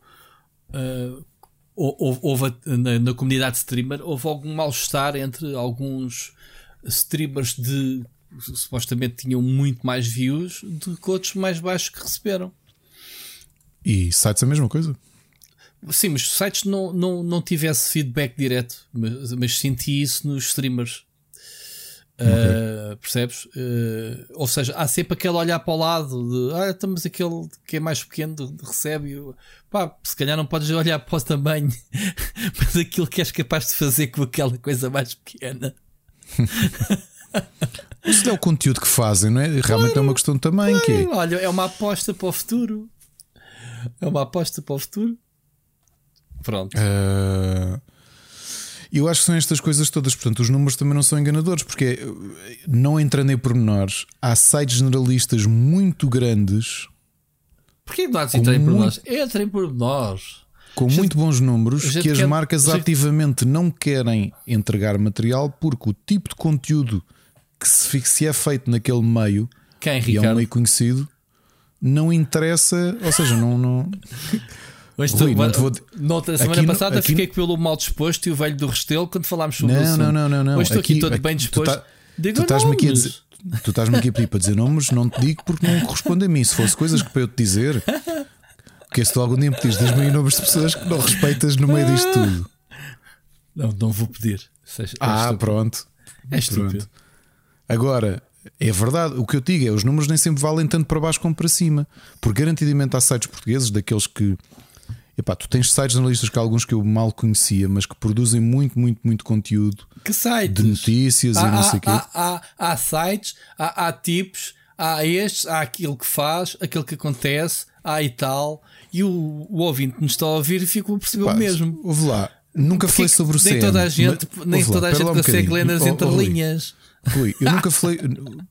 Vou dar um exemplo porque este eu nunca falei sobre, sobre ele sobre, com ninguém das marcas. O Correio da Manhã. O Correio da Manhã já escreve sobre Olha, jogos às vezes, claro, sim ou não? Ele jogou a carta do Correio da Manhã. Oh my god.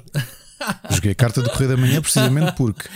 É o mesmo o público- tanque, vá, toma. Ouve, o, o- o- lá, o público é gigante em Portugal, não é? Do- Exato. dos sites buscar o analistas é aquele que é mais Estamos visto. aqui a falar de, Pera. dos, dos coitadinhos dos videojogos e vais o Pera. Correio da Manhã. Olha, o, o o observa- CM. Olha, o observador é grande, o DN é grande e o público ainda é maior, não é? Mas maior do que estes todos é o CM. Maior que o CM agora- é o Sapo. É onde eu estou. O Ponto. SAP com plataforma total. Claro, Agora, se for claro que separado vou saber. individualmente, Claro, quer lá saber. Estou a falar do Sapo. para isso, olha, a Google é maior. Mas em Portugal é o Sapo. Não é maior que a Google. Não, mas ponto .pt. Pronto, aquilo que eu te, pergun- aquilo que eu te dizia Ah, e tal. Neste ponto de vista, faria todo o sentido que as marcas quisessem entregar material ao CM para promover, porque tem um público muito grande. Agora, a análise que tu fazes é: um, o tipo de conteúdo que o CM faz, dois, o tipo de público que o CM tem, o tipo de hábito de leitura ou de hábito de consumo de conteúdo que aquilo tem. Será que te interessa promover uma coisa lá? Não tinhas a revista do CM, mano. Tu, tu não tinhas a secção de jogos escrito pelo Paulo Portugal e pelo Luís Andrade. Estás a brincar? Eles tinham isso tudo. A revista que, que, que o CM lançava ao sábado com o jornal, meu, não te lembras? Não, eu não. avô não lia o CM.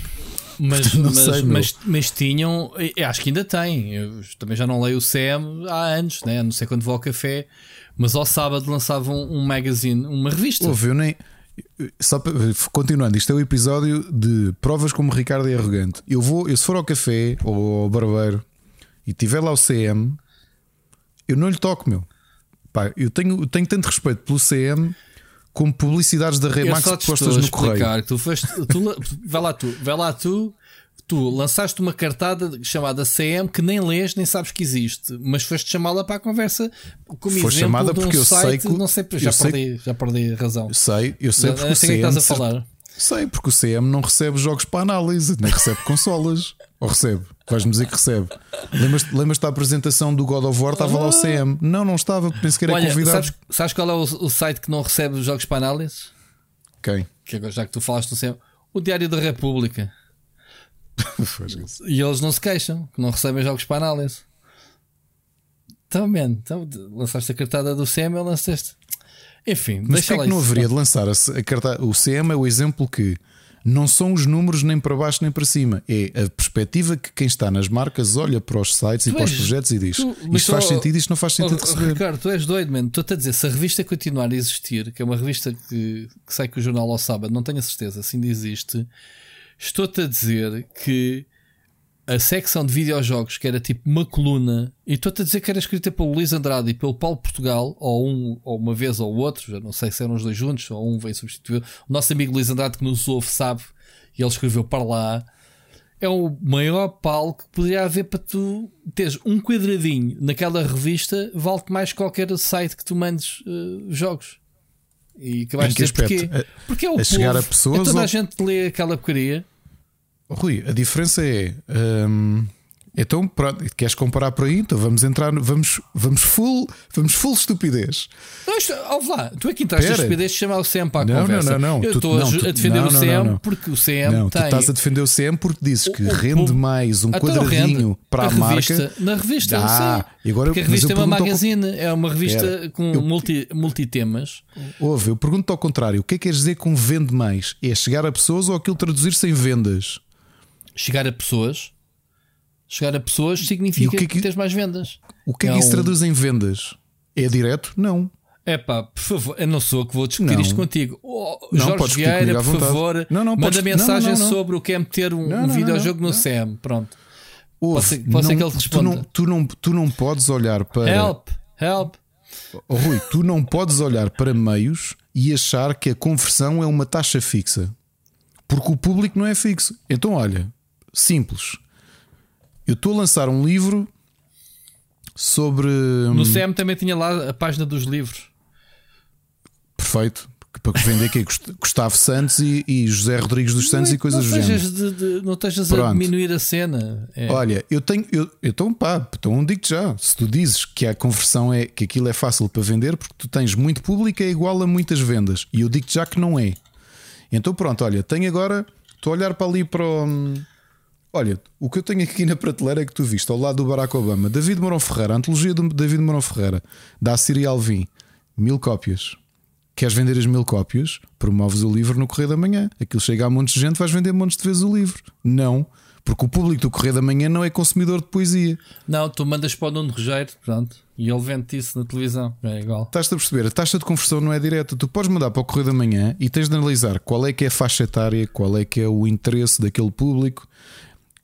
Vale a pena Oh, ir ao oh, oh, Vale a opa, pena ir à oh, Cristina oh, Ferreira vender Oh, o, Ricardo, o eu God vou of só War. dizer isto mais uma vez. Vou ter isso só mais uma vez. Ir a uma E3 comitiva portuguesa. Quem está ao lado? Paulo Portugal. Estás a representar quem? Correio da Manhã. Vieste por quem? Nintendo. Queres mais? Rui, Queres, queres não que- há, não há mais? direta. Pá, Não, não há Ah, mas direta. dizer, mas estou-te a dizer, tu falaste do Correio da Manhã e estou-te a dizer. Man, estou-te a explicar Correio da- a falo do- importância do Correio da Manhã para as marcas. Ok, diz-me uma questão de contexto. Diz-me nos dias de hoje se para os números que o Sapotec tem é mais interessante levar o Sapotec em que o público é tech savvy, é mais, eh, eh, tem mais apetência para a tecnologia, para os videojogos, se for preciso, ou o Correio da Manhã. Correio da Epá, Manhã discutam tem mais comigo. leitores. Não, man. Não. Epá, não, não, não pode ser. É muito Desculpa, mais abrangente. A taxa É. de conversão não é direta. A taxa de conversão não é direta. Porque, por exemplo, eu Então- entro aqui no site do Correio da Manhã, já que puxaste essa assim. Ido ao cinema, termina em cena de pacadaria em centro comercial de Cascais. Dois homens envolvem-se em confrontos à porta da discoteca na Erceira. Homem morre atropelado na passadeira em Leça da Palmeira. Carlos E lá no Moedas meio, promete fundar God a of War. fábrica de unicórnios em Lisboa. E a meio, análise ao God of War. Os God números não War. são conversão Cá direta, está. meu. God of War Review. Está aqui. O tipo de pessoa que vai clicar porque quer saber a sessão de pancadaria no Cascais Shopping não é a mesma pessoa que tem interesse em saber uma análise ao God of War. Pronto. São segmentos de público diferente. Por alguma razão, para isso, todas as marcas tinham sempre alguém a ir promover um videojogo à Cristina Ferreira. E não tens, ou ao Gosha. E o Gosha, então esse jogo é. Então como é que é isso os videojogos? Conte lá. Mas esses videojogos é assim: tem aqui isto ir jogar. Ah, boa. Como é que se chama? God of War. Sim, God of War. Ah, Mas não. O público não é o mesmo. Mas olha, eu no Correio da Manhã estou aqui a ver. Logo na front page tens uma notícia da Nintendo. Jogo do Super Mario esquecido vale 72 mil euros. A foi feito no armário e foi a leilão. E está no departamento de insólitos. Jovem de 23 anos diz ser casada com boneca zumbi e ter quatro filhos com ela. Olá, notícia do Super Mario. Entra na homepage, eu não estou a brincar. Uma notícia está do Super Mario. Olá, eu retiro tudo o que disse sobre o. Estava aqui a tentar ser. Mas aquilo que eu disse é verdade. O, do Paulo Portugal ir a viagens porque estava na- no Correio da Manhã. Ok?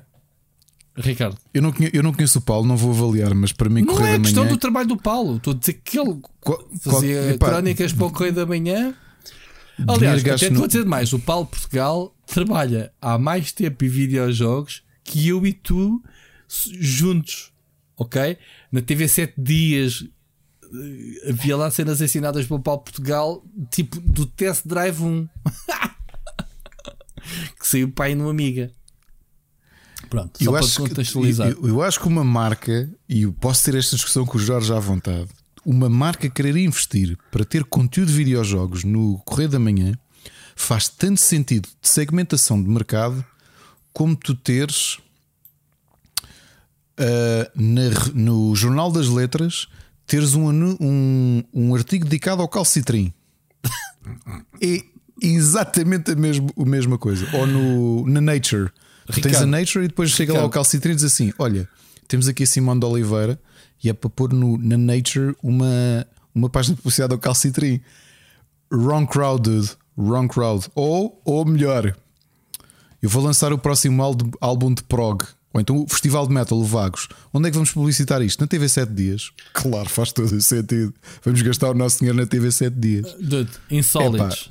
Jovem de 23 anos diz ser casada com boneca zumbi e ter quatro filhos com ela. Detenção difícil de vaca nos Estados Unidos. Comprou 20 bilhetes de lotaria iguais e ganhou. Portanto, ganhou 5 mil euros em cada um dos bilhetes. E depois, jogo de Super Mario esquecido vale 102 mil euros. Próxima novidade: God of War. Portanto, se eu carregar no mais insólitos, vai-me aparecer God of War alguns. Exato. Usa ajudas para comprar cartas de Pokémon. Então, cara, tens esses videojogos, tudo. Tem que estás a procurar mal. Fraude com fundos para combater efeitos da pandemia. Usa ajudas para comprar as cartas de Pokémon. Portanto, o pessoal vai pedir dinheiro ao Estado para ajudas, mas depois compra, gasta. Chega. Ricardo. Eduardo, eh, Eduardo, a culpa é tua. Eduardo, ok? Culpa é tua. Lançaste esta discussão outra vez com o Ricardo. E se puderem, comecem o hashtag não gastem dinheiro no CM. Está Tá aí. Pensavas que eu A menos, que seja um calci... a menos que seja um calcitrim, não é? Quer dizer, se for Pensava- um calcitrim, faz pensava sentido. que- Foi, isto é pensava bem que- verdade, meu. Pensava que eu estava a brincar. O Oh, Ricardo God. pensa que eu sou um tangas do caraças, mas pronto. Enfim. Vamos avançar, Ricardo. Vamos entrar nas. Já estou descontrolado. Já me fizeste perder o fio à meada. Vamos entrar no, no gameplay. O que é que andaste a jogar? Vamos começar pelo jogo que eu joguei mais tempo, Moon Glow Bay da Code Sync. É um, um jogo visualmente muito bonito. Os- tudo é feito em voxel, mas hum, voxel com, com grande detalhe. E, hum, e pá, os personagens são mesmo muito bonitos. Ou seja, tu levas. Eu chamo-lhe voxel, mas aquilo parece. Aquilo, sobretudo, é pixel art eh, expandida em 3D. Está muito bonito. E o que é que, aquilo, o que, é que se passa? Tu és um, um, um ou uma eh, que se. uma- um homem ou uma mulher que, junto com o seu cônjuge ou sua cônjuge, eh, depois da reforma, decidem cumprir um sonho antigo do, do, do teu companheiro, da tua companheira, que é mudarem-se para esta, para esta baía, que é o Moon Glow Bay, e começarem um negócio de pesca. Pesca e de venda de comida. Só que logo nos primeiros segundos tu notas que ela morre, então morre ou desaparece. Ele ou ela desaparecem e tu passas três anos meio deprimido até que a tua filha bate à porta e insiste para tu uh, cheer up.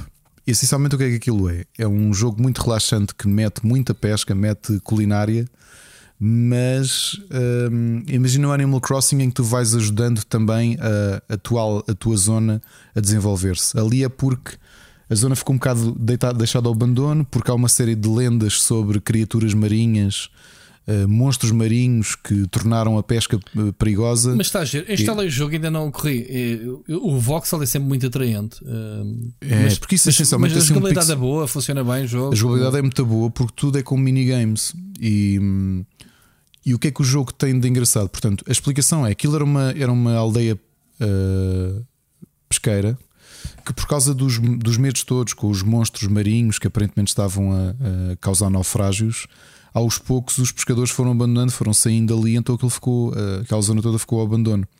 E tu vais ajudar um bocadinho a tentar uh, puxar por aquilo, portanto, a contribuir com espécies para o, para o oceanário lá do sítio, a pescar. Portanto, as indicações de pesca são assim um bocado, é através de rumores que ouves.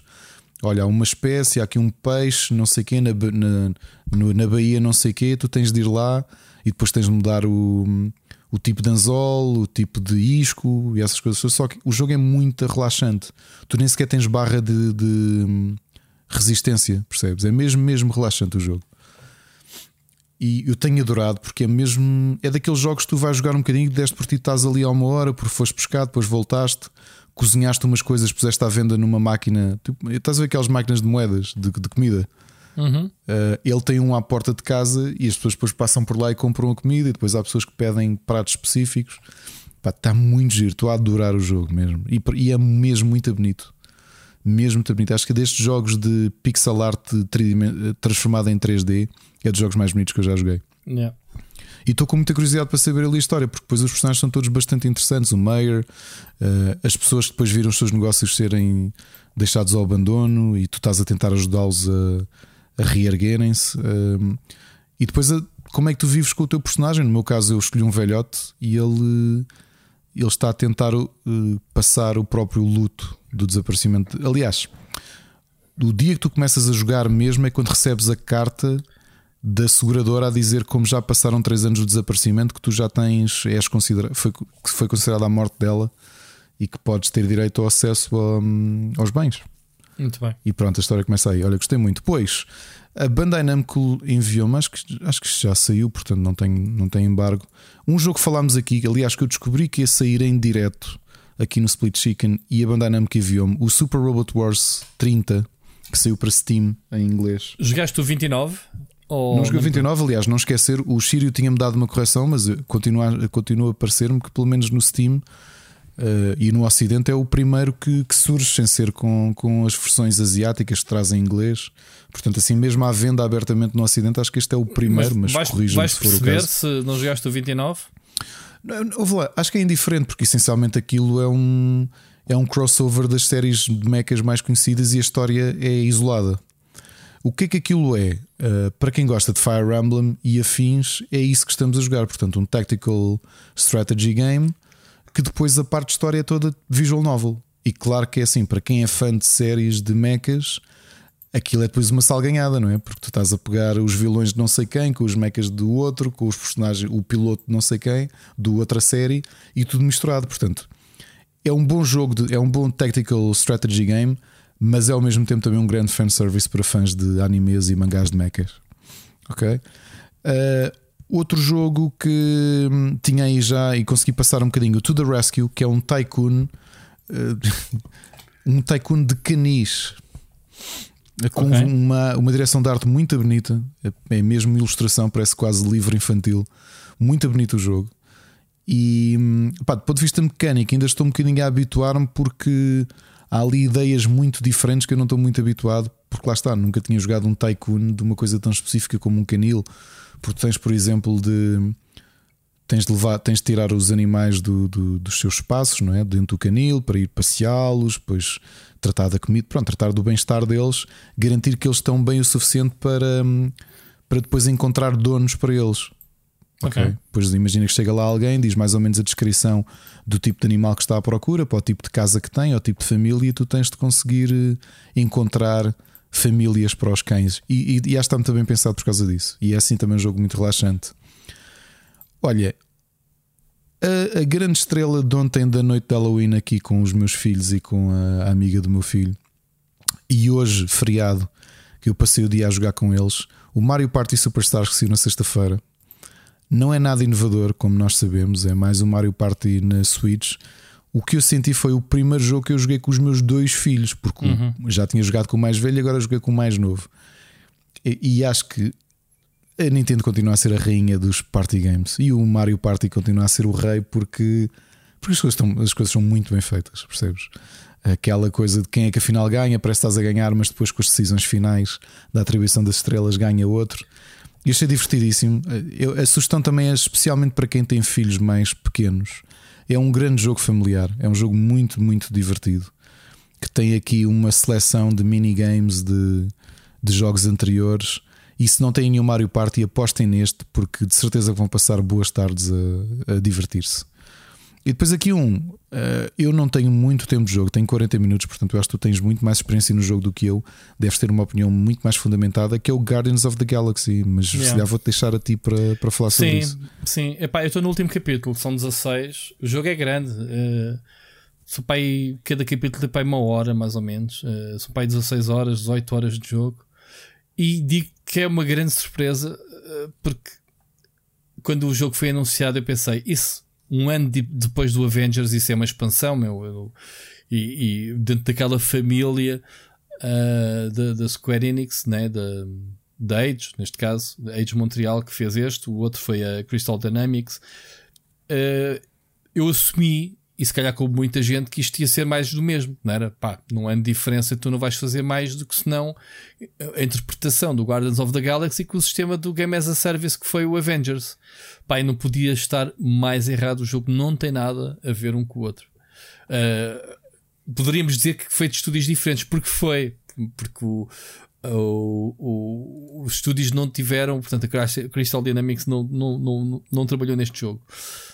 O que é que se trata o Guardians of the Galaxy? É a mesma interpretação que eles fizeram com o Avengers, em termos de personagens, não se colaram ao filme, as feições, nem os atores, fizeram uma reinterpretação, uma história original, do, ou pelo menos não colado aos filmes, uh, para o videojogo, pá, e funciona muito bem. É uma campanha totalmente a solo, malta. Não tem microtransações, não tem multiplayer, não tem nada daquilo que a gente basicamente uh, regurgitou, digamos assim, que nós que nos fez bater no Avengers. Porque o Avengers, a parte da campanha das personagens, não sei se jogaste, Ricardo, era bastante gira. A história, uh, as primeiras horas do Avengers era fixe. Eram engraçadas. Eram, mas, alternávamos entre as personagens. Quando Sim. aquilo abre para as missões aleatórias do computador a dar-te missões, esquece. O jogo estragou-se todo, não é? Uh, e quando o jogo tentou, começou a vender o Game Pass para cada personagem, que não tens nada disso. É uma aventura a solo super linear, portanto não tens que fugir. O único elemento que tens é RPG até é, pronto, é a experiência que as personagens ganham de matar inimigos, que depois desbloqueiam uh, com os pontos podes desbloquear uh, algumas habilidades. Que são quatro ao fim e ao cabo escolhes a ordem com que queres desbloqueá-las. E, e o jogo é estupidamente divertido. Uh, conseguem captar o humor eu já não dava assim umas gargalhadas do nada a jogar aquilo. A ação é muito intensa. Só controlamos uma personagem, o Star-Lord, portanto o, o, Peter Quinn, mas as outras personagens estão tão presentes e tão, tão intrincadas na personagem, estás a ver? É como se controlasses o grupo todo, mas não controlas. A única coisa que tu fazes é uh, tens uma. Cada personagem tem habilidades que tu ativas, tem cooldowns, como, como temos visto nos RPGs. Uh, estes últimos agora da Namco Bandai, Ricardo, não sei se jogaste o Tales of. Uh, uh, o, o, Tales of. como é que é? O Tales of. Uh... Arise. Arise, sim. E o outro anterior, em que tu tens um grupo de personagens, apesar de nesse jogo poder saltar mesmo para cada personagem, neste caso não é, mas controlas as personagens. Agora, elas estão lá o tempo todo ao teu lado a mandar bocas, elas não se calam um minuto, não há. Não há podes largar o comando que elas não se calam. Tens sempre qualquer coisa a dizer. E vão comentar se parares o comando então, meu, bora, base. Estás a fazer, tá, estão sempre a mandar vir uns com os outros, a discutir, tal como vemos nos filmes, desconfiadas, uh, a apontar. Essa, essa química entre elas está, está impecável. Pai, gostei bastante do jogo. É uma surpresa, como eu te disse, as minhas. Eu até ao início nem queria testá-lo, nem queria testá-lo, sinceramente, porque pensei, é pá, para ser a mesma coisa que o Avengers não quero. E depois fiquei muito surpreendido. Tem um problema técnico, no fim o jogo soluça-se todo. Eu não sei o que é que se faz em termos de otimização. A jogar na Xbox Series X, a versão, a versão nativa, o jogo parte-se todo no, nas últimas missões, pelo menos. Portanto, há ali qualquer coisa uh, que eles têm que corrigir a otimização, porque, porque, pronto. Agora, em termos de jogo em si, está impecável. O jogo é, para mim, uh, a minha review está escrita e há de ser publicada no Rubber esta semana, mais, mais o vídeo da, da review. Mas posso já aqui adiantar em spoiler que pá, está na lista dos gotis. Não sei se vai ser a definitiva, mas está, uhum. está, está uma surpresa muito boa. Para quem gosta de. É um jogo para ti e para o teu filho, Ricardo. Tens que jogar porque é, é rir, rir, rir. Muita ação. A jogabilidade é simples, é muito direta e, e, não, tem, não tem o bullshit que eles, que eles meteram no Avengers. Se o Avengers fosse como este jogo, Pá, era espetacular. Portanto, está aqui. Pronto.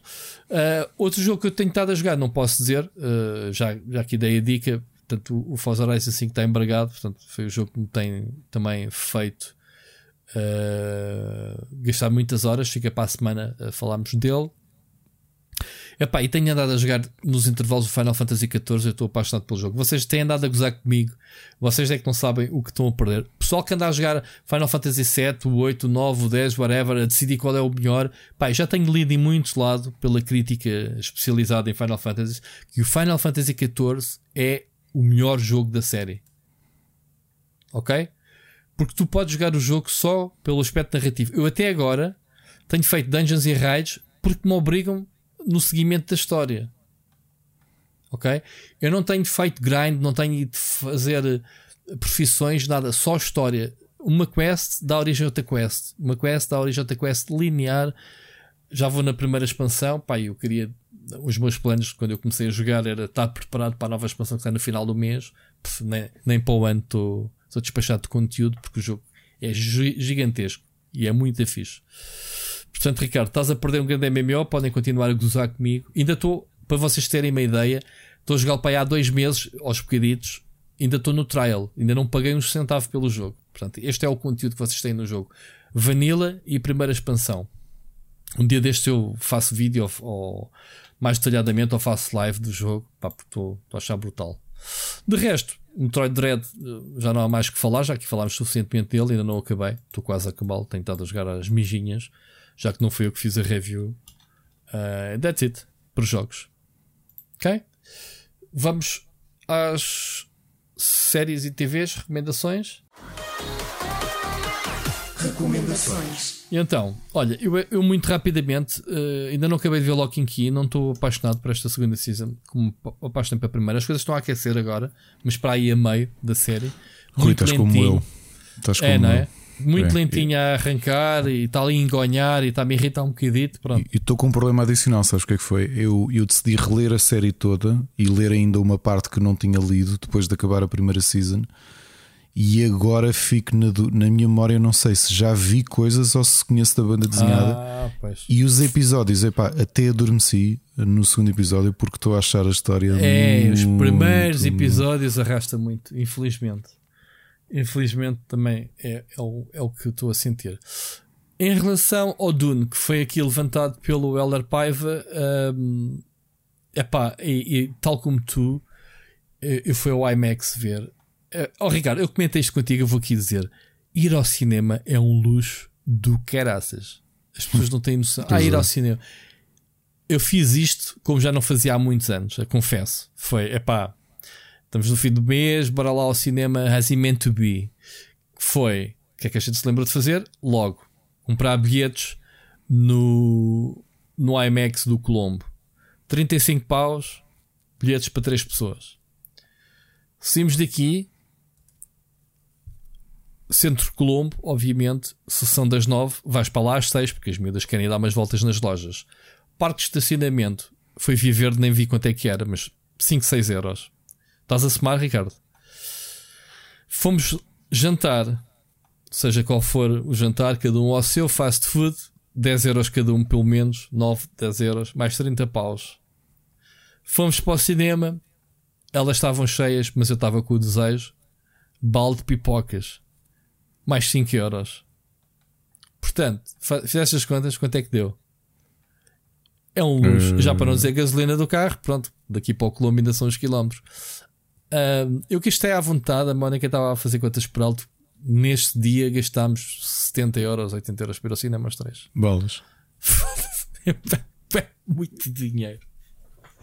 É muito dinheiro. Mas pronto, olha, a minha contribuição tão cedo não vou apanhar. A próxima vez que eu for ao cinema, que já está marcado, uh, que é o Ghostbusters. Uh, pá, não devo ir ao IMAX, nem vou lá jantar e vai ser tipo chegar já lá. Com, com já, já, já, já levo o saco de pipocas feitas no micro-ondas. Esquece, não, não pode ser. Foi porque pronto, foi para. Pô, é o desmame. Dois anos sem ir ao cinema. Mas agora, o filme em si, o Dune, é, vale a pena o IMAX. Pá, a minha filha saiu da mal disposta porque a imagem é tão grande e detalhada uh, e o som é tão nítido. Tu lembras-te do filme original? Não quer dar spoilers nada do filme. Eles, eles têm uma, um truque especial de projeção de voz, sabes? Para te obrigar a fazer cenas. Uhum. Sim, sim. Epá, quando eles fazem isto neste filme, as colunas parece que entram, sabes, pelo peito, o teu coração quase que sai para fora do corpo. É um efeito sonoro tão poderoso. Eu não sei se a malta que viu isto em IMAX sentiu isso. Basta esse exemplo, já para não falar, obviamente, uh, toda uh, as músicas do. É do Alzheimer, não é? Do, como é que ele se chama-se? Do Zimmer. O Alzheimer. Eu tinha mania de chamar o, o, o Alzheimer. O Alzheimer. Um, epá, cenografia, pá, tudo, tudo, tudo construído. É um filme, sim, que foi feito para mostrar as regras né, do jogo. É, o filme é bastante longo, a obra é complexa e, e ele dividiu aquilo. Nem, nem percebo se é dois filmes, se vai ser uma trilogia, ainda não, não percebi. Um, mas pronto, acaba nem sequer em cliffhanger, acaba ali. Pronto, tipo. Até para até para o ano, até daqui a dois anos. Uh, portanto, quem for à espera de ver uma história completa não vai ver. Mas agora, é muito bom. Pá, e o elenco é de luxo. O elenco do filme é do caraças, man. Está ali atores pensas, fogo, brutal. Um, a história é a mesma de sempre, portanto. Arrakis, né? Spice, Nhocas, Freemans e essas coisas todas que a gente já sabe. Tá, Bene Gesserit. Bene Gesserit, sim. Uh, e muito mais. E muito mais nomes estranhos do, do Chosen One e essas coisas todas. Continua a ser o livro de ficção científica mais vendido da história. É, é pá, uhum. eu adoro o livro. Uh, sabes que eu, a minha relação com o Dune, eu vi o, o filme, primeira vez, uh, não gostei. Eu era adolescente na altura. Uh, vi o filme, não gostei. Depois, não sei por que razão tropecei num livro e pus-me a ler o livro e aquilo prendeu-me de tal maneira que devorei o livro. E depois fui ver o filme com uma outra perspectiva, pá, e adorei o filme. E já não vejo o filme original há muitos anos também, mas tenho-o bem presente. Pronto. Uh, a história sempre tive presente, depois também tivemos os jogos que ajudaram uh, a expandir o universo. O, o primeiro Dune da, da Cryo, depois o Dune 2 da, da Westwood numa altura em que se faziam sequelas de jogos de, da mesma licença, mas por editoras que não tinham nada a ver uma com a outra, só porque existia já um Dune. Ok, se tens um Dune, eu vou fazer também um jogo de um Dune que não tem nada a ver, vai ser um RTS. Vou inventar uma cena chamada RTS e, e vou-lhe chamar Dune 2. Não houve o primeiro, eu não fiz o primeiro, fizeste tu, Cryo. Lembras-te disso? Não, não te lembras dessa curiosidade? Não me lembrava dessa curiosidade, mas lembro de jogar yeah. o Dune 2, obviamente. Yeah. E o lembras-te da Cryo? Não, não me lembro. Alguém se lembra? Eu lembro perfeitamente. Ou oh, o Sírio volta e meia, todos os anos, acho que faz uma, uma playthrough do, do, do, primeiro Dune. Não sei se ele fez este ano, acho que o ano passado fez, que eu vi-o a jogar. Okay. Não é Sírio? Diz aí depois à gente. É muito giro, tem vários estilos de jogos. O primeiro é mais aventura, enquanto que o, o Dune 2 é o pai né, dos RTS, como, tal, como, tal como o Age of Empires 4 que jogamos a semana passada, deve-se ao Dune 2 da Westwood. Exato. Pronto, basicamente é isso. Antes do Red Alert e antes do Command Conquer. E pronto. Ah, vi também o Element, pronto, mas como eu não, não, acabei de ver o filme, não tenho opinião, portanto é a continuação do, do, do filme do ano passado. E o Michael Myers está aí para, para dar e matar. Tu, Ricardo, o que é que viste? Olha, vou começar por uma, por uma sugestão tua que eu adorei, já passei sugestão também a outras pessoas, que é o. Como é que se chama o. Não como é que tu chamaste? As, Las Aventuras do Ricardo? Exato, o Rio de Humanité WIT. Uh, como é que se chama? É Acho que o Stay Together, né? Acho que era o filme. Stay Together era o nome em inglês, sim. Em inglês. O nome em português era Rua da Humanidade 8 e o nome original é Rio de Humanité 8. Houve, não. eu ri às gargalhadas. É de Humanity 8. Em português é tipo trancados ou. A sério, eu vi, quando eu vi, dizia no, no Fire TV dizia Rua da Humanidade 8. Sim, mas em português não é assim que se chama-se. Só se eu estava a ver português do Brasil, não sei. Whatever. Uh, não, em português acho que não traduziram. É o Stay Together. Ficou, ficou em Olha, inglês o nome. E então, o, personagem, o personagem que é o Danny, o Danny Boone, que é o, o realizador e o ator principal, uh, ele está a fazer de mim. Essencialmente. Eu disse-te. Eu disse-te. Houve. Eu vou-te dizer uma coisa. Nós ah, ele é o realizador, filme. eu não sabia. Uhum. É o realizador. Nós estamos a ver a Ana ria-se. Eu punha a mão na cabeça a pensar: what the fuck? Porque eu tenho um problema com este filme. É que a pandemia. Nós já estamos nesta brincadeira quase há dois anos. Para mim, aqueles primeiros momentos foram há oito porque eu estava a ver o que é que eles estavam a sentir com aquilo e eu comecei-me a lembrar das coisas que fazia, do desinfetar, daquela uhum. loucura toda de me despir todo e não sei o quê. E o que eu disse a Ana foi: eu senti algum desconforto, que é. Eu, eu parece-me que foi há oito anos, mas emocionalmente não tenho, não tenho distanciamento para. Ou seja, eu estava a ver aquilo, ria-me de mim mesmo e a pensar ao mesmo tempo, aí é para lá que eu lembro-me o que é que sofri com isto. Achei o filme de giro. Hum, Achei mesmo muito, muito, muito, muito giro o, o, o filme. Gostei bastante. É assim um filme descontraído. O final é assim um bocado agridoce. Estava a esperar que é, fosse é? mais divertido do que foi. Pois, pois. Yeah. Uh, levas assim um balde de água fria. Yeah. mas em geral gostei, gostei dos personagens, sabes? Gostei porque acho que eles representaram.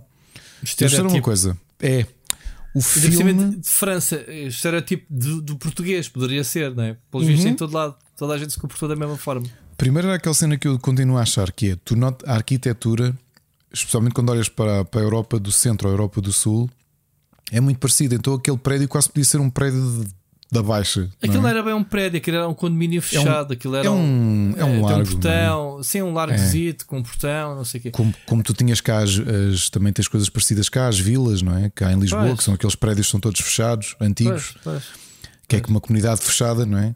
Mas eu, eu acho que o filme epá, não mudou a minha vida nem nada, só achei piada porque. Primeiro, uma dúvida que eu tenho: se filmaram aquilo durante a pandemia ou não, porque eles tinham muitas filmagens de Paris completamente vazia e aquilo era notoriamente durante a pandemia. Porque Paris é impossível tu parares as estradas como eles tinham ali nos filmes. Claro que no, sim. Na série, no claro filme. que essas cenas foram captadas. O filme foi. Estás com quase dois anos de pandemia, era uma questão de tempo de alguém se lembrar é. de representar. Tem um filme baixo orçamento, um filme relativamente Aliás, simples de fazer, e só passado aqui... ali no bairro. Tu lembras-te que aconselhei isso aqui em final de abril, uma cena que fizeram no Netflix que era uma antologia de curtas, até tinha duas curtas portuguesas. Tinha algumas curtas de atores e realizadores conhecidos, a maior parte que eram feitas com telemóveis durante o confinamento. Sim, sim, sim, sim, sim, lembro. Pronto. Neste caso, eu acho que é interessante veres este filme porque ele é divertido. Aquilo é uma comédia, tudo exagerado, não é? Uhum. Mas tem os estereótipos todos. Tens o negacionista, yeah. que está-se pouco borrifando para os outros. Tens o, o PT do Instagram. yeah. Tens a tipa que, que, pronto, que tenta fazer umas músicas para o Instagram ou para o, para o Facebook com a pandemia, a ver se safa. Depois fica com a porcaria da música na cabeça com a pandemia. Tens aquela que se de noite do bairro.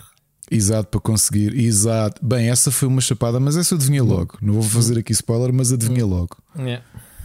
Uh, tens a tipa que está em teletrabalho, mas não consegue trabalhar em teletrabalho, então está-se a passar e depois foge. Tens realmente a cena que tu dizias do cão, como tu só podes andar na rua a passear o cão, da malta andar a fazer negócio com isso. Tens a outra vertente que eu também achei interessante, que é a senhora que tem um restaurante há montes de anos, há décadas, e de repente não tem dinheiro porque aquilo está fechado já há dois meses. E depois arranja ali uma solução curiosa. Aliás, é um miúdo que arranja uma solução curiosa para ela arranjar dinheiro. E depois tens o Ricardo Correia lá no meio. Eu rimo tanto com o personagem. Ah, e depois tens o gajo do laboratório, não é? Também. Olha, gostei muito do filme, Rui. Tenho-te mesmo agradecer porque foi um grande filme. Mesmo. Mesmo, pá. Não. Não. Nem sei o que é que tenho de dizer. Foi mesmo. Diverti-me imenso a ver o filme. Foi um bocado agridoce ver o filme todo, que é. Nós ainda não passámos esta porcaria. É. Então tu riste e ao mesmo tempo, às vezes, eu senti-me, ria-me e depois senti-me desconfortável. Yeah. Tenho uma grande sugestão para todos, não só para adultos, mas uh, com família, para a família também. Saiu na sexta-feira para mim uma das melhores minisséries de animação que eu alguma vez vi na minha vida, do Jorge Gutierrez. Para quem não conhece o Jorge Gutierrez, é um animador e realizador que fez um dos grandes filmes de animação da década passada, que foi o The Book of Life. Um, e acabou de lançar uma minissérie chamada Maya and the Three, que é uma história de aventura sobre a mitologia azteca e maia. Hum. É lindo. É isto se fosse um filme, era um filme de 8 horas ou 7 horas dos melhores filmes que eu uma vez vi na vida. A animação é brilhante, dá uma tarefa a qualquer estúdio da atualidade. De longe. Rui, se puderes ver o trailer, o filme. Isto se fosse um. Olha, primeiro uma coisa que notei é que as sequências de ação nota-se que o Jorge Gutierrez, que, que é de 75, portanto ele tem a tua idade, não é? Uhum. Uh, notoriamente cresceu a jogar videojogos, porque a maior parte das sequências de animação parecem quase boss fights. Os personagens são brilhantes. Acho genial uh, e, é uma coisa que eu defendo há muito tempo que é cada vez surgirem mais filmes, séries, videojogos com mitologias menos conhecidas, sem ser a, romana, a greco-romana ou a nórdica, e começarmos a, a, vir para estas culturas que têm mitologias e histórias brilhantes para contar. Eu não vos consigo aconselhar mais. My and the Three vai de certeza ser das minhas séries do ano. São nove episódios O último episódio são 44 minutos. A maior parte dos episódios tem uma média de 30 minutos. É lindo, lindo mesmo. Pá, vão adorar. É uma grande história de ação e de aventura. E os personagens são todos muito bonitos. Epá, e digam-me se viram recentemente melhor animação do que isto. Porque isto é Parece um mesmo. videojogo, né? Fogo. é lindo, não é? E quando, vir, um- quando vires as sequências de luta do, do- de- dos exércitos e tudo, e do combate da Maia contra alguns dos deuses, pá, isto devia ser um videojogo. Ahm, é lindo, pá, sério, vejam. Com, com a inspiração toda do, do visual maia e asteca nas armaduras, nos edifícios. E é, não é violento, portanto estou aqui a falar em combate, mas não é violento. Isto é uma coisa que vocês veem com a família perfeitamente, mas tem ideias tão geniais nos personagens, vão adorar. Pá, é, é- se eu vos aconselhei muito o Ted Lasso este ano e vos ah, disse daquele filme da, da Netflix, o ah, como é que é? Mitches and the Mechanics, não é? Aquele filme de animação. Esta é a melhor minissérie de animação que vocês vão ver e se lhe há das melhores que viram na vossa vida, porque isto é outro patamar. Rui, viste agora o trailer, o que é que te parece? Está espetacular. Mesmo, vais ficar, Animação. Já meti aqui na, vais na, minha, na minha lista da Netflix para ver depois. E a história é tão boa, e como são só nove episódios, ou seja, tipo, e episódios de meia hora e depois o último 44 minutos, tu queres é acabar de ver a história. E não é o clichê que se está à espera. Também achei interessante isso. E, e por outro lado, traz aqui uma cultura diferente.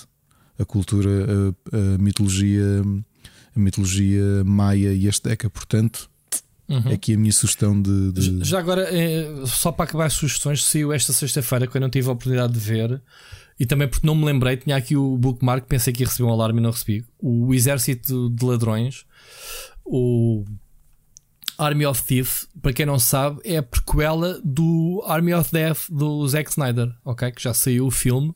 Não Ah. sei se tu viste. Viste o não, filme? não vi, não vi, não, não, não, não. Ok, eh, qual é a ligação ah, como prequela? É ahm, um dos membros da equipa né, do, do, do filme, do- do- dos zombies, é um arrumador de cofres. cofres. Porque, porque a missão do grupo é resgatar um, um tesouro em Las Vegas que está cheio de zombies. Portanto, essa é a premissa do filme original. Nesta prequela é baseada nesse tipo.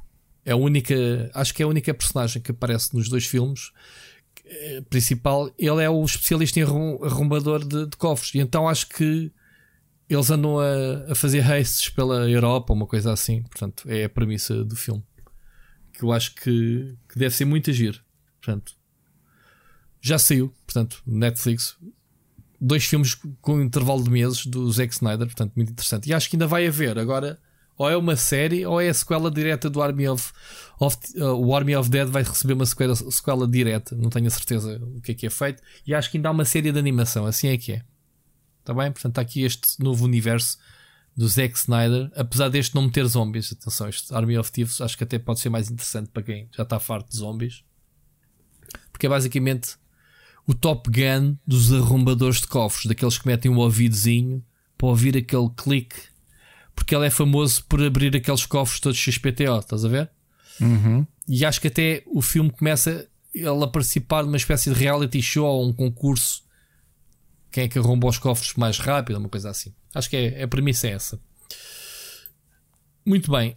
Tens mais alguma coisa, Ricardo, só para fecharmos o, programa? Tenho, tenho, música tenho, ainda? Ok. tenho, tenho duas sugestões de música. Este, este fim de semana foi surpreendente. A primeira é que no domingo saiu o novo álbum de The Deer Hunter, o The Indigo Child. Completamente surpresa, não sabia que eles iam lançar um novo álbum. Eles já foram um dos destaques do Para Cá do Abismo, uma banda de prog norte-americana. O álbum está bastante bom, ainda só ouvi duas vezes, mas eh, já sei que me vai acompanhar nesta semana de trabalho. E depois, hoje, dia 1 de novembro, aliás, já é dia 2, mas ontem, dia 1 de novembro, completamente de surpresa, como dizia, o primeiro single da reunião dos Porcupine Tree, agora apenas em trio, eh, com o Gavin Harrison, o Richard Barbieri e o Steven Wilson eh, reunirem-se para, para reformar os Porcupine Tree. Acabou de lançar um novo single chamado Harridan, já tem videoclipe e tudo, uma excelente música que eu acho que essa sim também vai estar em repeat na playlist com o álbum de Indigo Child para esta semana de trabalho.